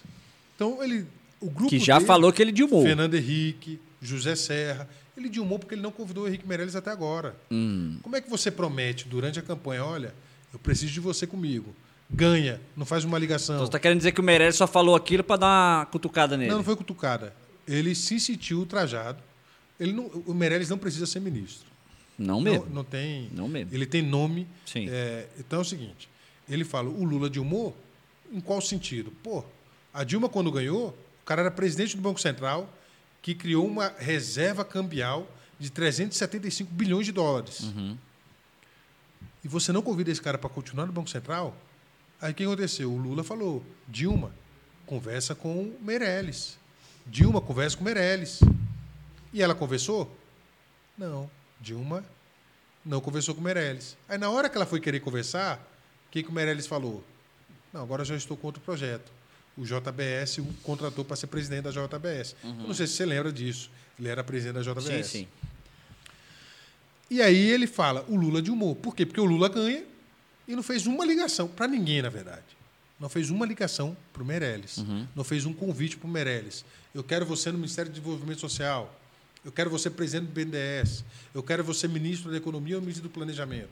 Não falou nada para ele. Simplesmente deixou Alckmin, cuida aí que eu vou para Porto Seguro. Tomar um banho de, de mar. Também está cansado, está numa idade que tem que descansar mesmo. Só que é o seguinte, Podia descansar e ficar lá, né? essa falta, essa falta dessa, dessa é, transparência e definição de equipe e falar, galera, eu não quero saber, eu preciso de vocês, Uhum. inclusive para reunificar o próprio grupo, entendeu? A, a, a dificuldade que ele tem não é reunificar o país, é começar reunificando o próprio grupo. Ele recebeu apoio do Serra, recebeu apoio do Fernando Henrique, ele recebeu apoio da Simone Tebet, é, do PDT, ele recebeu, ele foi recebendo apoio, você fala, e aí? Do, do Bivar, né? do, do, do PSL, Sim, né? sim. União hoje, lá do de- deputado lá de Pernambuco, presidente da União. Então, esses apoios que ele recebeu, ele tem que reunificar. Uhum. Então, como é que você vai reunificar? Com emenda de relator? Ou você vai reunificar? Cara, eu preciso de você na minha equipe. Quem é que vai cuidar da segurança pública do nosso país? Quem é que vai cuidar da economia, do- da educação do nosso É, por mais que as pessoas que Quem é estejam que integrando lá agora não tenham, digamos, cargos efetivos já pro ano que vem, são indicativos, né? É, é perspectiva. Só que é o seguinte. Então, mas a gente tem São que ter, sinais que você tem que dar pros seus apoios. A gente tem que ter É. nomes fortes. Não adianta você ter um ministro da educação. Por exemplo, quem é o ministro da educação hoje, você sabe? O nome do atual não, os outros até eu sabia. Pois é. Sabe O cara agora sabe? tá Porque mais é. Uhum. mais um irrelevante ministro da educação. Quem é o ministro da saúde, você sabe? Da saúde é o Queiroga. Você sabe quem é o ministro de Desenvolvimento Econômico e Social? Não. Não? Era o Marinho, né? Hoje a gente não sabe quem é. Da economia, você sabe. É Economia- aparece. É o Guedão. É, Pena seja, que nós vamos perder o Guedão. Você tá Não, triste? Não, você tá feliz. Pelo contrário, né? Você tá feliz, se o- cara? Se o Bolsonaro ganhasse e tirasse o Guedes, já tinha feito um bem para esse país. É mesmo, cara. O cara que deu um rumo nas contas públicas que ele deu, que destruiu. você- A empregabilidade hoje é fictícia, né? Você Hum. tem uma empregabilidade alta hoje. Né? Hoje você tem, mas é fictícia, a gente sabe que é artificial. né? Ele começou a mudar os critérios do IBGE para você falar, não, o Brasil está criando emprego. Pô, mas, a, Dilma, a, Dilma, a. Dilma fez isso com o critério da fome lá, não fez? Não, não, não. Hoje é o seguinte: a, a miséria e a fome aumentou demais. Você tem um nível. Ela tá aumentou lá o negócio de- de- do, do- dólar lá, da miséria lá, e tirou um monte de gente da miséria, mas ela mudou o critério queda também. do dólar, né? Não rolou isso Na aí? verdade, ele, Rolou, ela alterou o, o- O Brasil é real. O Brasil não é dólar, entendeu? Olha, vou te falar um negócio, critério tá Fugindo às paixões, esses caras têm tudo muito de igual, essa galera. É, Fugindo às paixões. Você tem as Fugindo às paixões de um paixões. lado, eu tenho as paixões do outro. mas quando a gente junta aqui o bojo da história, porra, parece É. que os caras se encontram aqui, ó. Se encontram aqui tudinho, porra. Caceta, velho. Porque eu tô olhando o seguinte, ah, o mercado é especulativo. Eu tô vendo lá, eu perdi uma grana na Bolsa de Valores hoje que eu fiquei, eu mostrei pra, pra Vitória. Não tem muito, mas pra quem tem pouco, perde muito também, né? É, então eu pouco olhei é e falei, ah, o mercado é especulativo. Não, as grandes empresas estão lá, pô. As coisas, os- as grandes, os grandes países no mundo cresceram com os mercados de capitais. Deixa eu te contar então, um negócio. assim, porra. É, é, o pessimismo né, do capital especulativo é sempre bom para um país. Porque quando você tira um capital especulativo, que é, que é uma. Quando você colocou o seu dinheiro, a sua ideia específica era ganhar dinheiro. Você não tá Investimento. preocup- Você está investindo. Investimento. Você não está preocupado se a Petrobras vai ter lucro, você não está preocupado se, se o banco BMG vai ter lucro. Não, você não está preocupado com isso. Quer saber quanto que eu estou ganhando. Esse é o especulador. O especulador, ele tem que estar num jogo como esse, sabendo que ele pode ganhar ou pode perder. Claro. né? Ele, não, ele não vai ganhar sempre, garanto. Mas vamos pensar aqui. Quando você tem um capital, que é o especulador, e você tem um capital que é produtor, que você fala, não, eu, eu invisto aqui na, no Brasólia Podcast, digamos que você esteja lá na Bolsa de Valores, porque eu acredito que vai crescer. Hoje ele tá, as ações dele tá um real, dois reais. Mas eu acredito que daqui a dois anos e meio, ou até menos, vai estar valendo 100 Ó, cada ação. Então, eu acredito. sim. É esse que a gente tem que privilegiar quando você está pensando num, num- Esse especulativo vai estar sempre tentando, a partir de tubarões, manipular uma decisão governamental. Agora, você acha que um governo que acabou de ser eleito, ainda nem tomou a caneta, está preocupado com isso? Não. Quem está com a caneta na mão é o Bolsonaro ainda. É ele que decide os rumos do país, é ele, o Guedes. E ano que vem, a perspectiva econômica é uma perspectiva de manutenção do que está aí ou de alteração brusca? A gente pode dizer com tranquilidade, é uma perspectiva de manutenção do que está aí. Inclusive do ponto de vista econômico. É, furar teto. A gente furou teto nos últimos quatro anos. Quem disse que não vai furar agora teto no ano que vem? Isso não é o problema. É a perspectiva de manutenção da política de taxa de juros. Ó, Kleber, que você vai voltar aqui depois. Vamos falar a mesma coisa. Sem dia de governo, a gente marca outro. Vamos numa boa. E você vê. vai falar assim: poxa, estou impressionado positivamente. Olha, olha. O governo tomou rédeas aí e realmente. Apesar que o Gu Chaves levou quatro anos para começar a mostrar as asas. Então, enfim, É, não sabemos. Venezuela. É, Vamos, vamos falar Não, de eu fico Venezuela. com medo. Ô, Kleber, eu tenho Olha medo só, sim, você tem mais medo Eu da Venezuela medo. ou do Afeganistão? o Vai Lula- o Afeganistão? Porque O Lula tá voltando com os boletos na mão. Não, eu, eu falo o seguinte: Tá voltando com o boleto na mão e falou, ó. Toda vez- Tá aqui, ó. toda Quero vez que vão me cobrar. Brasil- Ele falou, ele falou. vão me pagar tudo que fizeram comigo. Falou ou não falou? ele falou. tem, ele tem que falar isso, mesmo porque na verdade ele foi perseguido. Só que é o seguinte: Tá, tá toda vez que voltando. você pensar Brasil vai virar uma Venezuela, você tem que pensar assim. Pelo menos não é o Afeganistão do Bolsonaro. Aquele Brasil que queria que o Brasil fosse o Afeganistão. Não Afeganistão. dá. O Biden abandonou Não o pessoal lá do Afeganistão Não, não lá. O Brasil não pode virar o Afeganistão.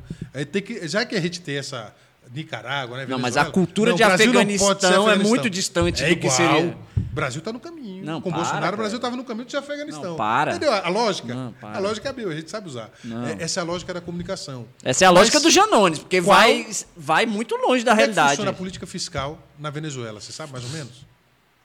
Não? Mas qual é a política fiscal que foi implementada? Deve ser pro bolso do, do, do Maduro. É, mas isso não, não argumento de senso comum. Mas na prática mesmo, como é que funciona uma política fiscal lá da Venezuela? Você sabe mais ou menos? Não. Não, tem nem ideia. Então como é que o Brasil vai virar uma Venezuela? Se a gente não sabe nem como é que funciona a Venezuela. Como é que funciona a política cambial da Venezuela? Você sabe? Dolarizado, suponho. Se você fizesse isso, ia melhorar muito aquele país. A- Qual é o problema? Eles simplesmente estão desvalorizando a sua moeda Hum.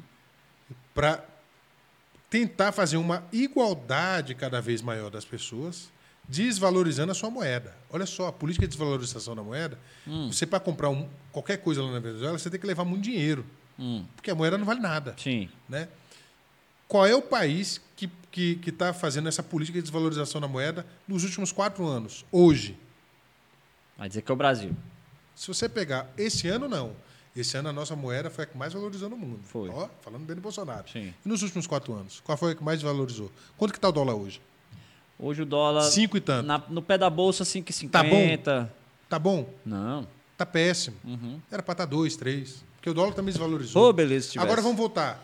Qual é o país que, para fazer essa política de venezualização, a a- começou a colocar militares no poder, militares no poder, e deu aumento para determinados generais para ter a força bélica toda a seu favor? Foi a Venezuela. Quem é que fez isso também no Brasil? Recente. Não, mas aí deixa eu Foi te falar um Bolsonaro. negócio. então é o seguinte: a gente fica falando em venezualização, está muito mais fácil Não. o Brasil virar uma Venezuela Não. com o Bolsonaro ou virar um Afeganistão com o Bolsonaro Tem- do que com o presidente Lula. Pra fazer isso que foi feito lá, não foi, não foi atitudes pequenas, pontos Você lembra isolados. quanto que o Brasil crescia no tempo do Lula ao ano, média, últimos Ah, mas a gente vai pro anos? mundo das commodities. Aí é outra pegada, é outra Vamos visão voltar de pras mundo. Não, aí é outra visão de mundo. hoje Aí é uma visão força de mundo. não? Aí você vai comparar uma visão de mundo. O, Brasil- vento de cauda gigantesco. Hoje, as commodities são fortes ou não? Hoje, hoje, Brasil. O que, que segura o nosso país hoje? O, o agro. É commodity. Então as commodities seguram o Brasil hoje. Se a gente falar que lá tinha, hoje também Não, mas tinha. pegou uma pandemia Mas- pelo meio que o agro se lascou aí Mas também. quem foi que mais investiu crédito na agricultura familiar e no agronegócio no mundo? Quem foi que colocou dinheiro hoje no agronegócio? Hum. Colocou dinheiro. Quem colocou dinheiro? Vamos para a história, vamos para a origem. Hum. Qual governo fez isso? Agro, você tem dinheiro? Não, está aqui o subsídio. Está aqui o dinheiro. Quem- qual JBS. governo? Qual foi o governo? JBS. Quem é que tem essa política, inclusive, de fortalecer empresas grandes? Quem fez isso lá atrás? Se a gente fizer, foi o PT. Foi bom para o país? Veja aí quem é que segura o país. Agora, você concorda que tem que ter uma agricultura familiar cada vez mais forte? Outras metodologias de política? Sim. Então, quando a gente fala assim, venezuelização do Brasil, rapaz, o Brasil estava no caminho da venezuelização. Não, para. Hoje, não, não graças vem a não, Deus, não está vem mais. não. Não é vem mais não. fácil o, Bolsonaro Não vem não. Eu que- falo isso com tranquilidade, tá? Que se Eu- criasse, eu criasse vou uma guarda falar, nacional, eu era o primeiro a me lascar com essa Posso história. falar como é que funciona a política fiscal lá da Venezuela? É. Não dá, porque vai levar muito tempo. Ixi. Mas a política fiscal da Venezuela é completamente diferente do Brasil. A política econômica da Venezuela é completamente fiscal. Lá não tem, não tem meta, não tem LRF lá. Você tinha que pegar o seguinte: pega a nossa lei de responsabilidade fiscal, joga para a Venezuela e fala: adotem isso aqui, que pelo menos metade dos seus problemas está resolvido. Pega a maneira como vocês fazem a gestão do, do seu petróleo. É impossível um país como vocês ser pobre, vocês têm petróleo pega esse petróleo e muda a maneira de destinação dos royalties e do, do dinheiro que é arrecadado a partir do petróleo, Uhum. para que tenha efetivamente produção em todas as demais E por áreas. que não fazem? Você não pode ter monocultura. Por um problema. Você tem um, um presidente despreparado, é muito parecido com o nosso. Veja, Tem- veja tem- como parece com o Bolsonaro. Não, lá tem um O ditador. Maduro Lá é tem um um cara ditador. despreparado. Não, lá tem Se um você falar, ditador. Bolsonaro, vamos falar aqui de economia, você sabe? Não, fala com o Paulo Guedes. Bolsonaro, vamos falar de educação. Não, não, não, fala com o Milton Ribeiro. Bolsonaro, vamos falar de quer saúde. me dizer que o Lula entende de economia? Muito. Fala, ele, ele entende de qualquer assunto. Isso você pode ficar tranquilo. De educação, ele, ele aprofunda. De aparelhamento do Estado, de, de- de claro, roubar. Aparelhamento da Polícia Federal e etc. Né? Que a gente vai lembrar de quem? O cara manteve o mesmo diretor durante 13 anos. Ai, Imagina, um cara que ficou tanto tempo no poder assim, e manteve o mesmo diretor-geral da, da polícia. É institucionalidade. entendeu? É diferente a, a, a- perspectiva que o Lula traz das perspectivas que a gente está vivendo hoje. O aparelhamento realmente é Veremos, grande. Kleber, Mas vamos, vamos veremos. acompanhar. Veremos. Ó, quanto tempo a gente tá aí, Vitória? 3 horas e 20 minutos. É, não, va- va- vamos fazer o seguinte, a gente já vai deixar na agenda Vamos deixar, vou deixar. Papo com o Kleber para 100 dias de governo Lula. Combinado. Tem, tem gente que acha ainda que Posso ele não... criticar também, né? Eu não venho aqui para defender, eu venho aqui para falar Não, você vem aqui para falar a verdade. Ponto. É isso, Isso aqui o papo é... Eu te Você falei viu que a minha visão não tem essa. Você viu que eu falei que o Vai. papo aqui é É aberto. isso aqui a gente tá Na verdade, você vem aqui pra fazer ele passar raiva. Esse, esse é o seu Esse é bom. Não, passo objetivo. raiva não, Olha lá, não. tava bravinho. Meu. Deus, ah, Só não me vem com a para. história de Lula. Ah, Lula é o cara que entende de tudo. Não entende porra nenhuma. Faz o L que Não. passa. É meu discurso agora. O pessoal ficava assim, faz a arminha que passa. Agora vai ser quatro anos eu falando, faz o L que passa. Vai ser assim. Vai Mas ser eu desse tô jeito. vendo ali O como, quê? A, como a gente fica bem lá no vídeo, né, rapaz? Será Né? que a gente é bonito daquele jeito? Negócio, não, o negócio é bem produzido pra deixar a gente bonito, É, rapaz. Pra deixar a gente né, legal, né? Você gostou, Giovanni? Maravilha, né, meu velho? Ó, pessoal, quem ainda tá no chat aí, agora tem muita gente que já saiu, por depois de três horas também, mas o pessoal depois vai ouvir lá no Spotify, acompanhar Isso lá, a aí. gente tá lá. Mas curte aqui também, porque aqui é que a gente tem que crescer mais. No Spotify lá. É, o pessoal cansou também, né? que, que é né, normal. Pessoal, antes de sair aí, se inscreve. Aí depois vai lá na rede social, lá no Instagram, que a gente é mais tá mais fortinho lá publicando as coisas. É no arroba Brasólia Podcast. A gente tá postando também algumas coisas no TikTok, que também é Brasólia Podcast. O Kleber, rede social, qual é, Kleber? Rapaz, eu tenho o arroba defensor Kleber Melo, Kleber com K, né? Que é do Instagram. Do Instagram. Aham. E eu, as outras demais redes eu não tô nem us- usando, não, né, Cacá? Eu tô só nessa. Eu tenho o YouTube É também, lá. Kleber Melo, se quiser ir lá. Mas Bacana. eu- É mais é o Instagram, né? É o Instagram que Tá eu tô usando mais hoje. Mas no futuro, quem sabe a gente tem um YouTube aí. Aí, pessoal, vídeo. vocês estão aí, vai lá no Instagram dele lá, manda mensagem lá, faz o L lá, manda mensagem pra ele lá. Toda vez que o Lula fizer alguma coisa de errada, você vai lá e Manda manda, mim. ele, faz o L. Exatamente. Mas é um cara bom de conversa, viu? É um cara bom de conversa. A gente vai voltar pra conversar aqui nos no 100 dias. Maravilha. A Vai gente uma volta pra honra. conversar, entendeu? Pessoal, eu queria agradecer vocês que ficaram esse tempo todo aqui. A gente nem viu o tempo passar, né, cara? É, a gente, por isso que eu te perguntei até se você tava com tempo, mas o Tava papo, o papo foi tão legal aqui. Só a não sei se aquele homem ali tava, mas tava. Pra mim tava tranquilo. Mas se tá de deixar, eu fico até ali- duas da manhã. Cacá ali tá boa. ali é tranquilo também, ele não dorme, então tá Eu, tranquilo. eu vi que se a gente fosse direto aqui, mas Ele ia, é. ia, ia durar a bastante aqui, aqui né? na conversa e...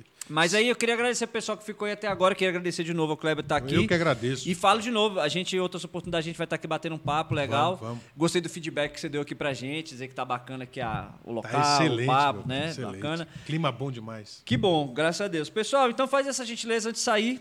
Curte o vídeo aí, compartilha. É, vai lá na rede social, arroba Podcast e no TikTok. Vitória, alguma palavrinha mais? Você só- lembrou tudo, mas não lembrou de se inscrever. Galera, se inscreve aí, por favor. inscrever, Ó, tem- falei. cê- todo mundo tem um e-mail reserva, que guarda foto, gar- guarda, vi- guarda a senha. Entra nesse e-mail reserva e também se inscreva. Exatamente. Ó, não vai cair a mão. Não vai cair a Eu mão. Vai queria deixar um agradecimento. Eu posso deixar um agradecimento para você, favor. Thiago Melo, né? Kleber Melo, Thiago Melo, olha que maravilha. A gente não sabe, mas é muito provável que É a gente capaz de seja a gente primo. seja primo. É, seria bem provável, bem mim. provável. Vitória, prazer grande, viu? É, Conhecê-la, eu gostei muito, viu, da condução aí. Eu acho o seguinte: quando a gente se sente bem no lugar, a gente fica com vontade de voltar, né? E é bom, Bom. que já está marcado. Já. né? Pode ser antes também. Aí, antes dos 100 dias, para quando chegar lá no 100 dias, eu já estar preparado. Porque senão, meu irmão, vai ser seis horas de, de podcast. Mas eu Eita. tô tranquilo. Se você quiser começar umas três da tarde. A Vitória vai. hoje já sugeriu assim, de, pô, dependendo de como for o papo, a gente traz o professor Kleber e traz alguém aí forte da direita Boa aí pra gente bater um papo aqui legal. Eu falei, É uma boa, ótima. É uma boa, ótima. É uma ótima, uma ótima Até ideia. porque é o seguinte, eu já percebi aqui. É, você defende o cara e ela vai me defender. Olha que maravilha. Não, isso aí é, é Mas aí- isso é da UNB, meu amigo. É, então você já sabe. Não conta é. comigo não, que eu odeio política dos dois lados, mas aí eu prefiro... Mas que fique É claro, claro, uma coisa, deixa eu te falar. Meu Lulinha. Eu, Mas eu por mais eu que, concordo por mais que, pra mim, eu, eu puder bater no Lula, bato, né, não agressivamente, né, mas nas Todo bom palavras. governo, bater é nele, bater nele, é 24 Cuidado com as palavras. Porém, porém é o Cuidado com as seguinte, palavras. Eu não, eu, não, eu, não, eu não gosto muito dessa peste de bolsonarista, porque é o seguinte, qualquer um que tivesse contra o Lula, eu votaria nesse qualquer um. Você ia junto. E o Bolsonaro, pra mim, ele tanto sendo ele ou não, eu, queria alguém da direita. Eu não quero votar com a esquerda. Então isso aí, é, pra mim, é o de menos, entendeu? Acho que o Flávio tem lá seus probleminha mesmo. Eu concordo. Eu acho que o Bolsonaro teria evitado pelo menos professor 50% da crise dele se ele fechasse a Não, boca. uns 80% fácil, 80% fechar só a fácil. Só Calado, calado. se man- o cara que começa não tivesse governo calado. a esposa do presidente da França não tem como. É, certo. babaquice. Eu também concordo, babaquice. Enfim, pessoal, eu queria agradecer vocês que ficaram com a gente até esse momento. Não se esqueça de se inscrever, não se esqueça de ir no Instagram, TikTok e tudo mais. Queria deixar uma boa noite a todos vocês que ficaram aqui até agora. Agradecimentos aqui, quem está aqui, a Lorena, que marca presente aqui sempre. Esquerdinha Caviar. Né, o Manuel Sobrinho que está aí. A Vanusa Amorim, que deixou mensagem aí também. Guilherme Francisco, Yasmin Mourão. Algumas dessas pessoas já devem ter saído. Mas agradecimento a todos vocês que ficarem com a gente até esse momento. Valeu, brigadão, boa noite, Valeu. tchau, tchau.